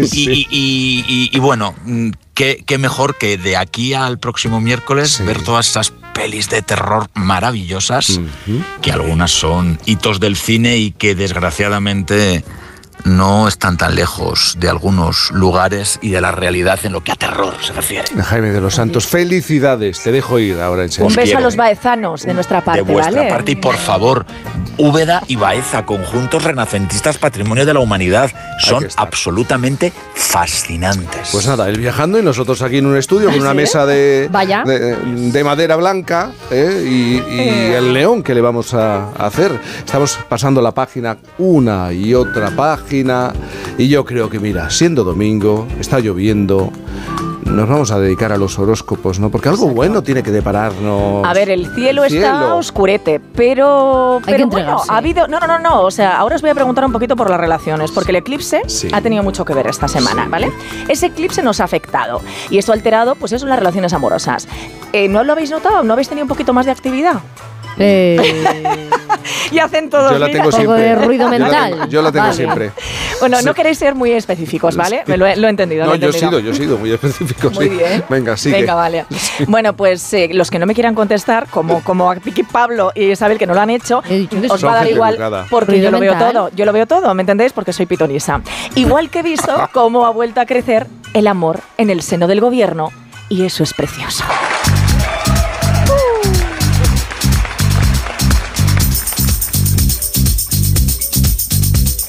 Love is in the air.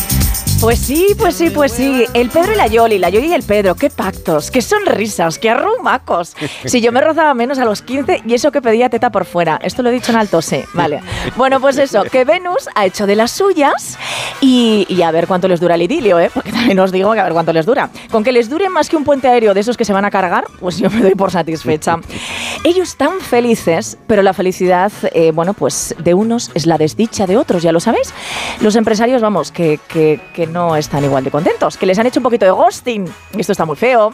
Y, y quién más, y quién más, y quién más. Bueno, pues, eh, pues están ahí con su yori yori, eh, y un poquito de ghosting también a Irene Montero, ¿eh? que ahora mismo está en cela. Ella que es muy moderna, pero lo del poliamor como que no lo ve claro y se, y se pone celosa. Que ahora está celosa, celosa. Y en otra cosa, mira qué cosa. ¿Y esa cosa? ¿Qué cosita es? Empieza a colar. ¿Qué será? ¿Qué será? ¿Qué será? ¡Elefante! ¡Amnistía! No, no, no, eso no, no, no, Pues mira, te voy a decir una cosa, que sí que es así, que por fin lo ha dicho, que lo ha dicho, que lo ha soltado por su boca. Amnistía, que hay amnistía en el nombre del Padre, del Hijo y de España. Así de claro. Oye, que, es, que Venus eh, está tan revuelto, tan revuelto, que hasta Feijó le ha puesto ojitos a Puigdemont en Barcelona, ¿no lo sabéis? Que ha dicho que siempre dice la verdad, que, que sí que pelazo tiene. Chica, los planetas así son.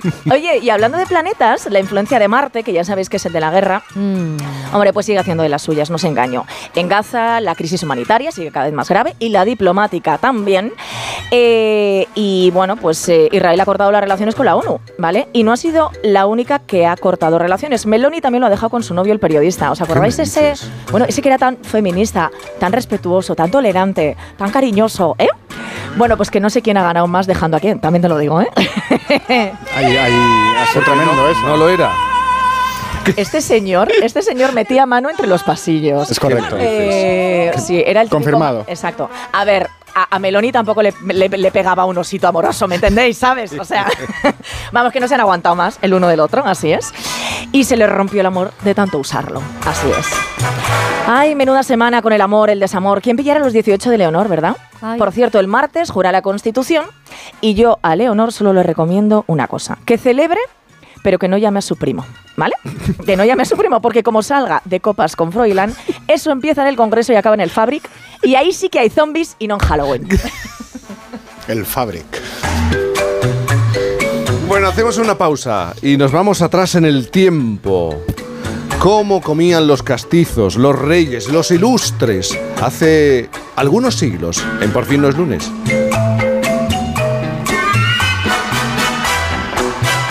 Por fin, no es lunes. Desde el 16 de octubre, protégete doblemente de la gripe y el COVID. Si tienes más de 60 años, perteneces a algún grupo de riesgo, eres personal sanitario o sociosanitario, pide cita en tu centro de salud o punto de vacunación. En la web de la Comunidad de Madrid encontrarás más información del plan de vacunación frente a la gripe y el COVID. Comunidad de Madrid. Del 16 al 18 de noviembre, la gran diva de Broadway, Liz Callaway, rinde homenaje al genio inmortal de los musicales Stephen Sondheim en el Teatro Real. La cantante ganadora de un Emmy ofrecerá tres únicas actuaciones en España en el Salón de Baile del Real, con piezas de grandes creaciones de Sondheim como Follies, Into the Woods o Company. Entradas desde 29 euros en teatroreal.es. Hola Blanca, soy Jesús de Generali. ¿Qué tal, Jesús? Bien, ¿y tú qué tal va la reforma? Pues bueno, intensita. Vi las fotos y te está quedando de revista. Sí, me alegro. Por cierto, gracias de nuevo por ayudarme con la fuga de agua. Ha sido un placer. Tómatelo con calma y hablamos cuando hayas terminado. Cuando tu agente es mucho más. Generali, contigo todo. ¿Entrenar en casa o en el gym a la vuelta de la esquina? Basic Fit está disponible para ti. Haz del fitness tu básico con cuatro semanas extra y una mochila. Hazte socio ahora. Quedan cinco días. Basic Fit. Go for it. Ver condiciones en basic-fit.es. Jaleos Hondos. Vive la experiencia más innovadora y atrevida. Amor. Pasión. Flamenco. Solo en Madrid, en el Teatro Magno, Jaleos Hondos. Flamenco Experience. Un día descubres que tienes humedades en techos, paredes, están por todas partes. ¿Qué puedes hacer? Llama a Murprotec. Llama al 930 1130 o entra en murprotec.es. Si con las humedades te las tienes que ver, ¿qué puedes hacer? Llama a Murprotec. 930 1130. Murprotec. Cuidando tu hogar, cuidamos de ti. Del 31 de octubre al 12 de noviembre, lo mejor del barroco te espera en el Teatro Real con el estreno de la ópera Orlando. Descubre esta obra maestra de Händel que llega por primera vez al Real en una impactante producción con una nueva mirada del perfil heroico del caballero Orlando. Siete únicas funciones. Compra ya tus entradas desde 18 euros en teatroreal.es. Patrocina Fundación BBVA. Si te preocupas de buscar el mejor colegio para tus hijos y los mejores especialistas para tu salud, ¿por qué dejas la compra-venta de tu vivienda en manos de la suerte? Confía en Vivienda 2. Entra en vivienda2.com, la empresa inmobiliaria mejor valorada por los usuarios de Google. Con los ojos cerrados, vivienda 2. El 2 con número.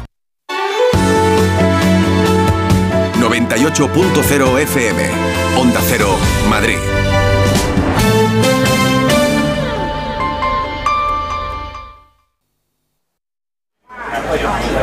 Por fin, No es lunes. esta es la hora brava y buscamos a gente brava, con ideas, buenas ideas, y que da un paso adelante. Pero necesitamos viajar a una buena tasca. En vuestro lugar preferido para disfrutar del aperitivo, para el desayuno tardío, nos vamos a poner en situación. Vamos a volver unos años atrás, unos siglos atrás, y os voy a preguntar si habéis llegado a probar un menú como este. Imaginaos. ¿Vosotros sabíais cuál era el desayuno típico de Lope de Vega Góngora o Quevedo?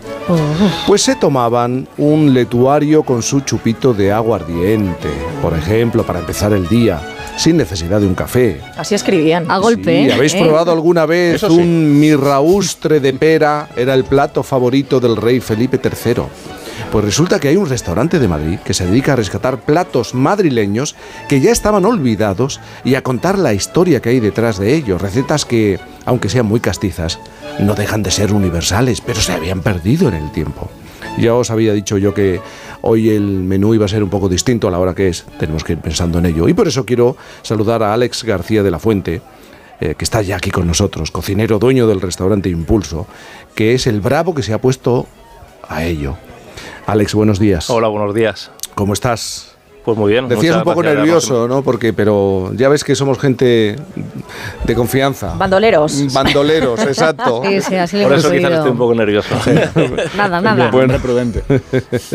Tenemos a un grupo de bandoleros como el de Luis Candelas, por ejemplo. ¿Tú qué menú le, eh, qué menú le pondrías a Luis Candelas si estuviera ahora mismo aquí?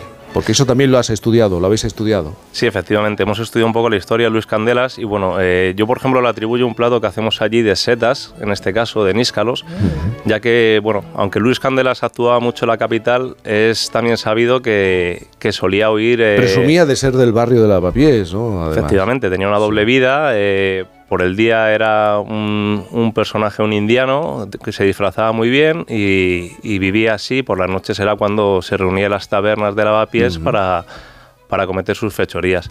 Como decía, de vez en cuando iban a la Sierra de Madrid, a la Sierra de Guadarrama, y de allí atribuimos un poco el tema de las setas a- para él, ya que vivían de lo que cogían allí. Y como me gusta contar, bueno, pues en la Pedriza se dice, se rumorea eh, que hay un tesoro escondido suyo. Entonces, bueno, cuando vamos a buscar setas y no cogemos nada, decimos que vamos a buscar el tesoro de, de Luis Candelas, a ver si, bueno. A ver si sacamos una de las dos cosas, ¿no? Oye, he puesto, eh, para empezar, el ejemplo de Luis Candelas. Era difícil de encontrar, se le buscaba por sus fechorías, por así decirlo. También para vosotros ha sido difícil, por ejemplo, llegar a la receta, a aquello que podría haber comido Luis Candelas. Bueno, sí, claro, porque realmente eh, Madrid, al ser de, de gente de fuera, eh, creo que hemos perdido un poco las raíces de, de lo que es la ciudad y lo que es la capital. Entonces es muy difícil encontrar, o por lo menos a mí me está siendo difícil recuperar recetas y recuperar historias de, de la capital, ya que tenemos mucha influencia de fuera que nos enriquece, por supuesto, pero las raíces pues se encuentran muy dispersas y no, no me es fácil encontrar, encontrar recetas o, o guiños o costumbres de, de Madrid. Eh, hay un plato, mi madre me lo sigue preparando y sigue además utilizando la misma palabra, alboronía. Bueno, ella dice alboronía. Eso es. Era algo también muy de Madrid, del Madrid de la época. Efectivamente, la alboronía, el- la que hacemos en Madrid es alboronía madrileña, tiene nombre y apellido. Lo que es la, la alboronía como tal es un plato que solo es de verduras, que se da sobre Del norte de África, ¿no? Esa es la alboronía madrileña. Ah. es que hay que, dif- hay que diferenciar eh, con alboronía, que es un plato solo de verduras, el cual se dice que es el origen del pisto y se da mucho en la zona de, de Andalucía, también Castilla-La Mancha, y originalmente se hacía con calabaza y berenjena. Esto es alboronía madrileña y lleva carne, a diferencia de las demás. Por eso digo que tiene nombre y apellidos, y en la zona norte de África se sigue haciendo con el nombre de alburunoa mojaidía, que es en árabe la traducción de alboronía madrileña. Y en el caso de seguir el rastro de lo que comían, consumían grandes autores como Lope de Vega, Góngora o Quevedo, supongo que ellos en algún momento, o en muchos momentos, hacen referencia en alguno de sus escritos, ¿no? A, a todo aquello que saboreaban. Efectivamente, por ejemplo, eh, hay, hay un poema de Lope de Vega que se llama El despertar a Madrid, donde comenta el letuario y aguardiente, que bueno, realmente eso es una costumbre muy castiza que había, que consistía en consumir el gajo de naranja confitado en miel, acompañado de un chupito de aguardiente, y que nosotros lo que hemos hecho ha sido tra- eh, transportarlo o transformarlo, mejor dicho, a un postre. Lo que decimos es que en esa época se empezaba y nosotros nos gusta terminar eh, nuestro menú con, con ese dulce, con esa costumbre tan castiza. ¿En qué otros lugares habéis encontrado estas recetas mm, desaparecidas de los platos madrileños? Bueno, pues sobre todo libros de segunda mano. ¿Libros de segunda mano? Y, e internet. E internet. E internet buscando mucho, bueno, pues hay blog, hay gente que sí que está, o sea, que documenta este tipo de recetas y de las que, pues, oye, muchas gracias a ellos voy, voy aprendiendo y voy cogiendo ideas. Oye, Alex, yo te puedo hacer Sí, una sí, sí, por preguntilla. supuesto. Eh, a mí me tengo la sensación de que esas recetas así como más antiguas, ancestrales, son como mucho más contundentes que la comida de hoy. Quiero decir, no sé si hay alguna razón, si porque, bueno, pues las condiciones eran diferentes, si había que protegerse más del frío, sí. Pero a mí me parece que todos estos platos así como madrileños, dices, hoy va, y, y como me coma esto yo, o sea, quiero decir, directo a la cama, ¿no? También porque eh, podías comer una vez en el Proba- día, a lo eh, pues mejor. eso, igual, también, igual ¿no? puede ser. No, sé. a ver, lo que tenemos que pensar es que las épocas han cambiado y los paladares. Entonces, lo que vemos efectivamente en esa época era todo más especiado, era todo eh, mucha más mezcla de sabores, era lo que se va en la época. Nosotros lo que hacemos es, ahora Adaptarlo. estamos efectivamente adaptarlo un poco a los, a los sabores de la actualidad. Eh, si hiciéramos la receta tal cual, seguramente Sería imposible. Sería brutal, Las ¿no? echaríamos para atrás porque hay cosas que, que no, que las lees y dices, "Mm, esto no hay, no hay por dónde cogerlo, ¿no? Pero bueno, son épocas, son costumbres. Si ellos probasen lo que comemos ahora, seguramente que nos dirán que estamos locos y que... Que no les sabe a que- nada. efectivamente, de que nos alimentamos. ¿Y a qué sabe qué es el mirraustre que saboreaba y disfrutaba el rey Felipe III? Pues el mirraustre es una de las recetas que hemos incorporado hace muy poco y que me pareció muy curiosa, me gustó mucho. Consiste en unas peras cocidas en, en caldo de carne, acompañadas, van especiadas con canela, hierbabuena, llevan un poquito de azúcar y, bueno, y, se, y se comen así, tal cual. Almendras también, un poquito de almendras y se comen, no sé si, lo que no sé es si de salado o de dulce, no sé muy bien cómo, lo- cómo lo consumía porque no lo he llegado a encontrar eso, eso no, no lo he visto.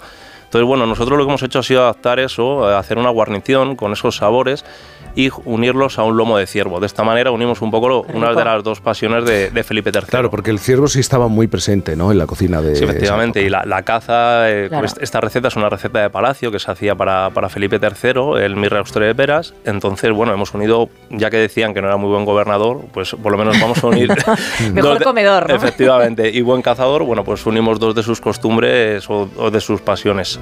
Claro, todo parte de tu interés por la gastronomía y la historia, entiendo. Sí, primero, o sea, soy una persona curiosa por naturaleza, me encanta la gastronomía y la idea fue un poco decir, bueno, queremos aportar algo más que no sea solo la, eh, la recuperación de, de los platos, queremos explicarlo, ¿no? El por qué, porque al final, si no, si tú pones una alboronía madrileña y no explicas de dónde viene, o tú pones un mirraustre de peras y no lo explicas, la gente no...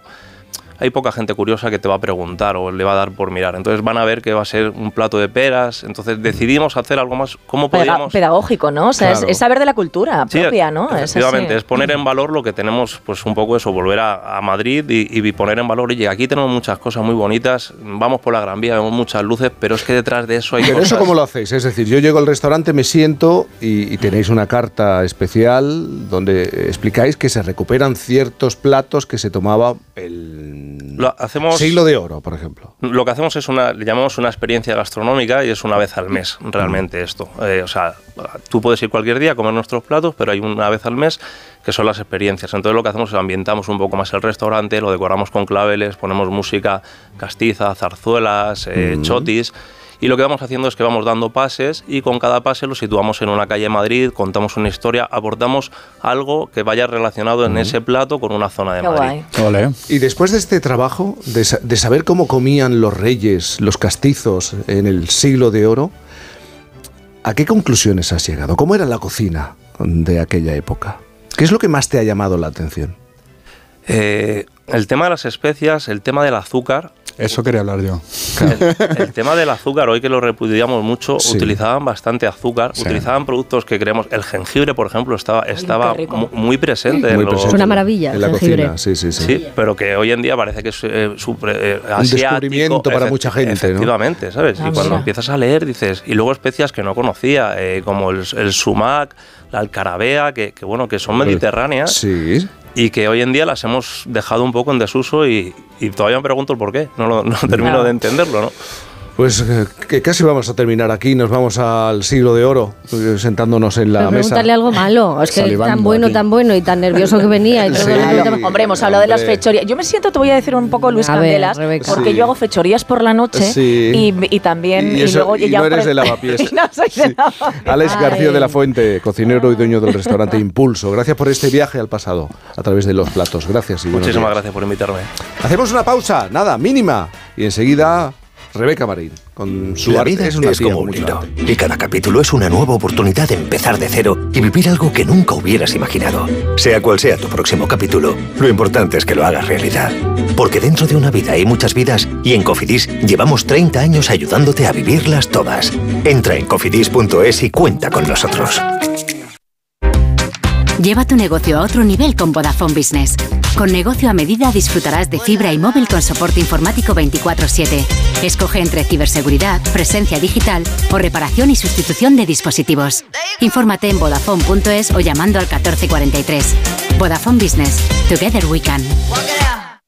Cuarta planta. Mira, cariño, una placa de Securitas Direct. El vecino de enfrente también se ha puesto alarma. Ya, desde que robaron en el sexto, se la están poniendo todos en el bloque. ¿Qué hacemos? ¿Nos ponemos una? Yo me quedo más tranquilo si lo hacemos. Vale, esta misma tarde les llamo. Protege tu hogar frente a robos y ocupaciones con la alarma de Securitas Direct. Llama ahora al 900-272-272. Si elegir es ahorrar for you, ahórrate el IVA en Carrefour. Hasta el 3 de noviembre en Carrefour y Carrefour.es, ahórrate el IVA en televisores, ordenadores, smartphones, electrodomésticos y mucho más. Descuento en cupón canjeable. Carrefour, aquí poder elegir es poder ahorrar. Salma, Helen y Desiree han encontrado la pieza clave que les ha ayudado a sacar todo su potencial. Y lo han hecho junto a Fundación Axis, donde acompañamos cada año a más de 50.000 personas en situación de vulnerabilidad. Tú también puedes convertirte en su pieza clave, porque contigo todo encaja. Descubre más en fundacionaxis.org. En cofidis.es puedes solicitar financiación 100% online y sin cambiar de banco. O llámanos al 900 84 12 15. Cofidis, cuenta con nosotros. Thank you. Quiero recordar que ya está disponible en A3 Players un nueva, eh, una nueva serie documental original, El Enigma de Nadiuska, que cuenta la historia de la mayor estrella de cine español de los años 70. Conducida por Valeria Vegas, la serie quiere arrojar luz a una historia llena de interrogantes y cuenta con el testimonio de José Sacristán, Alaska o Andrea Duro, entre otros. El Enigma de Nadiuska, solo en A3 Player. Rebeca Marín, ¿qué miras? ¿Qué estás mirando? en el Eh, pues teléfono? me estaba mensajeando, estaba en el Tinder, la verdad. No. no, no, no, yo no, No hago esas cosas. Yo sé de ligar en la barra de bar, así os lo digo. ¿Es así? ¿Eh? Llamando antigua. Bueno, ¿nos quieres poner un interrogante? ¿Nos quieres...? en- Sí, Sí, como hoy siempre, estoy- te fijo. Sí, pero yo creo que os va a gustar y además, eh, bueno, es, es bastante novedoso. Este artecijo es muy novedoso, ¿eh? Sí. O sea que podéis, mira, la censura, como bien sabéis, pues yo creo que es horrible en todos los ámbitos, pero en el arte yo creo que incluso un poco más. Y en este esta mesa yo creo que todos estamos muy a favor de la libertad de expresión y de la libertad Bueno, en es que general. es un ejemplo la ¿Es mesa así? esta. es verdad, es verdad. Así que os pregunto, ¿dónde se acaba de inaugurar el primer museo de obras de arte censuradas, prohibidas o retiradas del mundo? ¡Qué chulada! No, Pero no, es que no me lo pones muy fácil. ¿Sí? Mm, Sí, porque vamos a hablar con ellos. ¿Cómo que vais a hablar con Vamos, ellos? vamos a... No, hoy no da tiempo, pero me lo pones muy fácil. Ah, no Así sabía que, esto estaba. Ah, mira, sí, pues sí. mira, o sea, os he hecho un, un interior que se llama, ¿no? En la carretera, os ha adelantado. Sí, sí, una va así por la, por la de medio. Venga, pues mira, este museo se acaba de inaugurar Sí, señor. en Barcelona esta misma semana, ¿vale? Y yo creo que es muy interesante. Yo tengo ya, ya he agendado esta visita. Se llama el Museo del Art Prohibit, que es el Museo del Arte Prohibido en catalán, porque yo también hablo catalán en la intimidad. Si lo queréis visitar, está en la Casa Garriga Nogués, en Barcelona. Mirad, cuenta con más de 200 piezas censuradas. Aunque de momento esta semana, bueno, y esta primera fase, se pueden ver 42 expuestas. 2.000 metros cuadrados, hay pinturas, esculturas, instalaciones, fotos. Y a ver, es verdad que la mayoría son arte contemporáneo principalmente, pero también hay anterior, porque por ejemplo, yo creo que nunca pensaríais que hay obras de Goya. Hay 15 caprichos de Goya que él mismo, el propio pintor, retiró de la venta, autocensurándose por miedo a la Inquisición en ese momento. o sea que estamos hablando de censura y autocensura muchas veces, ¿no? Que dices, a ver qué me va a pasar si esto lo expongo, lo hago. Bueno, el creador de este museo es el periodista Tacho Benet, que ya sabéis que es un periodista muy conocido, catalán, que comenzó, ¿dónde comienza esta colección? ¿Cómo se le ocurre empezar este museo? Bueno, pues él va a una edición en arco y os voy a decir con qué eh, obra, Tropieza. eh, claro, efectivamente, que está muy, muy, muy de actualidad. Es la del artista Santiago Sierra y os acordáis que eran los presos políticos en la España contemporánea. Bueno, eran 24 fotos, estaba Oriol Junqueras, los Jordis, ya sabéis, ¿no? Encarcelados por lo del procés.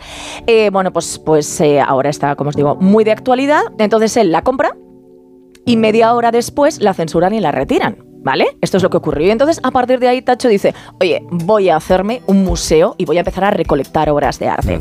Eh, otros artistas censurados, que esto seguro que os suenan porque son a nivel internacional eh, muy importantes. Ai Weiwei, el chino, ¿vale? Que siempre está haciendo obras, bueno, pues criticando un poco el, eh, pues eso, el, autor- el autoritarismo comunista de, de China, tal.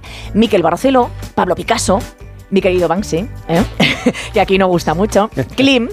Ah, mira, te voy a decir una cosa, eh, señor Klim. Pombo. Pollock no está. ¿Y Botero? ¿Está Botero? Qué curioso, ni, ni Pollock ni Botero. Como que Tampoco. Sí, hasta no era final muy de temporada, fregados, ¿eh? no era muy Pero no debería fregados. estar en ningún museo. Era, era más de brochazos. bueno, el tema mujer, os voy a contar un poco temas que se han censurado. El tema mujer, como supondréis, ha sufrido mucha censura por razones diferentes. Y una pieza que os va a encantar y además es una que ocupa gran parte del museo, está muy de actualidad con todo esto del conflicto de Oriente Próximo, fue retirada en 2015 en Francia y es de la artista Zulika Boidelard. ¿Y en qué consiste? Mira, es eh, un montón de alfombras eh, de plegaria islámica, donde los Sí. islamistas, islámicos, islámicos, por favor, hay que tal, los islámicos se ponen a rezar y sobre cada una de estas 30 alfombras hay unos zapatos de tacón brillantes. Entonces, eh, en fin, quiere aludir efectivamente a bueno, el papel de la mujer dentro de la religión islámica, ¿vale? Eh, os hablo de otras de españoles que seguro conocéis. Eh, un clásico, un clásico que os va a sonar, la famosa nevera de Coca-Cola con la escultura hiperrealista del dictador Franco Sí. dentro, que es del artista Eugenio Merino. Fue censurada en, Fran- en, en Arco y censuraron su obra ese año y además a él le censuraron en la siguiente edición de Arco, que es bastante fuerte, os lo voy a decir. Un gran artista, por cierto. La obra del artista Abel Azcona, que ahora también está muy de actualidad con la palabra pederastia en letras grandes, que sabéis que alude a los casos en el seno de la iglesia. Juan Francisco Casas, que es un artista que, que os sonará también porque él lo hace todo a Bolivic. ¿Sabéis? Todos sus dibujos son con Bolivic. Y además es un virtuoso, ¿vale? Bueno, pues él tiene el éxtasis de Santa Teresa, pero digamos que el éxtasis eh, literal, manera. en forma de orgasmo, efectivamente, ¿vale?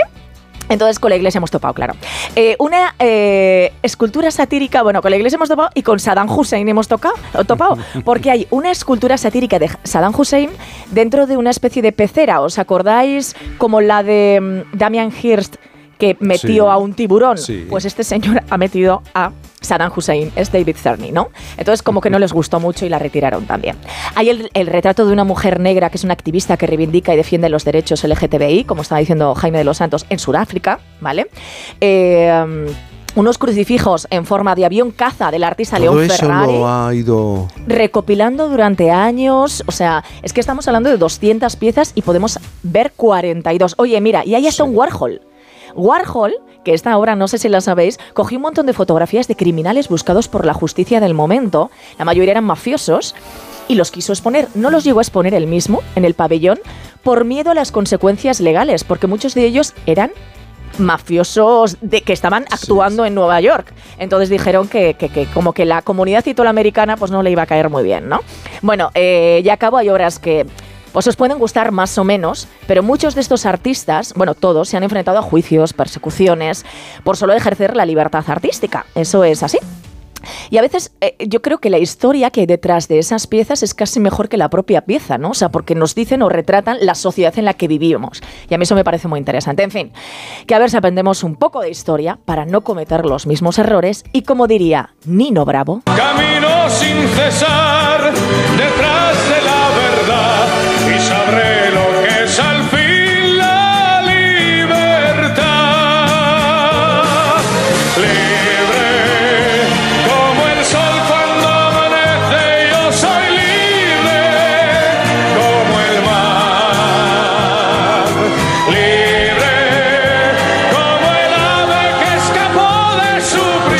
un trabajo... Brutal, brutal. Brutal, sí, ¿eh? sí, sí, sí, sí. A ver, es que luego nos pensamos que vivimos, eh, a ver, es verdad que vivimos en libertad, por supuesto, o sea, no voy a decir lo contrario, pero es verdad que a veces eh, no somos conscientes de que hay más censura de la que creemos, ¿eh? O sea, hay, hay algunos temas que todavía son muy incómodos y que no Y deben serlo. es está que esa son que parte. nos aplicamos a nosotros mismos. La autocensura, ¿no? Que, que es la peor, ¿eh? Yo creo, es la peor. es, mucho peor. Bueno, Sí, mucho sí. peor, es peor. Absolutamente, absolutamente. El doble pensamiento, ¿no? El doble pensamiento, el intentar esquivar ciertas cuestiones porque sabes que te va a provocar un problema, un serio problema. ¿no? Así es. En el Así día a día. Bueno, nos vamos a enfrentar al lunes. Sí, cuando por fin sea lunes. ¿Cuál será el evento que marcará nuestra actualidad la próxima semana? Pablo. Bueno, llegará la investidura pronto y reitero mi apuesta. Acordaos que la dije, segunda, tercera semana de noviembre. Pero no puedes ajustar ya un poquito más. para, para mí es interesante saberlo. Entre Claro, claro. Eh, an- an- mira, vale, antes del 20.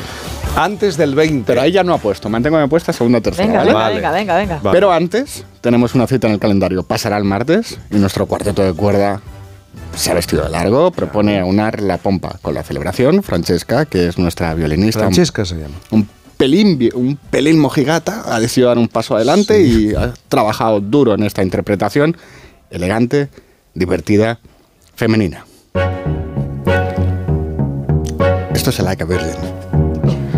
Próximo 31 de octubre, la princesa de Asturias jurará la Constitución española y buena parte de los que nos sentimos ideológicamente más cerca del republicanismo tendremos dificultades. A mí, por ejemplo, me molestará que no se respete lo que es de todos, porque los españoles decimos que la corona sería lo que es, el símbolo de nuestra unidad.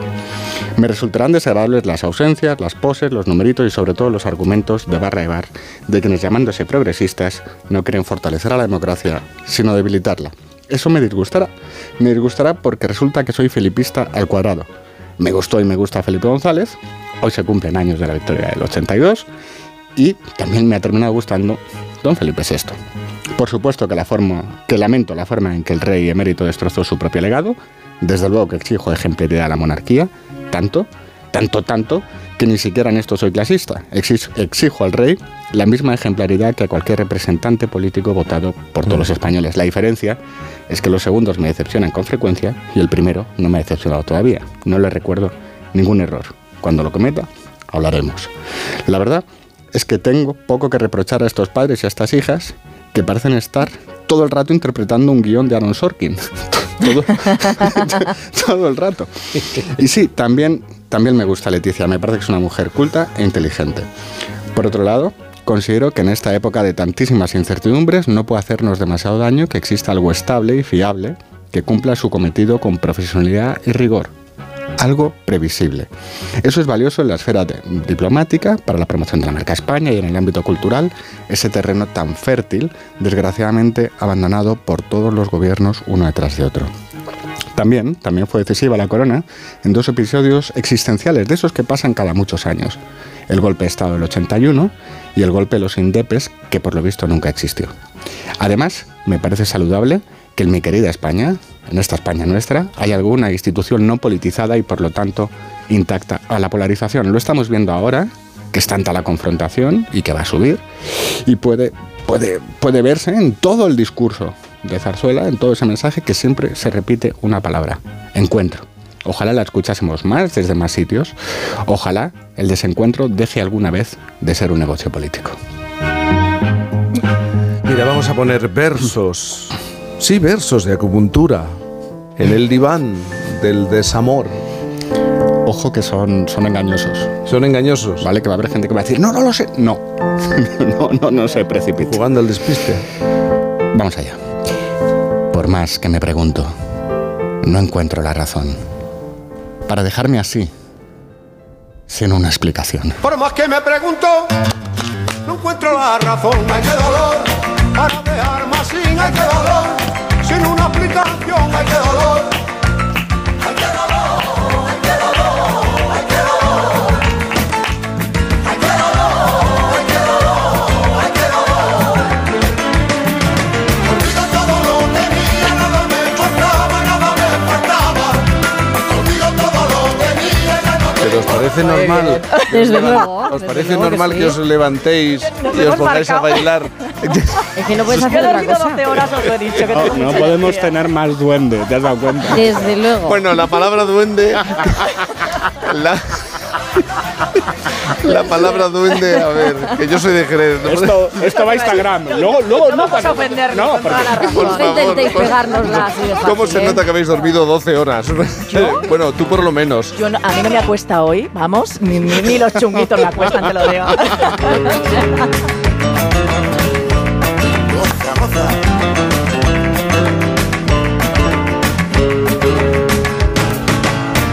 Si alguna vez te viera por la calle pasar, ay qué dolor, no lo quiero pensar, ay qué dolor, que lo pasé muy mal, ay qué dolor, ay qué dolor, ay qué dolor, ay qué dolor, ay qué dolor, ay qué dolor, ay qué dolor.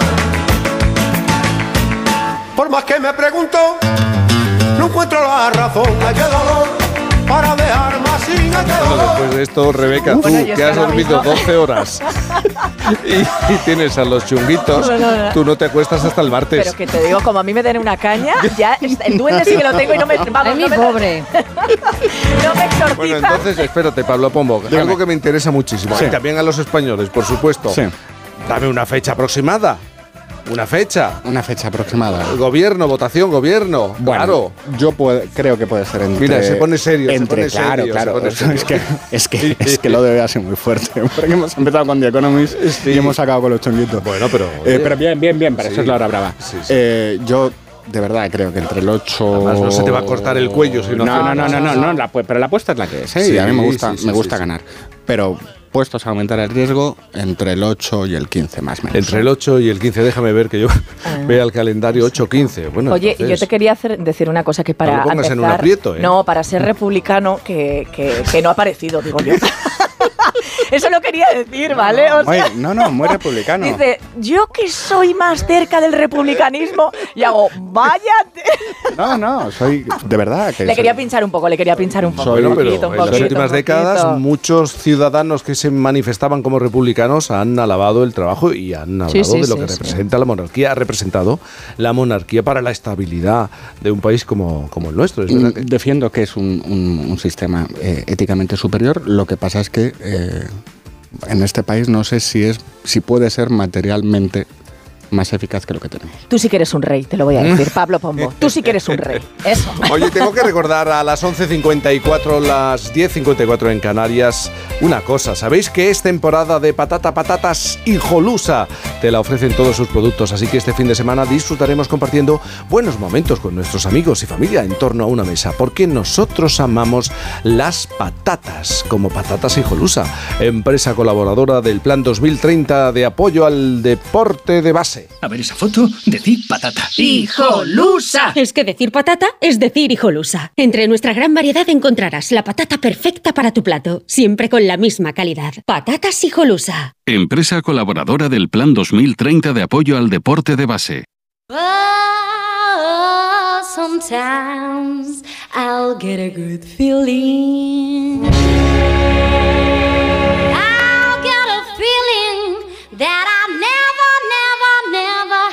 Before known. I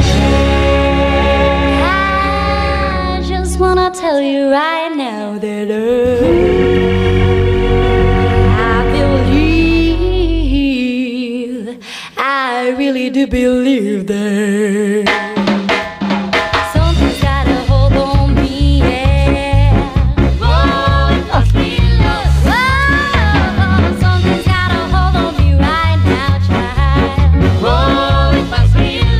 Esta es la hora brava, una hora... Hemos hablado la semana pasada, hicimos referencia al consumo excesivo y peligroso en algunos casos de las bebidas eh, estimulantes energéticas. Bueno, pues esto es mejor que una bebida energética, la hora brava.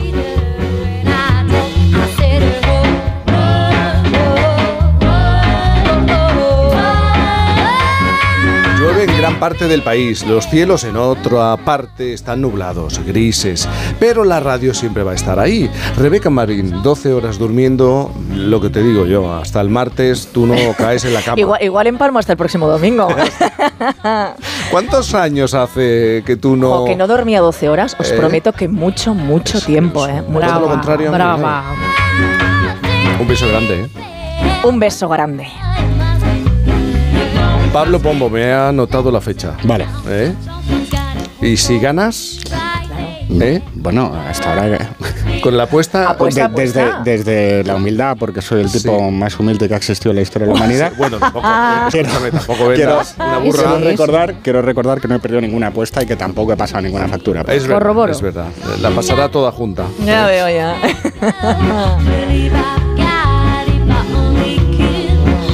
Bueno, Isabel Lobo, la próxima semana yo ya creo que estarás capacitada para cantarnos uh, algo de ópera, ¿no? Tocarnos algo de ópera, ¿no? Sí, ¿tú crees? Tengo la escala yo un poco aullada últimamente. Un abrazo ondulado. Y si no, siempre tendremos a Yoko Ono.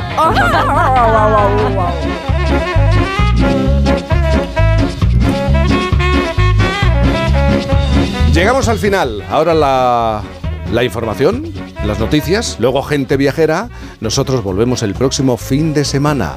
Ahora hay que comerse el domingo, disfrutarlo, saborearlo. Ya saben, adiós, adiós, adiós, adiós, adiós. Jaime Cantizano. Por fin no es lunes.